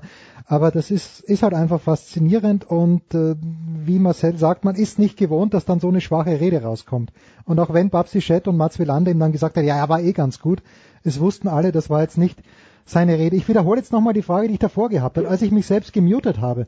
Trauen wir uns, Marcello, eine Prognose zu, wie das weitere Jahr von Roger Federer verlaufen wird. Im vergangenen Jahr hat er sich in Dubai versucht, gegen Donskoy verloren, ist dann nach Indian Wells, nach Miami gefahren, hat beides gewonnen, Sandplatzsaison ausgelassen, erst in Stuttgart zurückgekommen. Es kann nicht wieder so gehen. Or can it, Marcello? Boah, nein, kann, geht, geht eigentlich nicht. Das, das ist ja auch schon der Grund, warum ich eigentlich in meiner Prognose zu Jahresbeginn äh, gesagt habe, dass Federer auf jeden Fall in der, der Weltrangliste einbüßen wird, äh, wie viele Positionen dann auch immer. Aber normalerweise ist das, was er da gesammelt hat, so nicht zu verteidigen, gerade nicht in der äh, in der ersten äh, Jahreshälfte. Also ich, um jetzt mal kurzfristig zu denken, Dubai, da liegt eine Wildcard bereit. Ich wüsste jetzt momentan nicht, warum man sich das antun sollte. Das Feld ist jetzt da auch nicht sonderlich. Ich glaube, da sind nur zwei Top 20 Spieler dabei. Ja, Dimitrov also, ist dabei. Würde, Dimitrov ist dabei und er könnte und er könnte natürlich, äh, wenn er es gewinnt und Nadal in Acapulco nicht spielt, könnte oder nicht weit kommt, dann könnte die Nummer eins der Welt werden, wenn ihm das nochmal ein Anliegen ist. Das ist natürlich richtig, aber du weißt auch, dass Roger Federer jetzt nicht derjenige ist, der, der den Taschenrechner zur Hand nimmt ja. und dann, dann sich solche Gelegenheiten dann nochmal zurechtrechnet. Ich weiß nicht, ob er jetzt in Australien danach gefragt wurde, ob das jetzt auf einmal wieder eine, eine Priorität ist. Klar, eröffnet sich da diese Chance. Wenn man es dann wiederum so sieht, dann wäre, wäre die Chance äh, natürlich relativ groß, da in Dubai dann, dann Punkte mitzunehmen und äh, möglicherweise dann äh, davon zu profitieren, dass, dass Nadal in Acapulco halt extrem viel zu verteidigen hat, wenn er dann da überhaupt spielt. Ja, das ist dann, ja. das ist dann das nächste. Aber ein Sunshine-Double zu verteidigen, Nein. Boah, also da muss schon, muss schon extrem viel zusammenkommen. Das, das kann ich mir ehrlich gesagt nicht vorstellen bei dem Druck, der da, der da auf dem Kessel ist. Aber gut, wir haben natürlich auch in Australien viele, äh, viele Enttäuschungen erlebt. Djokovic gibt ein zweiten Rätsel auf. Von Wawrinka kommt irgendwie, kommt irgendwie gar nichts. Also, es ist natürlich, äh, waren natürlich etliche Ausfälle dabei, jetzt muss man auch sagen. Paul, ich weiß, wir schauen natürlich auf die Herren Sky sowieso mit den 500er und den 1000er Turnieren. Wir kommen auch gleich noch ganz kurz zum Davis Cup der Deutschen in Australia. Aber das Damenturnier, wenn ich jetzt so zurückdenke an diese Australian Open 2018, so lange ist noch nicht her, Paul, mir sind eher die Damen in Erinnerung geblieben. Wie geht's denn dir? Wie bewertest du die Qualität des Damenturniers 2018 Australian Open? Ja, also ich fand das Damenturnier auch wesentlich spektakulärer als das Herrenturnier. Hm. Herrenturnier Kyrgios Dimitrov war schon ein Highlight. Es gab Kyrgios Tonga war auch nicht schlecht, aber bei den Damen waren so viele Spiele und natürlich so viele Dramen, wenn man dann überlegt, äh, Bosniaki gegen Jana Fett äh, mit zwei Matchbällen hm. down und dreht das dann noch und äh, Halle muss Matchbälle abwehren gegen Lauren Davis. Drei Stück, glaube ich sogar. Der war 0-40 hinten in einem ja. Ausschlagspiel und gewinnt das noch. Und Lauren Davis wirklich auch brutal gefightet. Ja, das beste Match äh, war ganz klar für mich dann natürlich Halle Kerber, was da in der letzten Stunde von diesem Spiel da passiert ist, war Wahnsinn. Äh, Kerber hat zwei Matchbälle gehabt ja, bitter natürlich äh, für Angie, aber die kann so stolz auf sich sein und was, was für ein Turnier hat die gespielt, was für ein Start ins Jahr hat die hingelegt. Ja, und dann natürlich Halle, die Geschichte, dass sie gegen, gegen Wozniacki da im dritten Satz führt, aber und schon, ich glaube, zu Anfang zweiter Satz musste die ja behandelt werden, äh, ja, wurde, der, wurde der ja. Blutdruck gemessen, ja, genau ja, dann äh, hört man, okay, sie muss die Nacht im, im Krankenhaus äh, verbringen, dehydriert. Also schon, das tut mir wahnsinnig leid für, für Simona Halep. Jetzt hat sie drei Grand Slam Finals äh, verloren, aber sie wird es irgendwann mal schaffen. Ich bin mir ziemlich sicher. Und ja, also große Geschichten und ich bin sehr, sehr gespannt, äh, wie das Damen, Damenjahr auch weitergeht. Serena kommt zurück. Also da da sind auch noch einige Stories auf der Pfanne, würde ich sagen. Marcello, darf ich schon ganz kurz? Ja. Schon, schon, schon eineinhalb Wochen übrigens beim Fed Cup. Ne? Ja, stimmt. In, gegen die Niederlande zu Hause in, in North Carolina, glaube ich. Marcel, darf ich ein bisschen genau. Wasser in den deutschen Wein gießen? Denn äh, es sind drei Spielerinnen in unglaublicher Form nach Australien gekommen und alle drei haben, na sagen wir mal zweieinhalb davon Julia Görges und Elina Svitolina haben aus meiner Sicht Chancen liegen lassen. Kerber Matchball gegen Halep, das kann sie natürlich gewinnen und dann gewinnt sie auch das Turnier. Davon bin ich mir, da bin ich mir ganz sicher, das kann passieren. Aber gerade Julia Görges gegen Cornet, davor hatte sie noch nie verloren. Darf man da ein kleines bisschen kritisch sein oder müssen wir, weil wir Jule alle mögen, ich ganz besonders, Jule alles verzeihen? Nein, nein, nein, nein, nein, das, das will, will sie auch gar nicht, dass wir da alles verzeihen. Also natürlich muss man da kritisch sein, dass so ein Lauf, äh, den sie da hingelegt hat, dass der irgendwann mal enden muss, ist ja auch klar. Aber ähm, das war eine, das war eine schwache Leistung. Jetzt einfach mal dieses Match da ausge, äh, rausgenommen, völlig unabhängig, was, was davor passiert ist, da hat sie kein gutes Match gespielt. Hm. So. Und das hat sie äh, da danach auch gesagt. Und es ist natürlich auch keine so ganz einfache Situation. Ich glaube, das war sogar Nice Fashion Rod Later, wenn ich mich richtig erinnere. Auf jeden Fall einer, einer der größten Calls.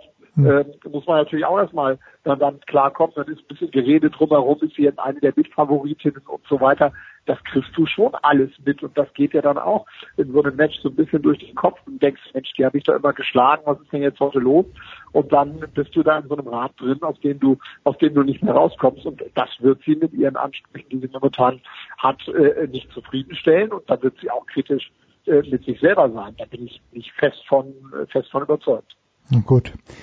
Also Julia Görges ist ja schon wieder in St. Petersburg im Einsatz. Erstaunlicherweise auch Caroline Wozniacki. Schauen wir mal, ob sie wirklich dann spielt am Donnerstag. Wir nehmen diesmal ja am Mittwoch auf, zwei Tage, Paul, bevor die deutsche Davis Cup Mannschaft in Brisbane antritt gegen Australien. Alexander Zverev ist gesetzt. Ich weiß im Moment noch nicht, ob Peter Gejovcik oder Jan-Lennart Struff der zweite Einzelspieler sein werden. Boris Becker, Paul, hat vor ein paar Stunden gesagt, für ihn ist das eine 50-50 Proposition. Mir ist das ein kleines bisschen zu optimistisch aus deutscher Sicht. Wie siehst du das Matchup mit den Australiern, Paul?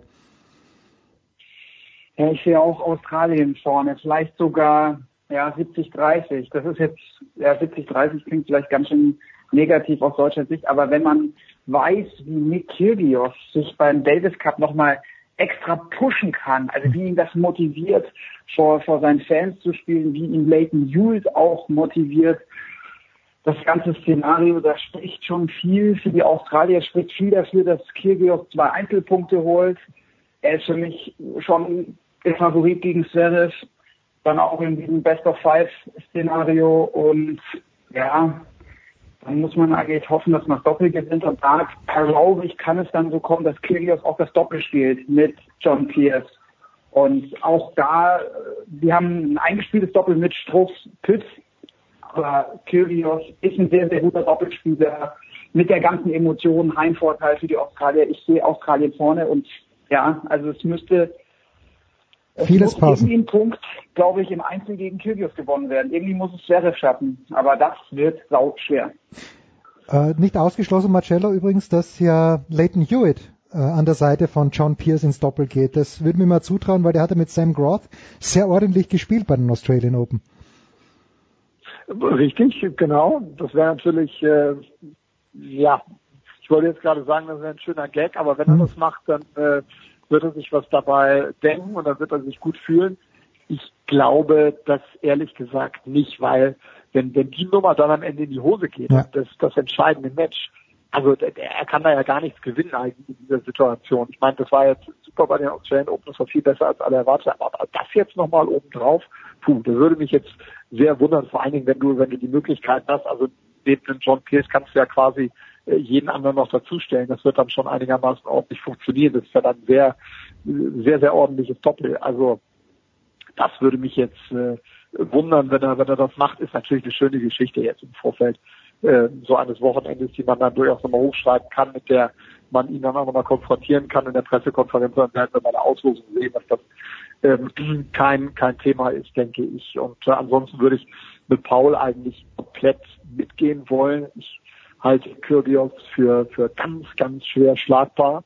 Ähm, und schon noch darauf verweisen, dass Jan-Lennart Struff, den ich ehrlich gesagt fast fix als zweiten Einzelspieler Okay. sehe, mir, mir sehr gut gefallen hat, eigentlich auch gegen Roger Federer ein, ordentliches Match gespielt hat, der im Doppel äh, natürlich klasse in Form ist wie in Australien, äh, gesehen haben. Ob es dann im Davis Cup auch reicht, ist dann ist dann was anderes. Aber ähm, ja, ich würde mit mit mit in der ganzen Szenerie auch den Deutschen schon die Rolle des, des deutlichen Außenseiters zuschieben und 30-70 finde ich nicht so unrealistisch. So, dann schauen wir uns das an. Zum Zeitpunkt unserer Ausstrahlung werden wir schon wissen, wen Michael Kohlmann, wen Leighton Hewitt nominiert hat. Danke Marcel, danke Paul. Wir wollen von euch, aber vor allen Dingen von dir Marcel, natürlich wissen, an diesem Wochenende, doch ich ahne es, äh, ich ahne es, äh, weil mir der Enkermann einen kleinen Hinweis gegeben hat. Du, es geht für dich in die Heimat, mein lieber Marcel. Ja, richtig, genau. Es zieht mich in die, in die Heimat. Ich bin am Samstag äh, mal wieder im Kieler Holstein-Stadion. Mhm. Holstein Kiel gegen Jan Regensburg, der Nord-Süd-Klassiker des kleinen Mannes. Ja, aber wie? Äh, und äh, ja, scheinbar braucht man da jemanden, der sich in beiden Kulturkreisen so ein bisschen auskennt. und äh, mal gucken, ob ich, ob ich da meine Trümpfe ausspielen kann. Der, der Mann, der in Landshut wohnt und äh, aus der Nähe von Hamburg kommt, Marcel Meinert. Paul, du hast Dienst bei Sky Sport News HD oder werden wir dich vielleicht sogar irgendwo hören? Aber es gibt ja noch kein 500 und noch kein 1000er Turnier. Genau, ja, ich bin bei Sky Sport News im Einsatz und ansonsten natürlich äh, groß Family Alarm. Natürlich. Bisschen viel ja klar, mit dem Kleinen, bei dem schönen Wetter auf dem Spielplatz. Ja, das ist, das ist jetzt äh, dieses Wochenende so. Und Rotterdam geht ja dann erst in zwei Wochen los. So, ja. Und übrigens ein ganz großer Mythos mit dem Kleinen auf dem Spielplatz. Äh, das klingt viel besser, als es ist. Es ist toll zweimal. Wenn man es jeden Tag macht, ist es früher oder später ein bisschen langweilig. Paul, sag jetzt nichts, weil deine Frau hört zu, aber mir kannst du es glauben, meine Kinder sind schon, sind schon alt genug. Big Show 341, das war's. In der nächsten Woche geht's weiter. Es geht auch in dieser Woche noch weiter. Freitag das Daily mit dem Anchorman, Samstag wahrscheinlich ein Tennis Daily, Montag wieder der Anchorman. Immer was los. Sportradio 360. Danke Paul, danke Marcel. Das war's in der Big Show 341. Das war die Big Show auf sportradio360.de. Folgen Sie uns auf Twitter, klicken Sie den Gefällt mir-Button auf unserer Facebook-Seite und abonnieren Sie uns via RSS-Feed oder auf iTunes. Die nächste Ausgabe der Big Show gibt es am kommenden Donnerstag. Bis dahin sollten Sie die Zeit nutzen und die weiteren Angebote auf sportradio360.de wahrnehmen. Play Ball! Da ist gar nichts toll!